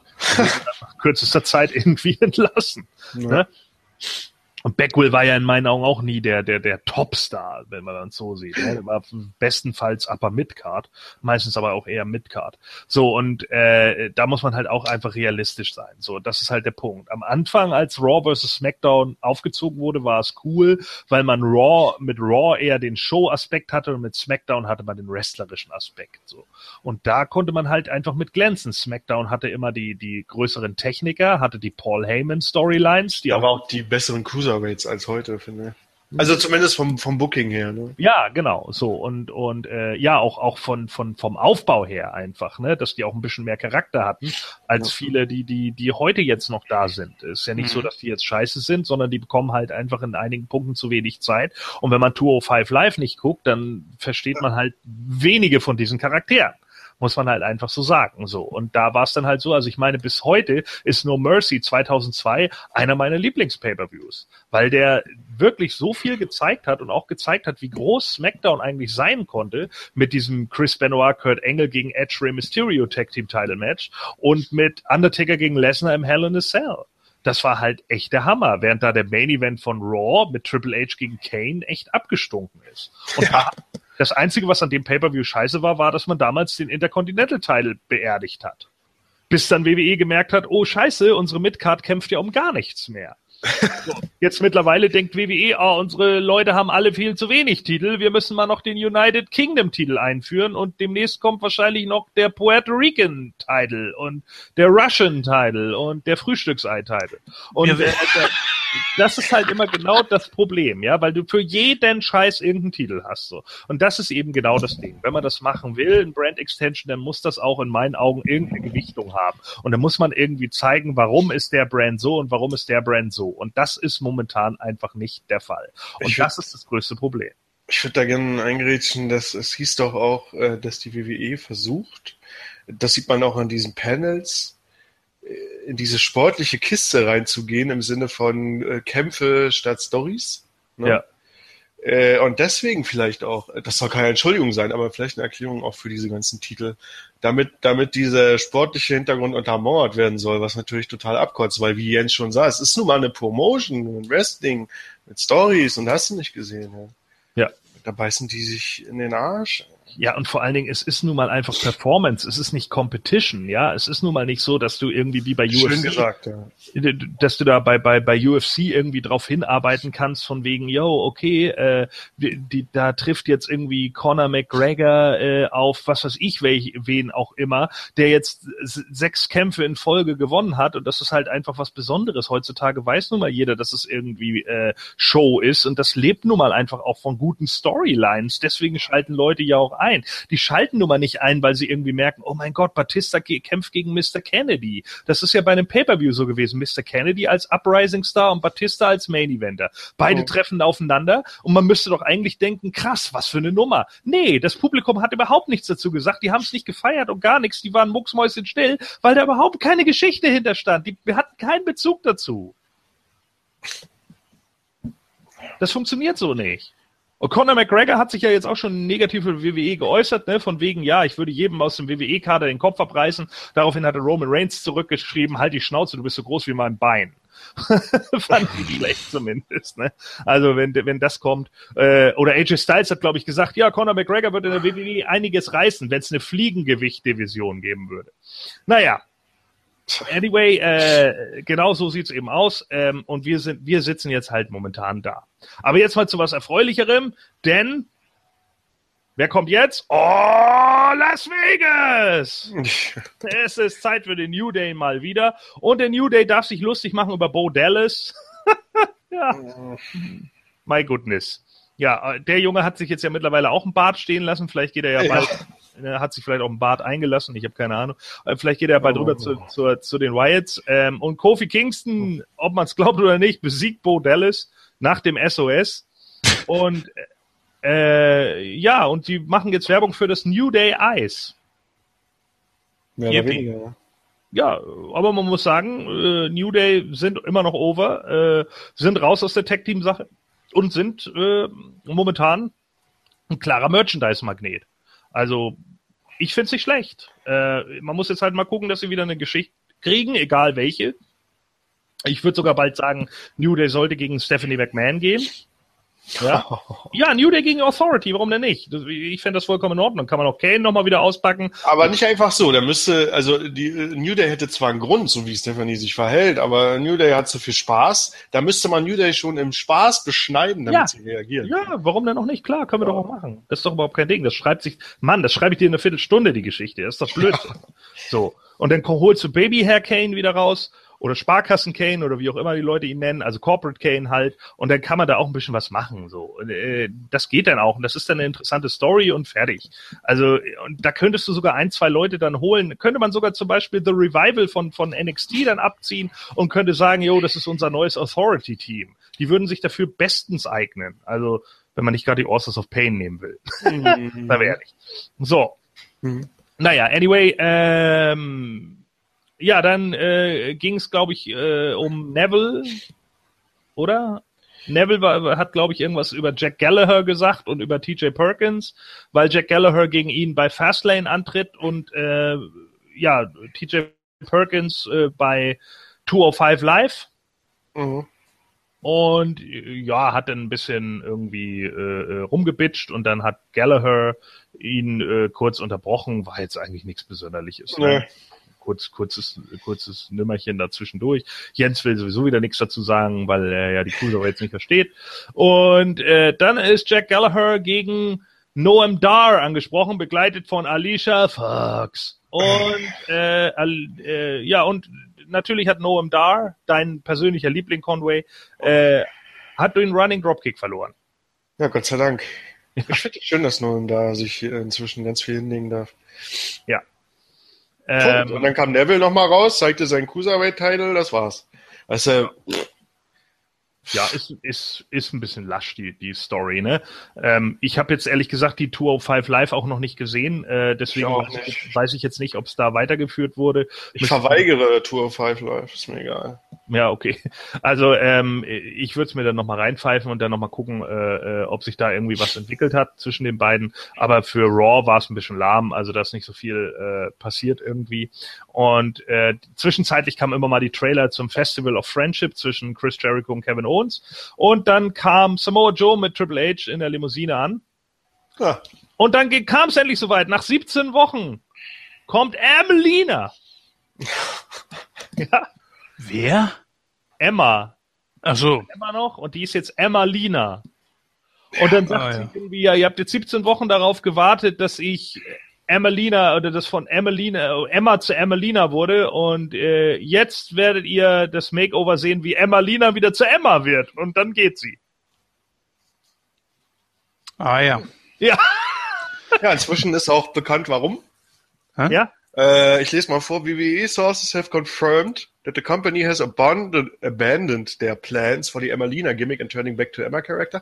Uh, Ryan Setten of Pro Wrestling Sheet is reporting that officials decided to nix the idea after producers realized that after multiple rehearsals, she couldn't pull off what they were looking to accomplish. Deswegen hat es auch so lange gedauert mit ihrem Debüt. Also die haben festgestellt, das wird ja auch noch weiter erzählt, ähm, so wie sie sich Emmalina vorgestellt haben, haben sie gemerkt, Emma kann das nicht darstellen. Weil was hier sollte steht sie auch, denn darstellen? ja, ja, hier steht auch. He adds that the character was supposed to be a throwback to the likes of Sable and the Cat. But the, but the officials felt Was? That Emma wasn't committing enough to the role. One official told us that there was some internal debate ongoing about uh, Emma's name, especially if the character is to be an evil heel, as Emelina is a better heel name, but that ultimately uh, it was decided to save the name for perhaps another shot in the future. Also Emma konnte es nicht aufziehen, dieses äh, Emmalina Heel-Gimmick. Das haben sie dann also droppen lassen und sie haben sie deshalb auch wieder Emma genannt, um den Namen Emelina, der ja gut als Heel klingen würde, so hieß es, äh, vielleicht später nochmal zu benutzen. Also großartig. Ja, weil sie, weil sie keine hinterhältige, aufgedunsene Schlampe wie Sable sein konnte. Wow, wie cool. Also das ist ja echt unglaublich geil, ja. Was für ein Oder so ein, so ein, Jay, äh, so ein Jerry the King Lawler Bitch wie The Cat. Genau. Ja, mega geil, ja. Also, weißt, du, weißt du was, da kriegst du doch Zahnschmerzen. Und dann hörst du so eine Scheiße. 17 Wochen lang wird, die, wird der Müll promoted und dann wird es fallen gelassen, weil sie dann plötzlich merken, oh, die kann das ja gar nicht darstellen. Sag mal, tickt ihr noch ganz richtig? Seid ihr irre oder was? Ja, das ist WWE momentan, ne? Ich habe mich auch von Anfang an gewundert, als die Emmalina Clips begannen, dass man Emma dafür nimmt, weil ich das Emma auch nicht abkaufen würde. Emma ist cooler als so ein oberflächliches oberflächliche Bitch. Also. Ja, und vor allen Dingen, äh, ich meine, so, sie hat ja auch den Look, sie ist ja gar nicht so hässlich, so, so ein hübsches Mädel. So, äh, da hätte man definitiv was mit ihr aufziehen können. Vor allen Dingen ihr Outfit irgendwie mit den Halbhandschuhen und diese, dieser Polizeibrille und so. Das ist, das war doch ein gutes, guter, gutes Outfit und so, so passt, so schlecht im Ring ist sie auch nicht. Die kann einigermaßen ja. was. Also, äh, mit der hätte man doch durchaus irgendwie was aufziehen können. Da hätte man dann so tun können, ja, ich bin das Glamour Girl, aber in Wirklichkeit reiße ich euch den Arsch auf. Das wäre doch eigentlich total witzig gewesen. Ja, aber das wollten sie ja nicht, Emelina. Nee, das lassen wir jetzt lieber, weil sie ja nicht so eine Dumpfblinse ist wie The Cat. die in, in, in Bubble Foil rauskommt. Ah, und dann kommt Jerry Lawler. I want to clip it. Oh, Ey, was ist denn da los? Ey, was stimmt denn nur nicht mit euch, WWE? Was stimmt nicht mit euch, Mann? Das ist Vince halt, ne? Das oh. machen wir jetzt anders. Fuck you all. Vielleicht haben die echt gemerkt, in der Zeit, wo sie sich über, wo sie sich diese Emmalina-Kacke überlegt haben, haben sie gemerkt, äh, mit Eva Marie kommen, die, weil die könnte das ja gut, mit der kommen wir aber nicht weiter, weil die im Ring nichts kann und auch sonst wird die nicht angenommen. Jetzt suchen wir uns jemanden, der das irgendwie vielleicht ersetzt, so ein bisschen. Ja, das und wollten sie ja angeblich. Ja, und dann ausgerechnet Emma. Ja, super. Mhm. Aber wieso denn Emma? Dann hätten sie doch, weiß ich nicht, wen nehmen können. Keine Ahnung, Dana Brooke, was weiß ich. Ja, auch wenn die ja, mit ihren, ja. Ich glaube, äh, She's such a lady. Ja, Sable war so eine Lady. Du hast vollkommen recht, Vince McMahon. Oh Gott, fuck. I'm brilliant, Emelina. Nein, also was Gott, Alter, also wirklich, wenn ich diese Writer jetzt wieder vor mir sitzen hätte, würde ich ein paar scheuern, glaube ich. Würde den Leuten wirklich ein paar scheuern. Ich kann schon verstehen, dass Jim Cornette sagt manchmal, er würde den Leuten, er hätte die Leute am liebsten erwürgt. Also wie kann man so blöde sein? Das ist unfassbar. Naja, gut. Also Emelina geht jetzt wieder zurück zu Emma und kommt dann wieder als Emma und jetzt Dilemma. So, äh, alles okay. Äh, tschüss. Äh, und Bailey äh, erzählt dann, dass sie heute den Women's Title äh, gewinnen wird, weil sie wäre zwar nervös, aber sie hätte jetzt endlich die Chance, ihren Traum wahrzumachen. Juhu. Das ist eben genau das, was ich meine. So Bailey gegen Charlotte hatten wir jetzt auch one too many. Sasha Banks ist verletzt und dann bleibt nur noch Nia Jax. Ja, und wen hat man denn dann noch? Alicia Fox macht überhaupt nichts mehr. Äh, will man auch nicht mehr sehen. Äh, eine Summer Ray brauchst du auch nicht mehr im Ring. Ja, und sonst hast du noch Nia Jax, die ungefähr Lo Jobber irgendwie hin und her schubsen kann und sonst auch nichts macht. Ich glaube, Nia Jax ist diese Woche gar nicht aufgetreten bei Raw. Zeigt auch schon wieder, wo man da eigentlich ist. Also das ist eben das Problem an der Women's Revolution. So gut Bailey und, und Sasha äh, und, und Charlotte auch sein mögen, aber nur drei Frauen in dem gesamten Kader zu haben, ist halt auch verdammt wenig. Und da entwickelt sich dann einfach auch sehr wenig. Und das ist dann auch teilweise ein bisschen langweilig, wenn man jede Woche das Match aufs Neue sieht. Ja, mit, oh, mit mehreren, something as it. Genau. Mit mehreren Damen könnte man auch diese drei Hauptdamen immer mal in andere Matches stecken. Ne? So ist es. Um sich weiterentwickeln zu lassen. Aber und auch mal in eine andere Storyline stecken einfach so. Oder nebenbei irgendwie Charlotte mal sagen zu lassen, ja, weißt du was, Bailey, ich habe dich letzte Woche besiegt. Wenn du noch mal ein äh, Titelmatch gegen mich haben willst, stellst du dich hinten an. Der musste erstmal Alicia besiegen oder äh. wen auch immer. Es ist doch scheißegal wen, aber auf jeden Fall wäre dann mal ein bisschen Varianz drin. Und das fehlt halt einfach. Und deswegen nervt es dann irgendwann nur noch. Mal davon ab, dass die beiden gute Wrestlerinnen sind und das Match, wenn wir später darüber reden, auch ein gutes Match war. Steht für mich außer Frage, aber ne? Das Problem ist halt einfach unabwechslungsreich. So, und Jericho und Kevin Owens freuen sich aufs Festival of Friendship. Ja, und dann sprechen irgendwie Triple H und Owens kurz miteinander. Hm. Auch irgendwie, Owens wirkt dabei sehr nachdenklich, ja, Ja. aber es wird auch nichts aufgeklärt, warum. Kommt aber vielleicht nächste Woche. Wahrscheinlich. Ja. Und dann haben wir Braun Strowman, oder wollte da noch jemand was zu sagen? Nee, ne? Ja. Nee, ich habe es ja sowieso nicht gesehen. Ja, das ist alles so nebenbei. Und dann kommt Braun Strowman gegen Mark Henry. Und äh, Mark Henry besiegt Braun Strowman überraschenderweise mit dem World Strongest Slam und das war's mit Braun Strowman. Nein, ist natürlich Quatsch. Natürlich hat Braun Strowman gewonnen, wie immer, am Running Power Slam gegen Mark Henry. Das Match war ziemlich langweilig. Oh, der Und- war aber auch langsam, oder? Mark Henry. Meine Ja, also, beide langsam, Mann. Das ist alles nur bla. So, Aber Mark dann, Henry konnte immerhin den World Strongest Slam zeigen. Das ist schon mal was. Ja, stimmt. Und dann gibt's noch mal kurz von Roman Reigns ein paar aufs Maul für Braun Strowman. Ist ja auch klar, die beiden treffen ja bald im Fastlane aufeinander, also gibt's irgendwie noch Superman Punch und Spear und äh, ich glaube, der Spear wurde dann abgefangen durch einen Running Power Slam. Ja, immerhin. Ja, immerhin, ja, genau. Das ist das, was du gesagt hast, dass äh, Braun Strowman wirklich kontinuierlich, das stimmt. Dass er Ja. sogar hier sich am Ende nochmal durchsetzt. Das finde Ja. ich, finde das in Ordnung. So, und jetzt ist halt auch die große Frage, wo will man eigentlich mit Roman Reigns hin? Besiegt er jetzt Braun Strowman bei Fastlane und ist Fastlane ein Pay-Per-View, der groß genug dafür ist? Wenn, ich könnte mir vorstellen, dass Braun Strowman ihn irgendwie, also ich denke jetzt logisch, ja, aber WWE-Booking gewinnt wahrscheinlich Roman Reigns. So, aber logisch wäre für mich, dass Braun Strowman per DQ verliert. Nee, er Ja? wird, er wird gewinnen wahrscheinlich, weil wenn, wenn, wenn er, auch wenn Jens äh, in der letzten Ausgabe ja darauf hingewiesen hat, dass er wirklich nicht fit ist, haben wir alle gesehen, aber es heißt doch, Reigns soll gegen Undertaker gehen. Also muss der Undertaker hier eingreifen, damit äh, äh, Strowmans Streak weitergeht, also sein kontinuierliches Booking, und Reigns konzentriert sich ab sofort dann auf den Taker. Okay, ähm, aber der Taker, dem soll es ja nun nicht besonders gut gehen. Ja, das ist das Problem. Deswegen war ja jetzt auch schon Krisensitzung.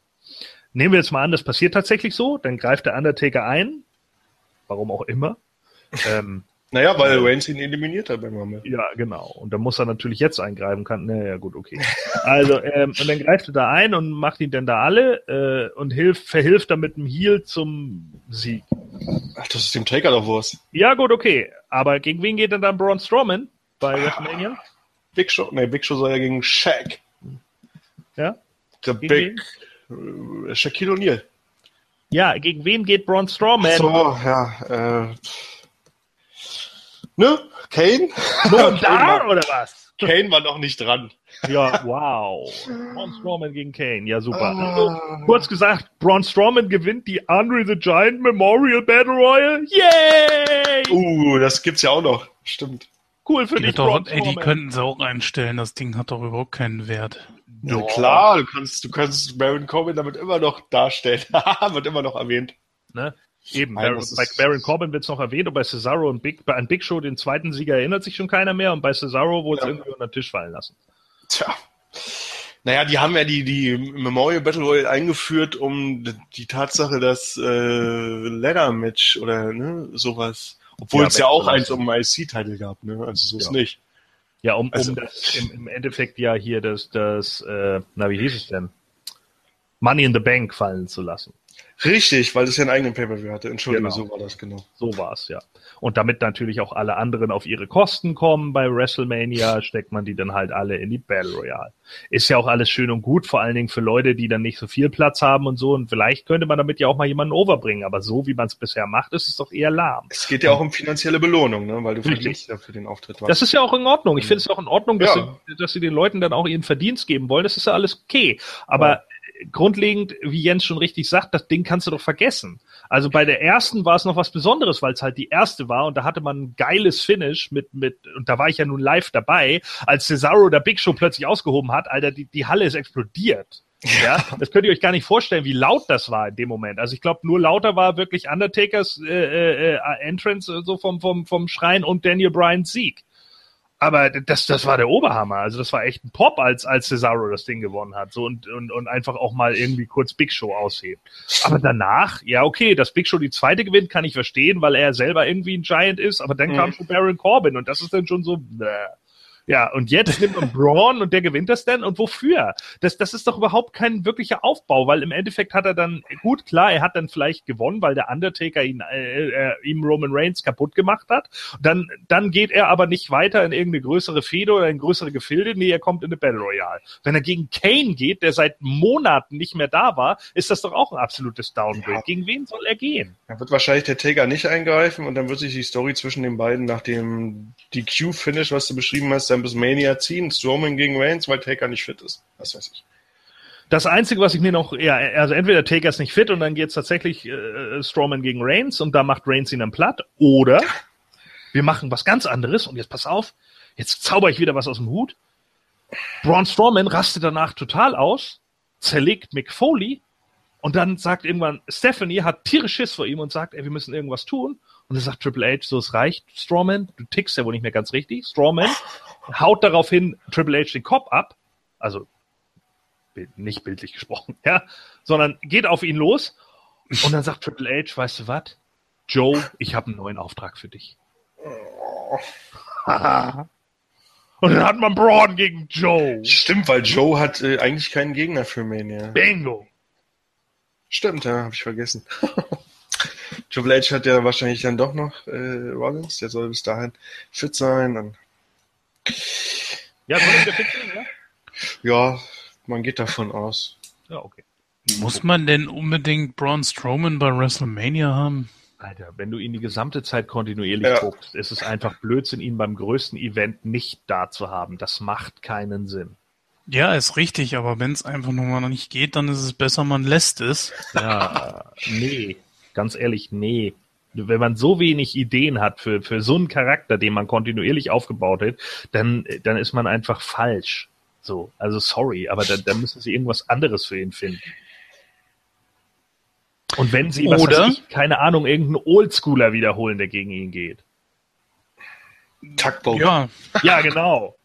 Hat man von. Oder aber bitte als, bitte als Typhoon. Oh ja, Kurt Engel will ja auch noch ein Match haben, richtig. Kurt aber Engel, der dann sagt, ja, ich bin an der Hall of Fame. Kurt Engel will ja unbedingt, hat er in mehreren Interviews jetzt schon gesagt, seitdem, seit der Bekanntgabe mit der Hall of Fame, er will unbedingt nochmal gegen AJ Styles. Mann. Ja, geil. Ja, schauen wir mal.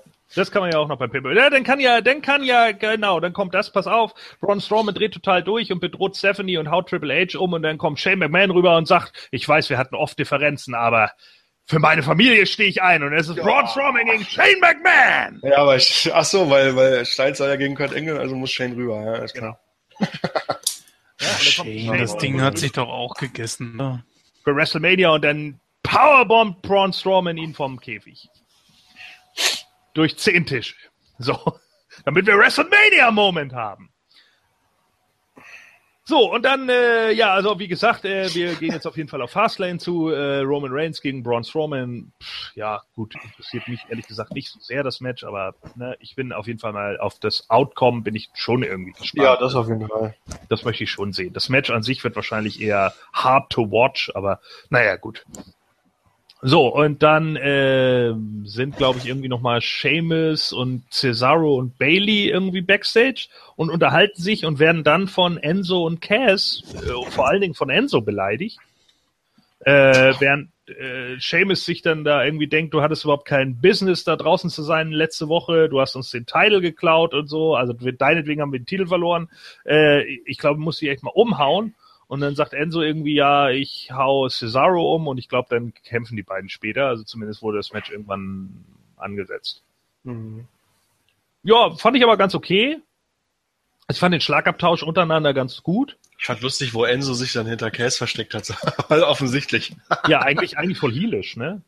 Also ja, aber es ist das, was, was den Fans halt auffällt, dass Enzo macht halt immer aus Versehen Mist, nicht absichtlich und so. Und äh, Cass muss das immer gerade bügeln. Und ja. da haben die das mal aufgegriffen, dass den beiden das auch irgendwo bewusst ist, aber dass sie das offenbar okay finden. So ja. habe ich mir das gedacht, dass sie das so darstellen wollen. Ja, und Cass macht damit, ist doch kein Ding. Ja. Ah. Ja, ich finde auch in Ordnung. Also, äh, aber wie gesagt, man sieht halt einfach so, die Tag-Team-Szene liegt halt wieder. Ja. Ja. Ne? Und das, das ist halt einfach super schade. So. Das kann doch nicht der Sinn sein, dass du einen Titel wechseln lässt, damit es dann flach liegt. Eben, das, das ist der Punkt. So, und, und New Day haben die so hochgezogen, die scheiß Tag Team Szene. Und jetzt ist das wieder so durch diesen dämlichen Brand Split und der ganze Kram. Meine Güte, dann legt doch wenigstens diese Titel zusammen und macht es so, wie ich es gesagt habe. Aber naja, gut. So, und dann äh, Michael Cole äh, sitzt dann mit Samoa Joe backstage. Deswegen hat er auch mal kurz den Kommentatorenpult ver verlassen. Äh, Corey Graves und Byron Sexton oder wie mein Kumpel immer sagt, das, äh, das, das Aquarium äh, stehen vorne und äh, kündigen dann an, dass Michael Cole mit Samoa Joe da sitzt und Samoa Joe äh, wird dann von Michael Cole gefragt, ob ihm klar ist, dass alle Leute, die sich bisher mit Triple H in der Vergangenheit eingelassen haben, Shawn Michaels, Batista, Randy Orton, Seth Rollins, im Endeffekt alle bitter dafür bezahlt haben, sich mit Triple H einzulassen. Und äh, Samoa Joe sagt, ja, aber ich bin nicht wie all diese Leute. Ja, ich, so im Sinne von, äh, so habe ich das verstanden. Er hat es so nicht gesagt, aber wenn man Joe auch bei NXT gesehen hat und alles, Joe würde das, was Triple H, äh, worum Triple H ihn bittet, auch, auch machen, ohne dass Triple H ihn darum bittet. Ja. Joe hat jetzt durch Triple H bitten nur noch einen zusätzlichen Grund, das zu tun. Ja. Äh, es war ja auch auffällig, wie Joe ähm, auch klar gemacht hat, sag mal, geht's ja eigentlich um mich oder um Triple H? Ja. ja. Das so cool. Also das Interview war schon gut. Mich würde ja wirklich interessieren bei dir, Gordon. Du hast ja gesagt, dass du Joe äh, dann auch wieder besser gefunden hast, als du gemerkt hast, er kann auch einiges oder er redet wieder vernünftig am Mikro bei NXT und hast ja, ja nicht gesehen, wie, wie du das Interview fandest. Ich fand das in Ordnung. Das unterstreicht seinen Stil. Ich fand auch, ich, äh, auch jetzt sein Auftritt bei Raw letzte Woche war ja auch gut, bis auf der Anzug, der ihm irgendwie nicht passte. Den Anzug, den er heute dieses Mal anhatte, der passte besser. Ja, weil da war die Krawatte nicht, die alles so eng hat machen lassen. Ja, vielleicht. Ja, keine Ahnung. Vielleicht war das einfach nur das. Haben sie ja wieder weggenommen, die Hitman-Krawatte. Ja, hatte vielleicht auch einen Grund, ja. Ähm, also, wie gesagt, ähm, fand ich vollkommen in Ordnung und das, das passt auch. Es passt auch mit dem, was dann danach losging. Er hatte ja, glaube ich, im Interview noch irgendwie fallen lassen, dass er nicht wie Sami Zayn ist, der einfach nur Glück hat, irgendwie bei Raw zu sitzen, sondern er äh, verdient sich das halt, bei Raw zu sein oder so. Und weil er eben Sami Zayn erwähnt hat, äh, kommt er nämlich auch gleich im nächsten Match und zwar gegen Rusev und besiegt den auch mit dem Hell of a Kick. Mhm. Nach elf Minuten ähm, Lana in irgendeinem so Glitzer-Outfit und äh, danach wird er dann von Charlie Caruso interviewt und äh, er kennt dann eben an, ja richtig, äh, Joe, ich bin nicht wie du, weil Sami Zayn eben nicht das tut, was andere von ihm wollen und bla bla bla und dann ist äh, Samoa Joe rausgekommen und hat natürlich Sami Zayn erstmal auseinandergenommen. Ja, weil er kann jetzt halt nicht gegen Seth Rollins bei Fastlane antreten, also nimmst du Sami Zayn. Ja. Aber machen. So leicht kann Booking manchmal sein. Habe ich ja auch vorher schon gesagt, ne, dass man jetzt irgendjemanden schicken muss, der halt ein Kumpel von Seth Rollins ist und das ist dann eben Sami Zayn. Man verkauft es ein bisschen anders, aber im Endeffekt läuft es genau darauf hinaus. Ist ja auch in Ordnung. Das Match wird auch gut, bin ich fest davon überzeugt. Ja, da gehe ich auch stark von aus. Also die beiden werden schon harmonieren miteinander. Ja, und King ja. und ML äh, haben das auch erwähnt äh, im Shortcut, dass äh, auffällig war, da gab es ja auch wieder diesen China-Klatsch oder wie der heißt gegen Zane, so wie bei Rollins, und da hast ja. du wirklich gemerkt, dass äh, äh, Joe vorsichtiger diesmal war beim Ansetzen, also so beim oder beim Ausführen, wie auch immer, als ja. bei als bei Rollins. ja. Ah. Ist, ja, ist ja im Endeffekt nur eine Variante des Chicken Wing Crossface von Bob Backlund. Richtig, ja. Wir haben alle bei Bob Backlund gelernt.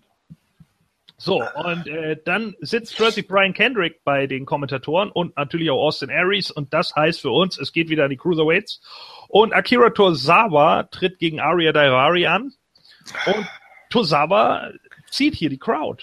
Und das ist ziemlich cool, weil Tozawa einfach auch ein guter Wrestler ist äh, und auch Charisma hat. Und ich denke, der könnte die Cruiserweight Division ein bisschen aufpolieren. Äh, ich finde es das cool, dass er als Japaner, der die Sprache auch noch nicht so gut kann, äh, die Crowd schon so mitnehmen kann. Und das für einen Cruiserweight, das ist gut. Ähm, und besiegt dann Arya Daivari, den ich bisher im Gegensatz zu Khosrow Daivari so dermaßen farblos finde und boring. Ja, der, der äh, muss sich auch ständig hinlegen, das nervt mich selbst. Jo, schockt einfach nicht. Und äh, ja, wird einfach hier mit dem Bridging German Suplex, mit dem Snap German Suplex, wie ich ihn gerne nenne, weil er den German Suplex so schnell ausführt, äh, auch schon irgendwie innerhalb von drei Minuten besiegt. Tja. Naja, Daivari hat äh, Gallagher, Gallagher, wie auch immer, overbringen dürfen. Jetzt darf er Tosawa overbringen. Ja. Ich, ich mag Daivari. Ich würde gerne mehr von dem sehen, aber die Träume, die ich habe, oder Hoffnung. So. Ich finde den voll lame. Ja, ja, ich verstehe das, aber ja klar, wenn das so dargestellt wird, aber das Ding ist, äh, weißt du, ich war früher ein Riesenfan von Muhammad Hassan. Ja. Und äh, ich hatte gehofft, dass äh, zumindest in dieser Cruiserweight Division so ein bisschen wieder so. Boah, er kommt ja auch mit dem Turban oder wie das heißt raus. Mhm. Aber nein, äh, ist egal, regen wir uns nicht. Machen wir einfach weiter. Weil äh, nichts gegen Tosawa, ne? Ich finde den auch super und soll er auch gewinnen, aber Daivari muss ja ständig hinlegen. Und er wird ja auch so läch wurde ja auch so lächerlich dargestellt gegen Yeleha bei dieser mit diesem Schirm, diese dieses Match, was es da gab. Ach, komm. Ja. Duell da. Und, äh, oh, ja, komm. Äh, gut. Ja, ich meine, ich kann deinen Punkt schon verstehen, wenn du jetzt irgendwie sagst, äh, ja, eigentlich äh, äh, mag ich den Charakter, dann ist es natürlich ätzend, wenn man sieht, dass er jede Woche verliert. Ja, wenn du siehst, was in dem Charakter für ein Potenzial widersteckt. Ja, und so dadurch, dass, es, dass du es nur in der Cruiserweight Division hältst, Ja. mit Devari in dem Fall, ist es auch nicht so schlimm, weil das ist ja immer so ein Thema so, Mu- Muslime und da in den USA und so. Das war ja bei Mohammed Hassan auch schon derb. Ähm, in der Cruiserweight Division fällt das nicht so auf, da muss man das auch nicht so strecken, da muss man das nicht so hervorheben, aber wenigstens ein bisschen mehr. Aber ja, das aber ist hast ja, Aria, Aria Daivari in der Vergangenheit schon mal was gesehen? Ich nicht. Äh, ich auch nicht wirklich, aber ich habe immer äh, bei den Wrestling-Manager-Spielen auf dem PC habe ich immer meine eigene Liga eröffnet und habe mir Aya Daivari immer geholt. Ja, aber äh, ich meine, Er hat diesen Look. ja, man kennt halt den, den Bruder Khosrow Daivari, ne? Ja, aber er hat, äh, Aya Daivari hat mehr den Look als sein Bruder. Das ist schon mal Ja. Fakt. Ja, ich weiß es sein nicht. Bruder hat mehr Ausstrahlung, aber ich glaube, Daivari, wenn man es zulassen würde und ihn darin auch ein bisschen trainieren würde, könnte da auch, der ist ja noch recht jung. Ja, ja, klar. Aber äh, was soll's. Ja, müsste man dann halt gucken. Ich freue mich, dass Tajiri returned. Ja. Schöne Sache. Jetzt erstmal kommen wir zum Segment des Abends, nämlich das Festival of Friendship. Und da muss ich einfach sagen, stiehlt Chris Jericho mal wieder allen die Show. Und das ist der, das ist der Oberhammer, dass dieser Mann sich, wie gesagt, immer wieder neu erfindet, mit den albernsten obnoxious Gimmicks so overkommt. Das kann keiner wie er. Sorry, es ist einfach so. Keiner kann das wie er. Und da oute ich mich jetzt auch mal als Jericho Markt, was das angeht, weil er das immer und immer wieder schafft. Und ich weiß nicht, wie er es macht, aber er macht's. So, und das ist halt der Hammer. So, ja, wenn er da mit der weißen Weste und diesem Hut, der ihm viel zu klein ist, diesem Paillettenhut rauskommt irgendwie und dann diesen Scheiß mit Kevin Owens feiert. Die, die Freundschaft der beiden und sich äh, ein, äh, eine Guggenheim-Statue, die 7000 Dollar kostet und ein äh, Gemälde von sich und Owens, äh, die Erschaffung des Kevin, ja, im Michelangelo-Stil auf, auf der Leinwand hat, ist halt einfach nur awesome. Das war natürlich absolut super. Und dann kam ja auch noch der Zauberer Friendship the Magician, Ja. der auch ziemlich scheiße war. Und dann hinterher sagt er, und jetzt äh, gebe ich dir noch ein großes Geschenk, denn ich habe Goldberg für dich geholt und ich stehe immer hinter dir. Und dann kommt Gilbert raus. Ja, und selbst Gilbert kriegt dann noch aufs Maul. Und Owens sagt dann ja, äh, ne, ich habe jetzt gedacht, wir machen hier Goldberg zusammen alle. Und er sagte, ja, okay, äh, ich weiß, das ist jetzt alles irgendwie nicht so gut, aber das letzte Jahr mit dir an, dein, an meiner Seite äh, war eins meiner besten Jahre, vielleicht sogar das beste Jahr, du bist der beste Partner für mich, bla bla bla. Und dann sagt Owens plötzlich, ja, ich habe ja auch noch ein Geschenk für dich. Und Owens bringt ihm dann eine neue Liste und es ist die Liste von Owens und auf der Liste steht Chris Jericho und dann kriegt Chris Jericho aufs Maul und die Powerbomb auf den Turnbuckle und dann kommt auch noch der Barbershop, denn er wird Marty Jannetty-like durch die Scheibe geschmissen von seinem besten Freund. Ja, und da war es jetzt also. Ja, ich hatte ja in der letzten Ausgabe, hatten wir ja philosophiert, wie könnte man das machen, damit die beiden vielleicht gegeneinander und dann so, dass Jericho ihn fallen lässt, aber so finde ich es geiler. Ja, das habe ich dir doch gleich gesagt, dass das nicht passiert. Ja, weil mein Gedanke war auch wirklich, dass, dass Owens äh, als Face besser funktioniert, aber so als Heel ist er noch besser. Ja, weil er vorher dieser, dieser leicht alberne Heel war oder leicht, ne? Ja, aber das war doch klar. Mensch, Jericho ist so over bei den Fans. Die haben das alles gefeiert, den ganzen Schwachsinn, dass er da, denn, wenn er dann irgendwie hier Friendship the Magician auf die Liste setzt und all diesen Quatsch und so, äh, da, da ist Jericho einfach so over gewesen mit Stupid Idiot and You're Gonna Get It. Ja, dass er die Werbepause über da steht mit dem Finger erhoben, um nach der Werbepause It zu sagen. Das ist einfach schon so geil von Jericho. Ja, der, der, du kannst ihn nicht hassen. Das ist einfach nur gut. So, und deswegen war klar, dass Kevin Owens da der Bad Guy in dieser Geschichte wird. Naja, und jetzt hat eben Kevin Owens ihn dann dadurch diesen Jerrytron, der überhaupt kein Jerrytron war, geschmissen und äh, Jericho kommt ins Krankenhaus. Und, und damit ist dann jetzt die Fehde angeleiert, oder? Ja, mehr oder minder. Ne? Also ich gehe jetzt stark davon aus, dass Kevin Owens seinen Titel äh, gegen Goldberg verlieren wird. Ja, man könnte Jericho, der ins Krankenhaus musste, tatsächlich bis, bis Fastlane im Krankenhaus lassen, ne? Eigentlich. Ja, locker, wenn nicht länger. Äh, das Ding ist nämlich, dass, ähm, jetzt habe ich den Faden verloren, toll. Ach so, ja, genau. Dass man sich natürlich bei diesem Turn fragen muss, was hat er da ein paar Minuten vorher mit Triple H besprochen? Ne? Ja, genau. Das wäre jetzt natürlich auch noch eine Sache, die es nächste Woche aufzuklären gilt. Aber das ist jetzt also, wie gesagt, eben die Einleitung. Kevin Owens kann es Chris Jericho nicht verzeihen, dass er gegen Goldberg ran muss. Und ich denke, der Payoff muss jetzt einfach sein, dass Goldberg das Ding gewinnt damit äh, Owens dann auch noch klar gesehen hat, ja, okay, es, ich packe es nicht.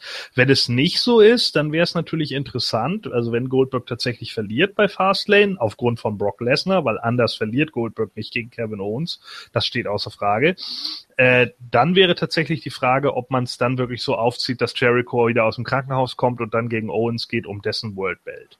Ja, aber warum sollte äh, Lesnar da eingreifen, wenn er gratis bei Mania ein Match ja, gegen ne, um den Titel. Ja. Kann ihm doch nur halt recht sein. Nicht. Deswegen er kann ihn danach attackieren, wenn er den ja. Titel hat. Weil? Aber was, was, also, bist du der Meinung, dass Kevin Owens aus diesem Match, wenn Goldberg, äh, wenn Lesnar nicht eingreift, als Sieger rausgeht? Das kann ich mir nicht vorstellen. Nee. Ich nehme mich auch nicht. Denn dafür ist Goldberg zu over. So, und Goldberg ist die deutlich höhere Hausnummer als Kevin Owens. Oder Jens? Jens? Ach, ich hatte die Taste auf stumm. ja, also kann, Jens, kannst du dir das vorstellen, dass Kevin Owens clean gegen Goldberg gewinnt oder so? Das wäre bei dem Aufbau, den, den Goldberg jetzt bekommen hat, eigentlich eher schwachsinnig, oder? Ja. Macht eigentlich keinen Sinn. Auf der anderen Seite wiederum, mm, nee, wenn ich mir das so durch den Kopf gehen lasse, macht das überhaupt keinen Sinn. Ja.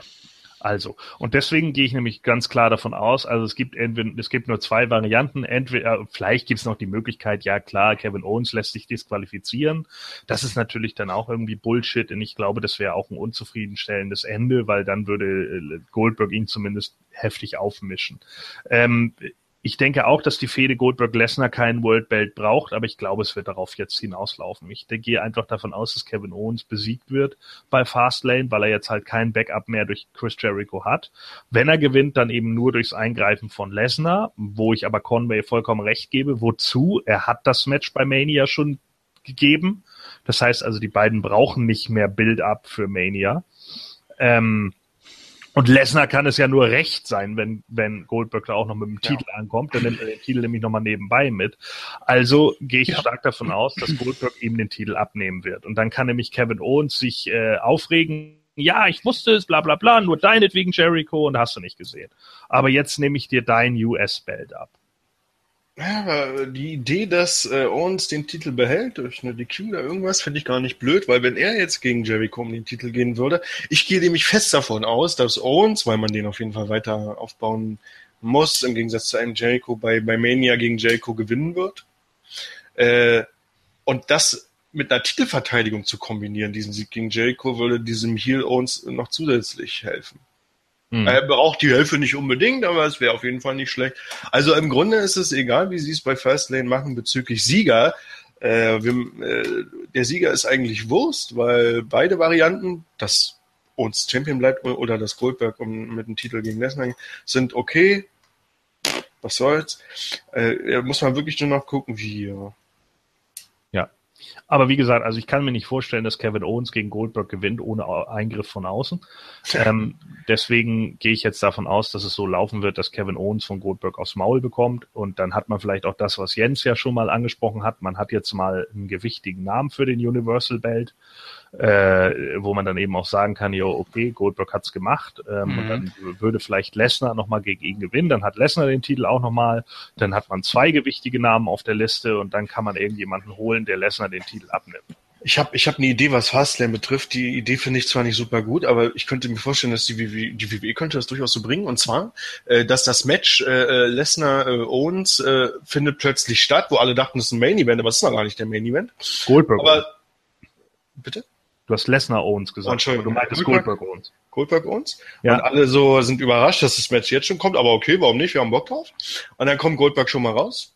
Und was eigentlich Quatsch ist, Goldberg kommt eigentlich immer als Zweiter. Da, ja, da hinkt es schon. Aber egal, nehmen wir mal an, Goldberg kommt raus und wartet auf Owens und dann wird Owens gerade Backstage von Jericho verprügelt. Da steht Goldberg im Ring und ja, was denn nun?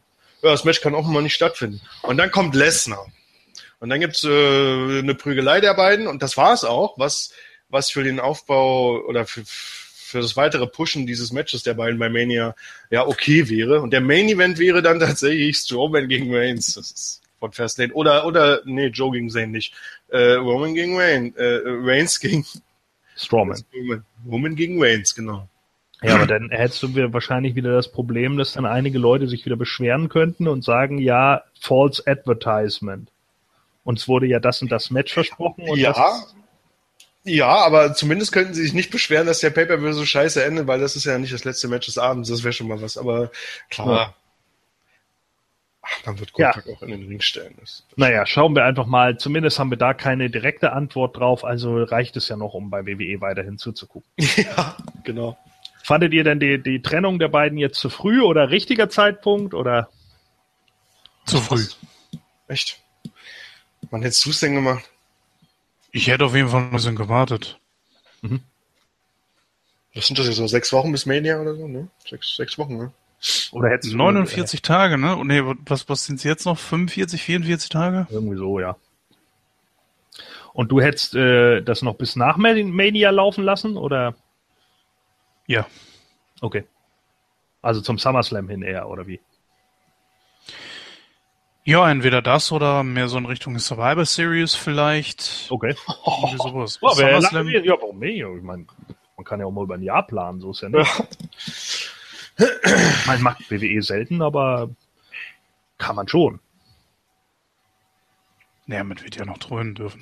Obwohl, ja. äh, obwohl äh, wenn wenn Owens den Titel bei Fastlane abgibt, könnte man trotzdem noch die beiden um einen Titel bei Mania, also den Titel zusätzlich noch einbinden, nämlich den US-Titel.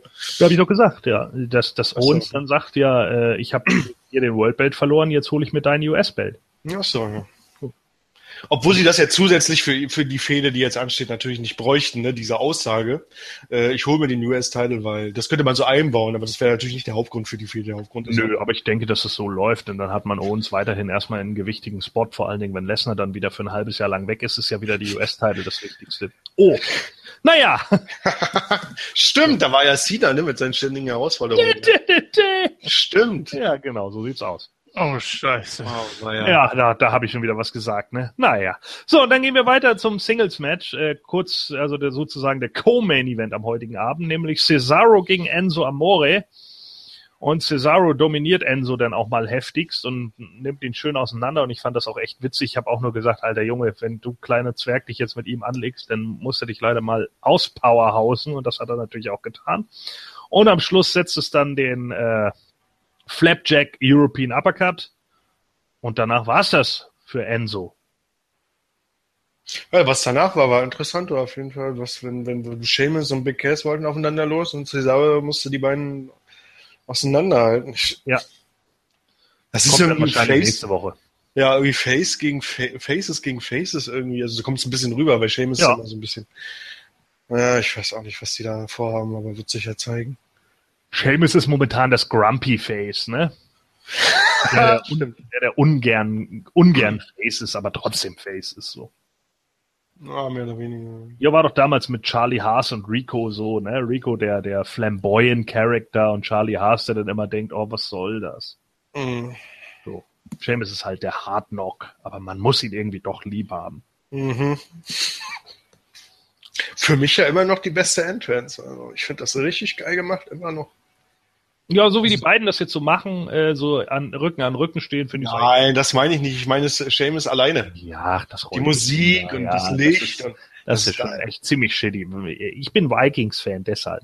So, ja, passt dann, ja. siehst du? Wusste ich doch, dass du Vikings-Fan bist. Nee, das nicht, habe ich noch nie gesehen, aber ich weiß, ich kenne die Serie, ich werde die irgendwann auch mal Ja. starten. Ich gucke im Moment steh auf Wikinger. Ich gucke im Moment Lucifer. Ja, siehst du. So. Ah! So. Naja, also dann geht's weiter. Äh, Charlotte trifft nochmal auf Sasha Banks. Das musste ja auch nochmal wieder kommen äh, und erklärt dann Sasha Banks zum 620. Mal, warum sie eine Null ist.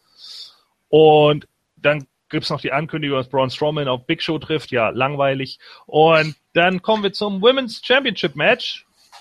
Ja, und ob man es glaubt oder nicht, aber wie wir es alle vermutet haben, Bailey gewinnt gegen Charlotte und holt sich einen Titel.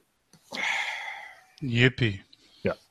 weil das schockt ja voll, wenn der Titel immer alle drei Wochen wechselt.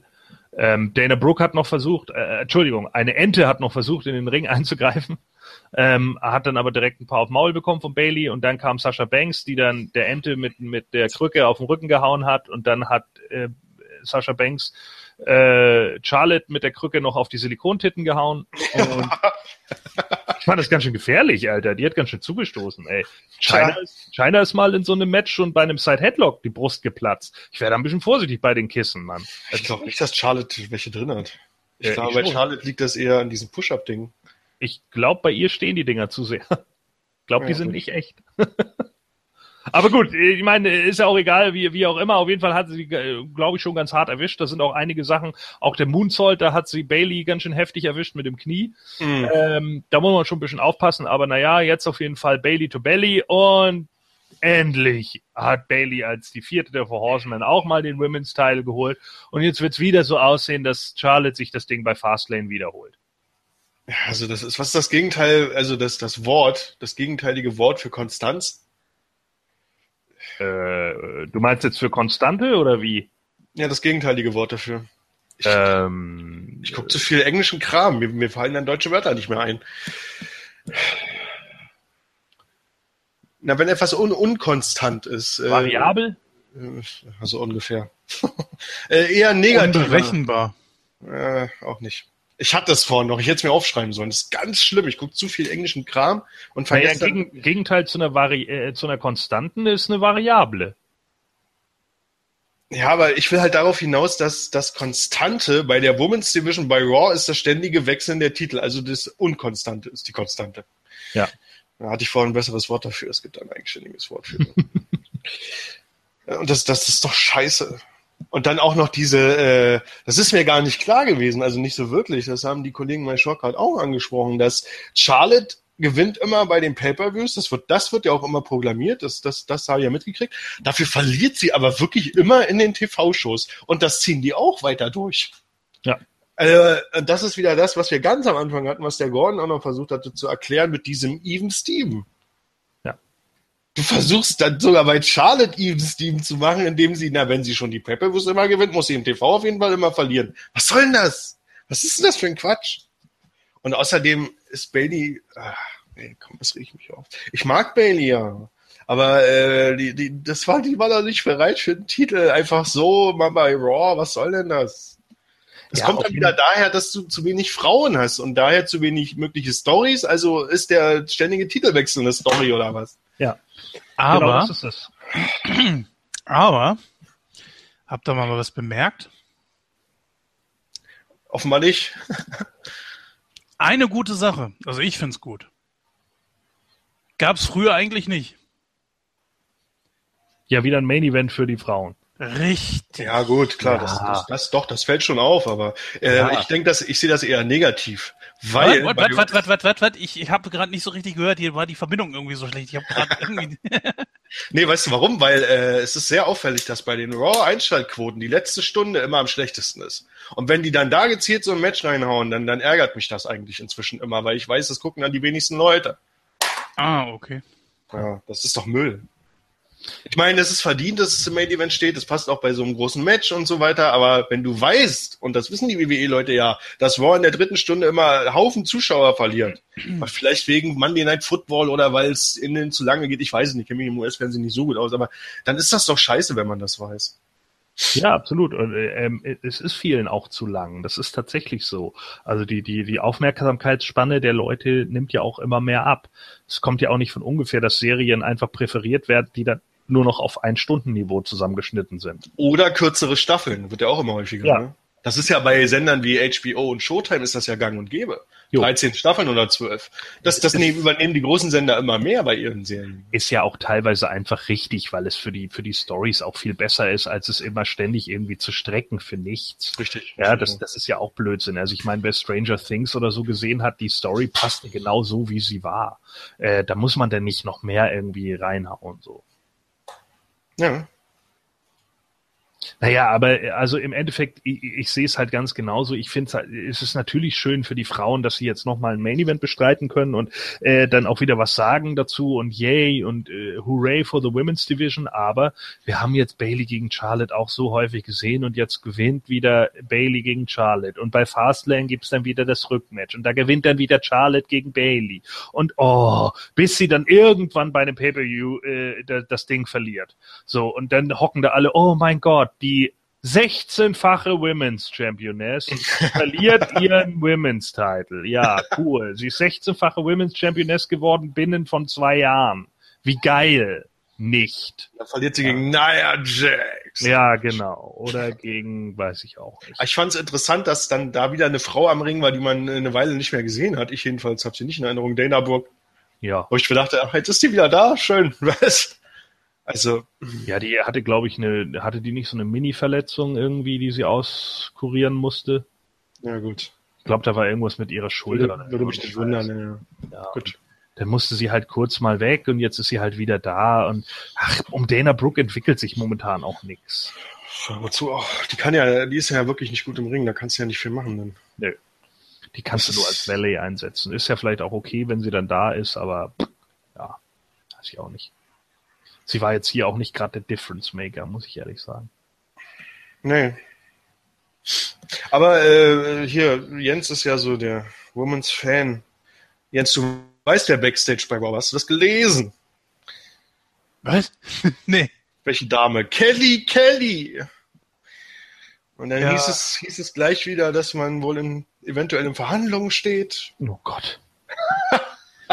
Ja, sehe ich aber so wie Gordon. Also Kelly Kelly ist so eine Geschichte, war als Wrestlerin okay, aber Vor allen Dingen zum Ende hin, ne? Sie wurde durchaus besser, das habe ich auch gesehen. ja, ja, also ja, also ich hatte ja schon letztes Mal gesagt, dass es so Gerüchte gab, dass äh, für WrestleMania viele kontaktieren wurden, Stimmt. ehemalige Diven. Ja. Und ähm, ja, ich schätze mal, dass jetzt sich wahrscheinlich auch schon einige zurückgemeldet haben, dass man da jetzt schon guckt und dass man vielleicht auch einige Diven jetzt ähm, oder Wrestlerinnen, bleiben wir mal bei Wrestlerinnen, dass man die jetzt einfach äh, auch vielleicht wieder unter Vertrag nehmen will. Ne? Man hat ja jetzt auch schon wieder gemerkt, es fehlen einfach an Stars.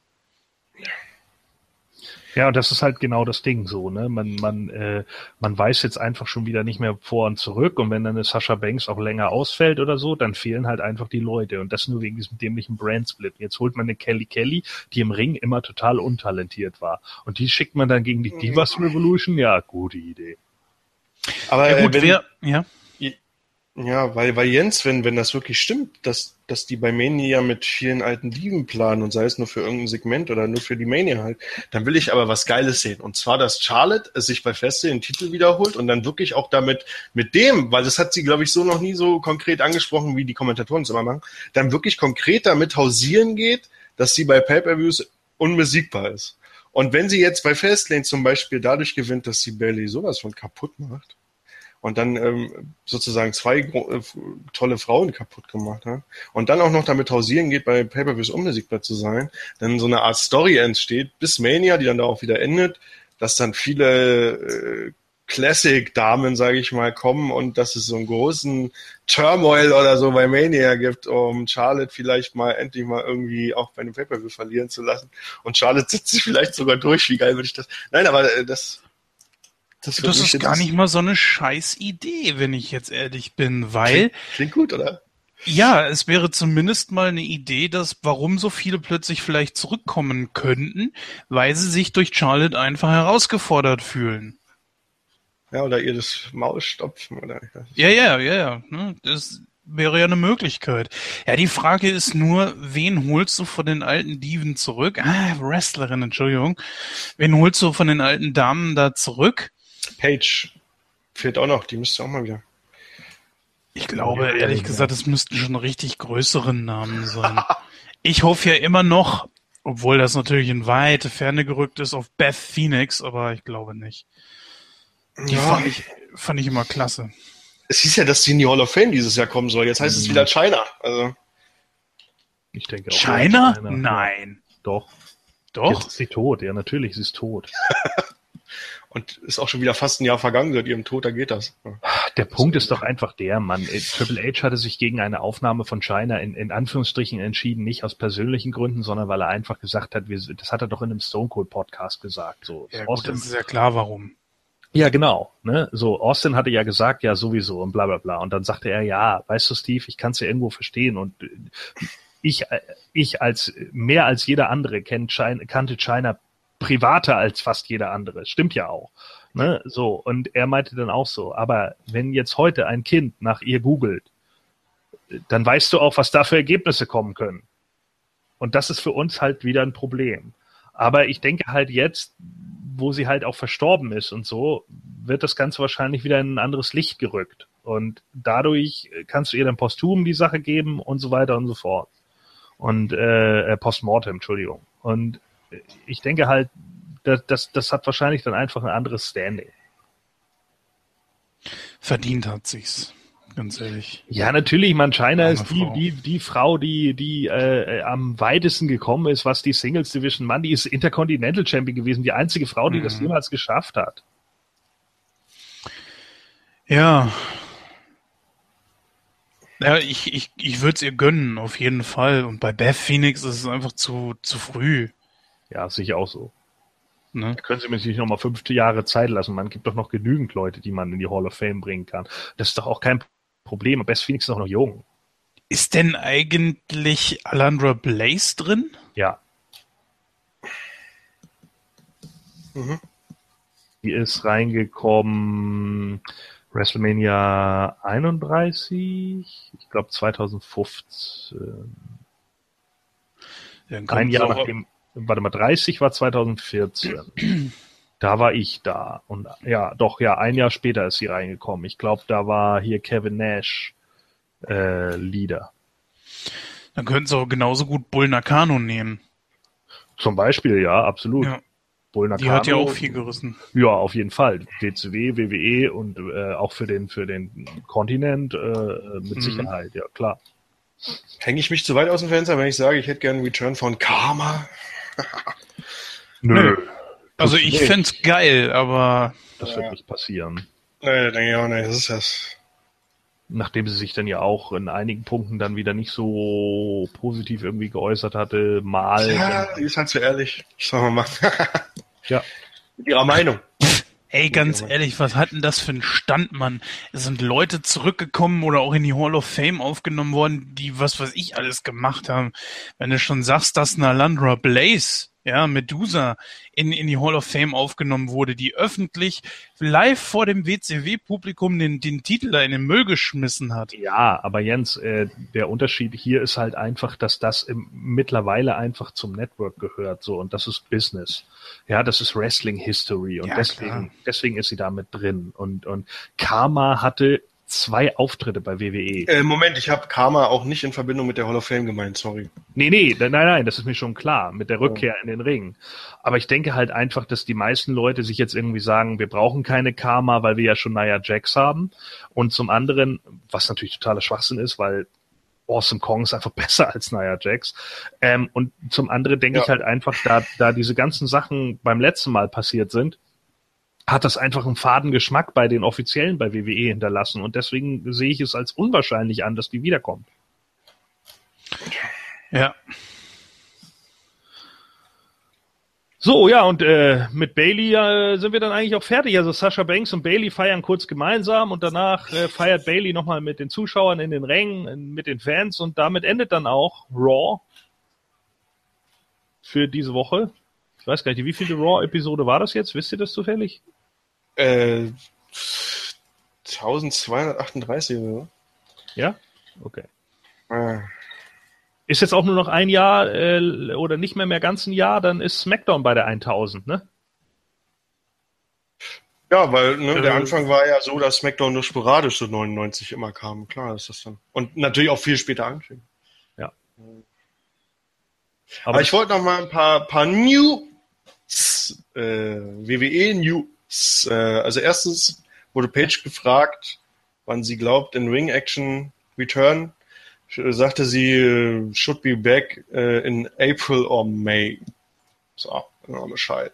Das nächste ist, es geht um Kurt ja, okay, Angle. warte mal ganz kurz. Also äh, da würde ich dann auch ganz kurz mal gern drüber reden. Also ähm, ist das denn jetzt äh, äh, offiziell? Ich dachte, Paige wollte unbedingt wegen ihrem Schatzi Alberto weg. Und Tja. jetzt wieder doch nicht, oder was? Ja, kannst mal sehen. Sind die beiden getrennt oder nö? Nee, die äh, sind verlobt. Bin doch langsam über Heirat gesprochen hier. Aha. Ja, Ja, aber es hieß doch irgendwie, also erstmal, das Management war doch überhaupt nicht mehr zufrieden mit ihr, weil sie doch zweimal gegen Wellness Policy äh, verstoßen hat und tja. jetzt holt man sie aber doch wieder, weil man keine Leute mehr hat, oder? Ich weiß es nicht. Okay. Ich habe jetzt noch und dann noch was über Kurt Engel. Mhm. Dass äh, es gibt Pläne für Kurt Engel, äh, very limited schedule to work. Also einige High-Profile-Matches im WWE, wenn er den äh, Physical-Test besteht. Jo.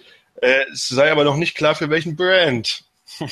So, und dann noch was mit John Cena, dass es feststeht, dass John Cena nach Mania äh, wieder eine Auszeit nehmen wird, um andere Projekte zu machen. Äh, Cena wird auch nicht für die SmackDown nach Mania äh, ja, advertised, ja, angekündigt. Ähm, auch nicht für Money in the Bank, der ja ein SmackDown Only Pay-Per-View sein wird, was Ja. ich auch bedauere.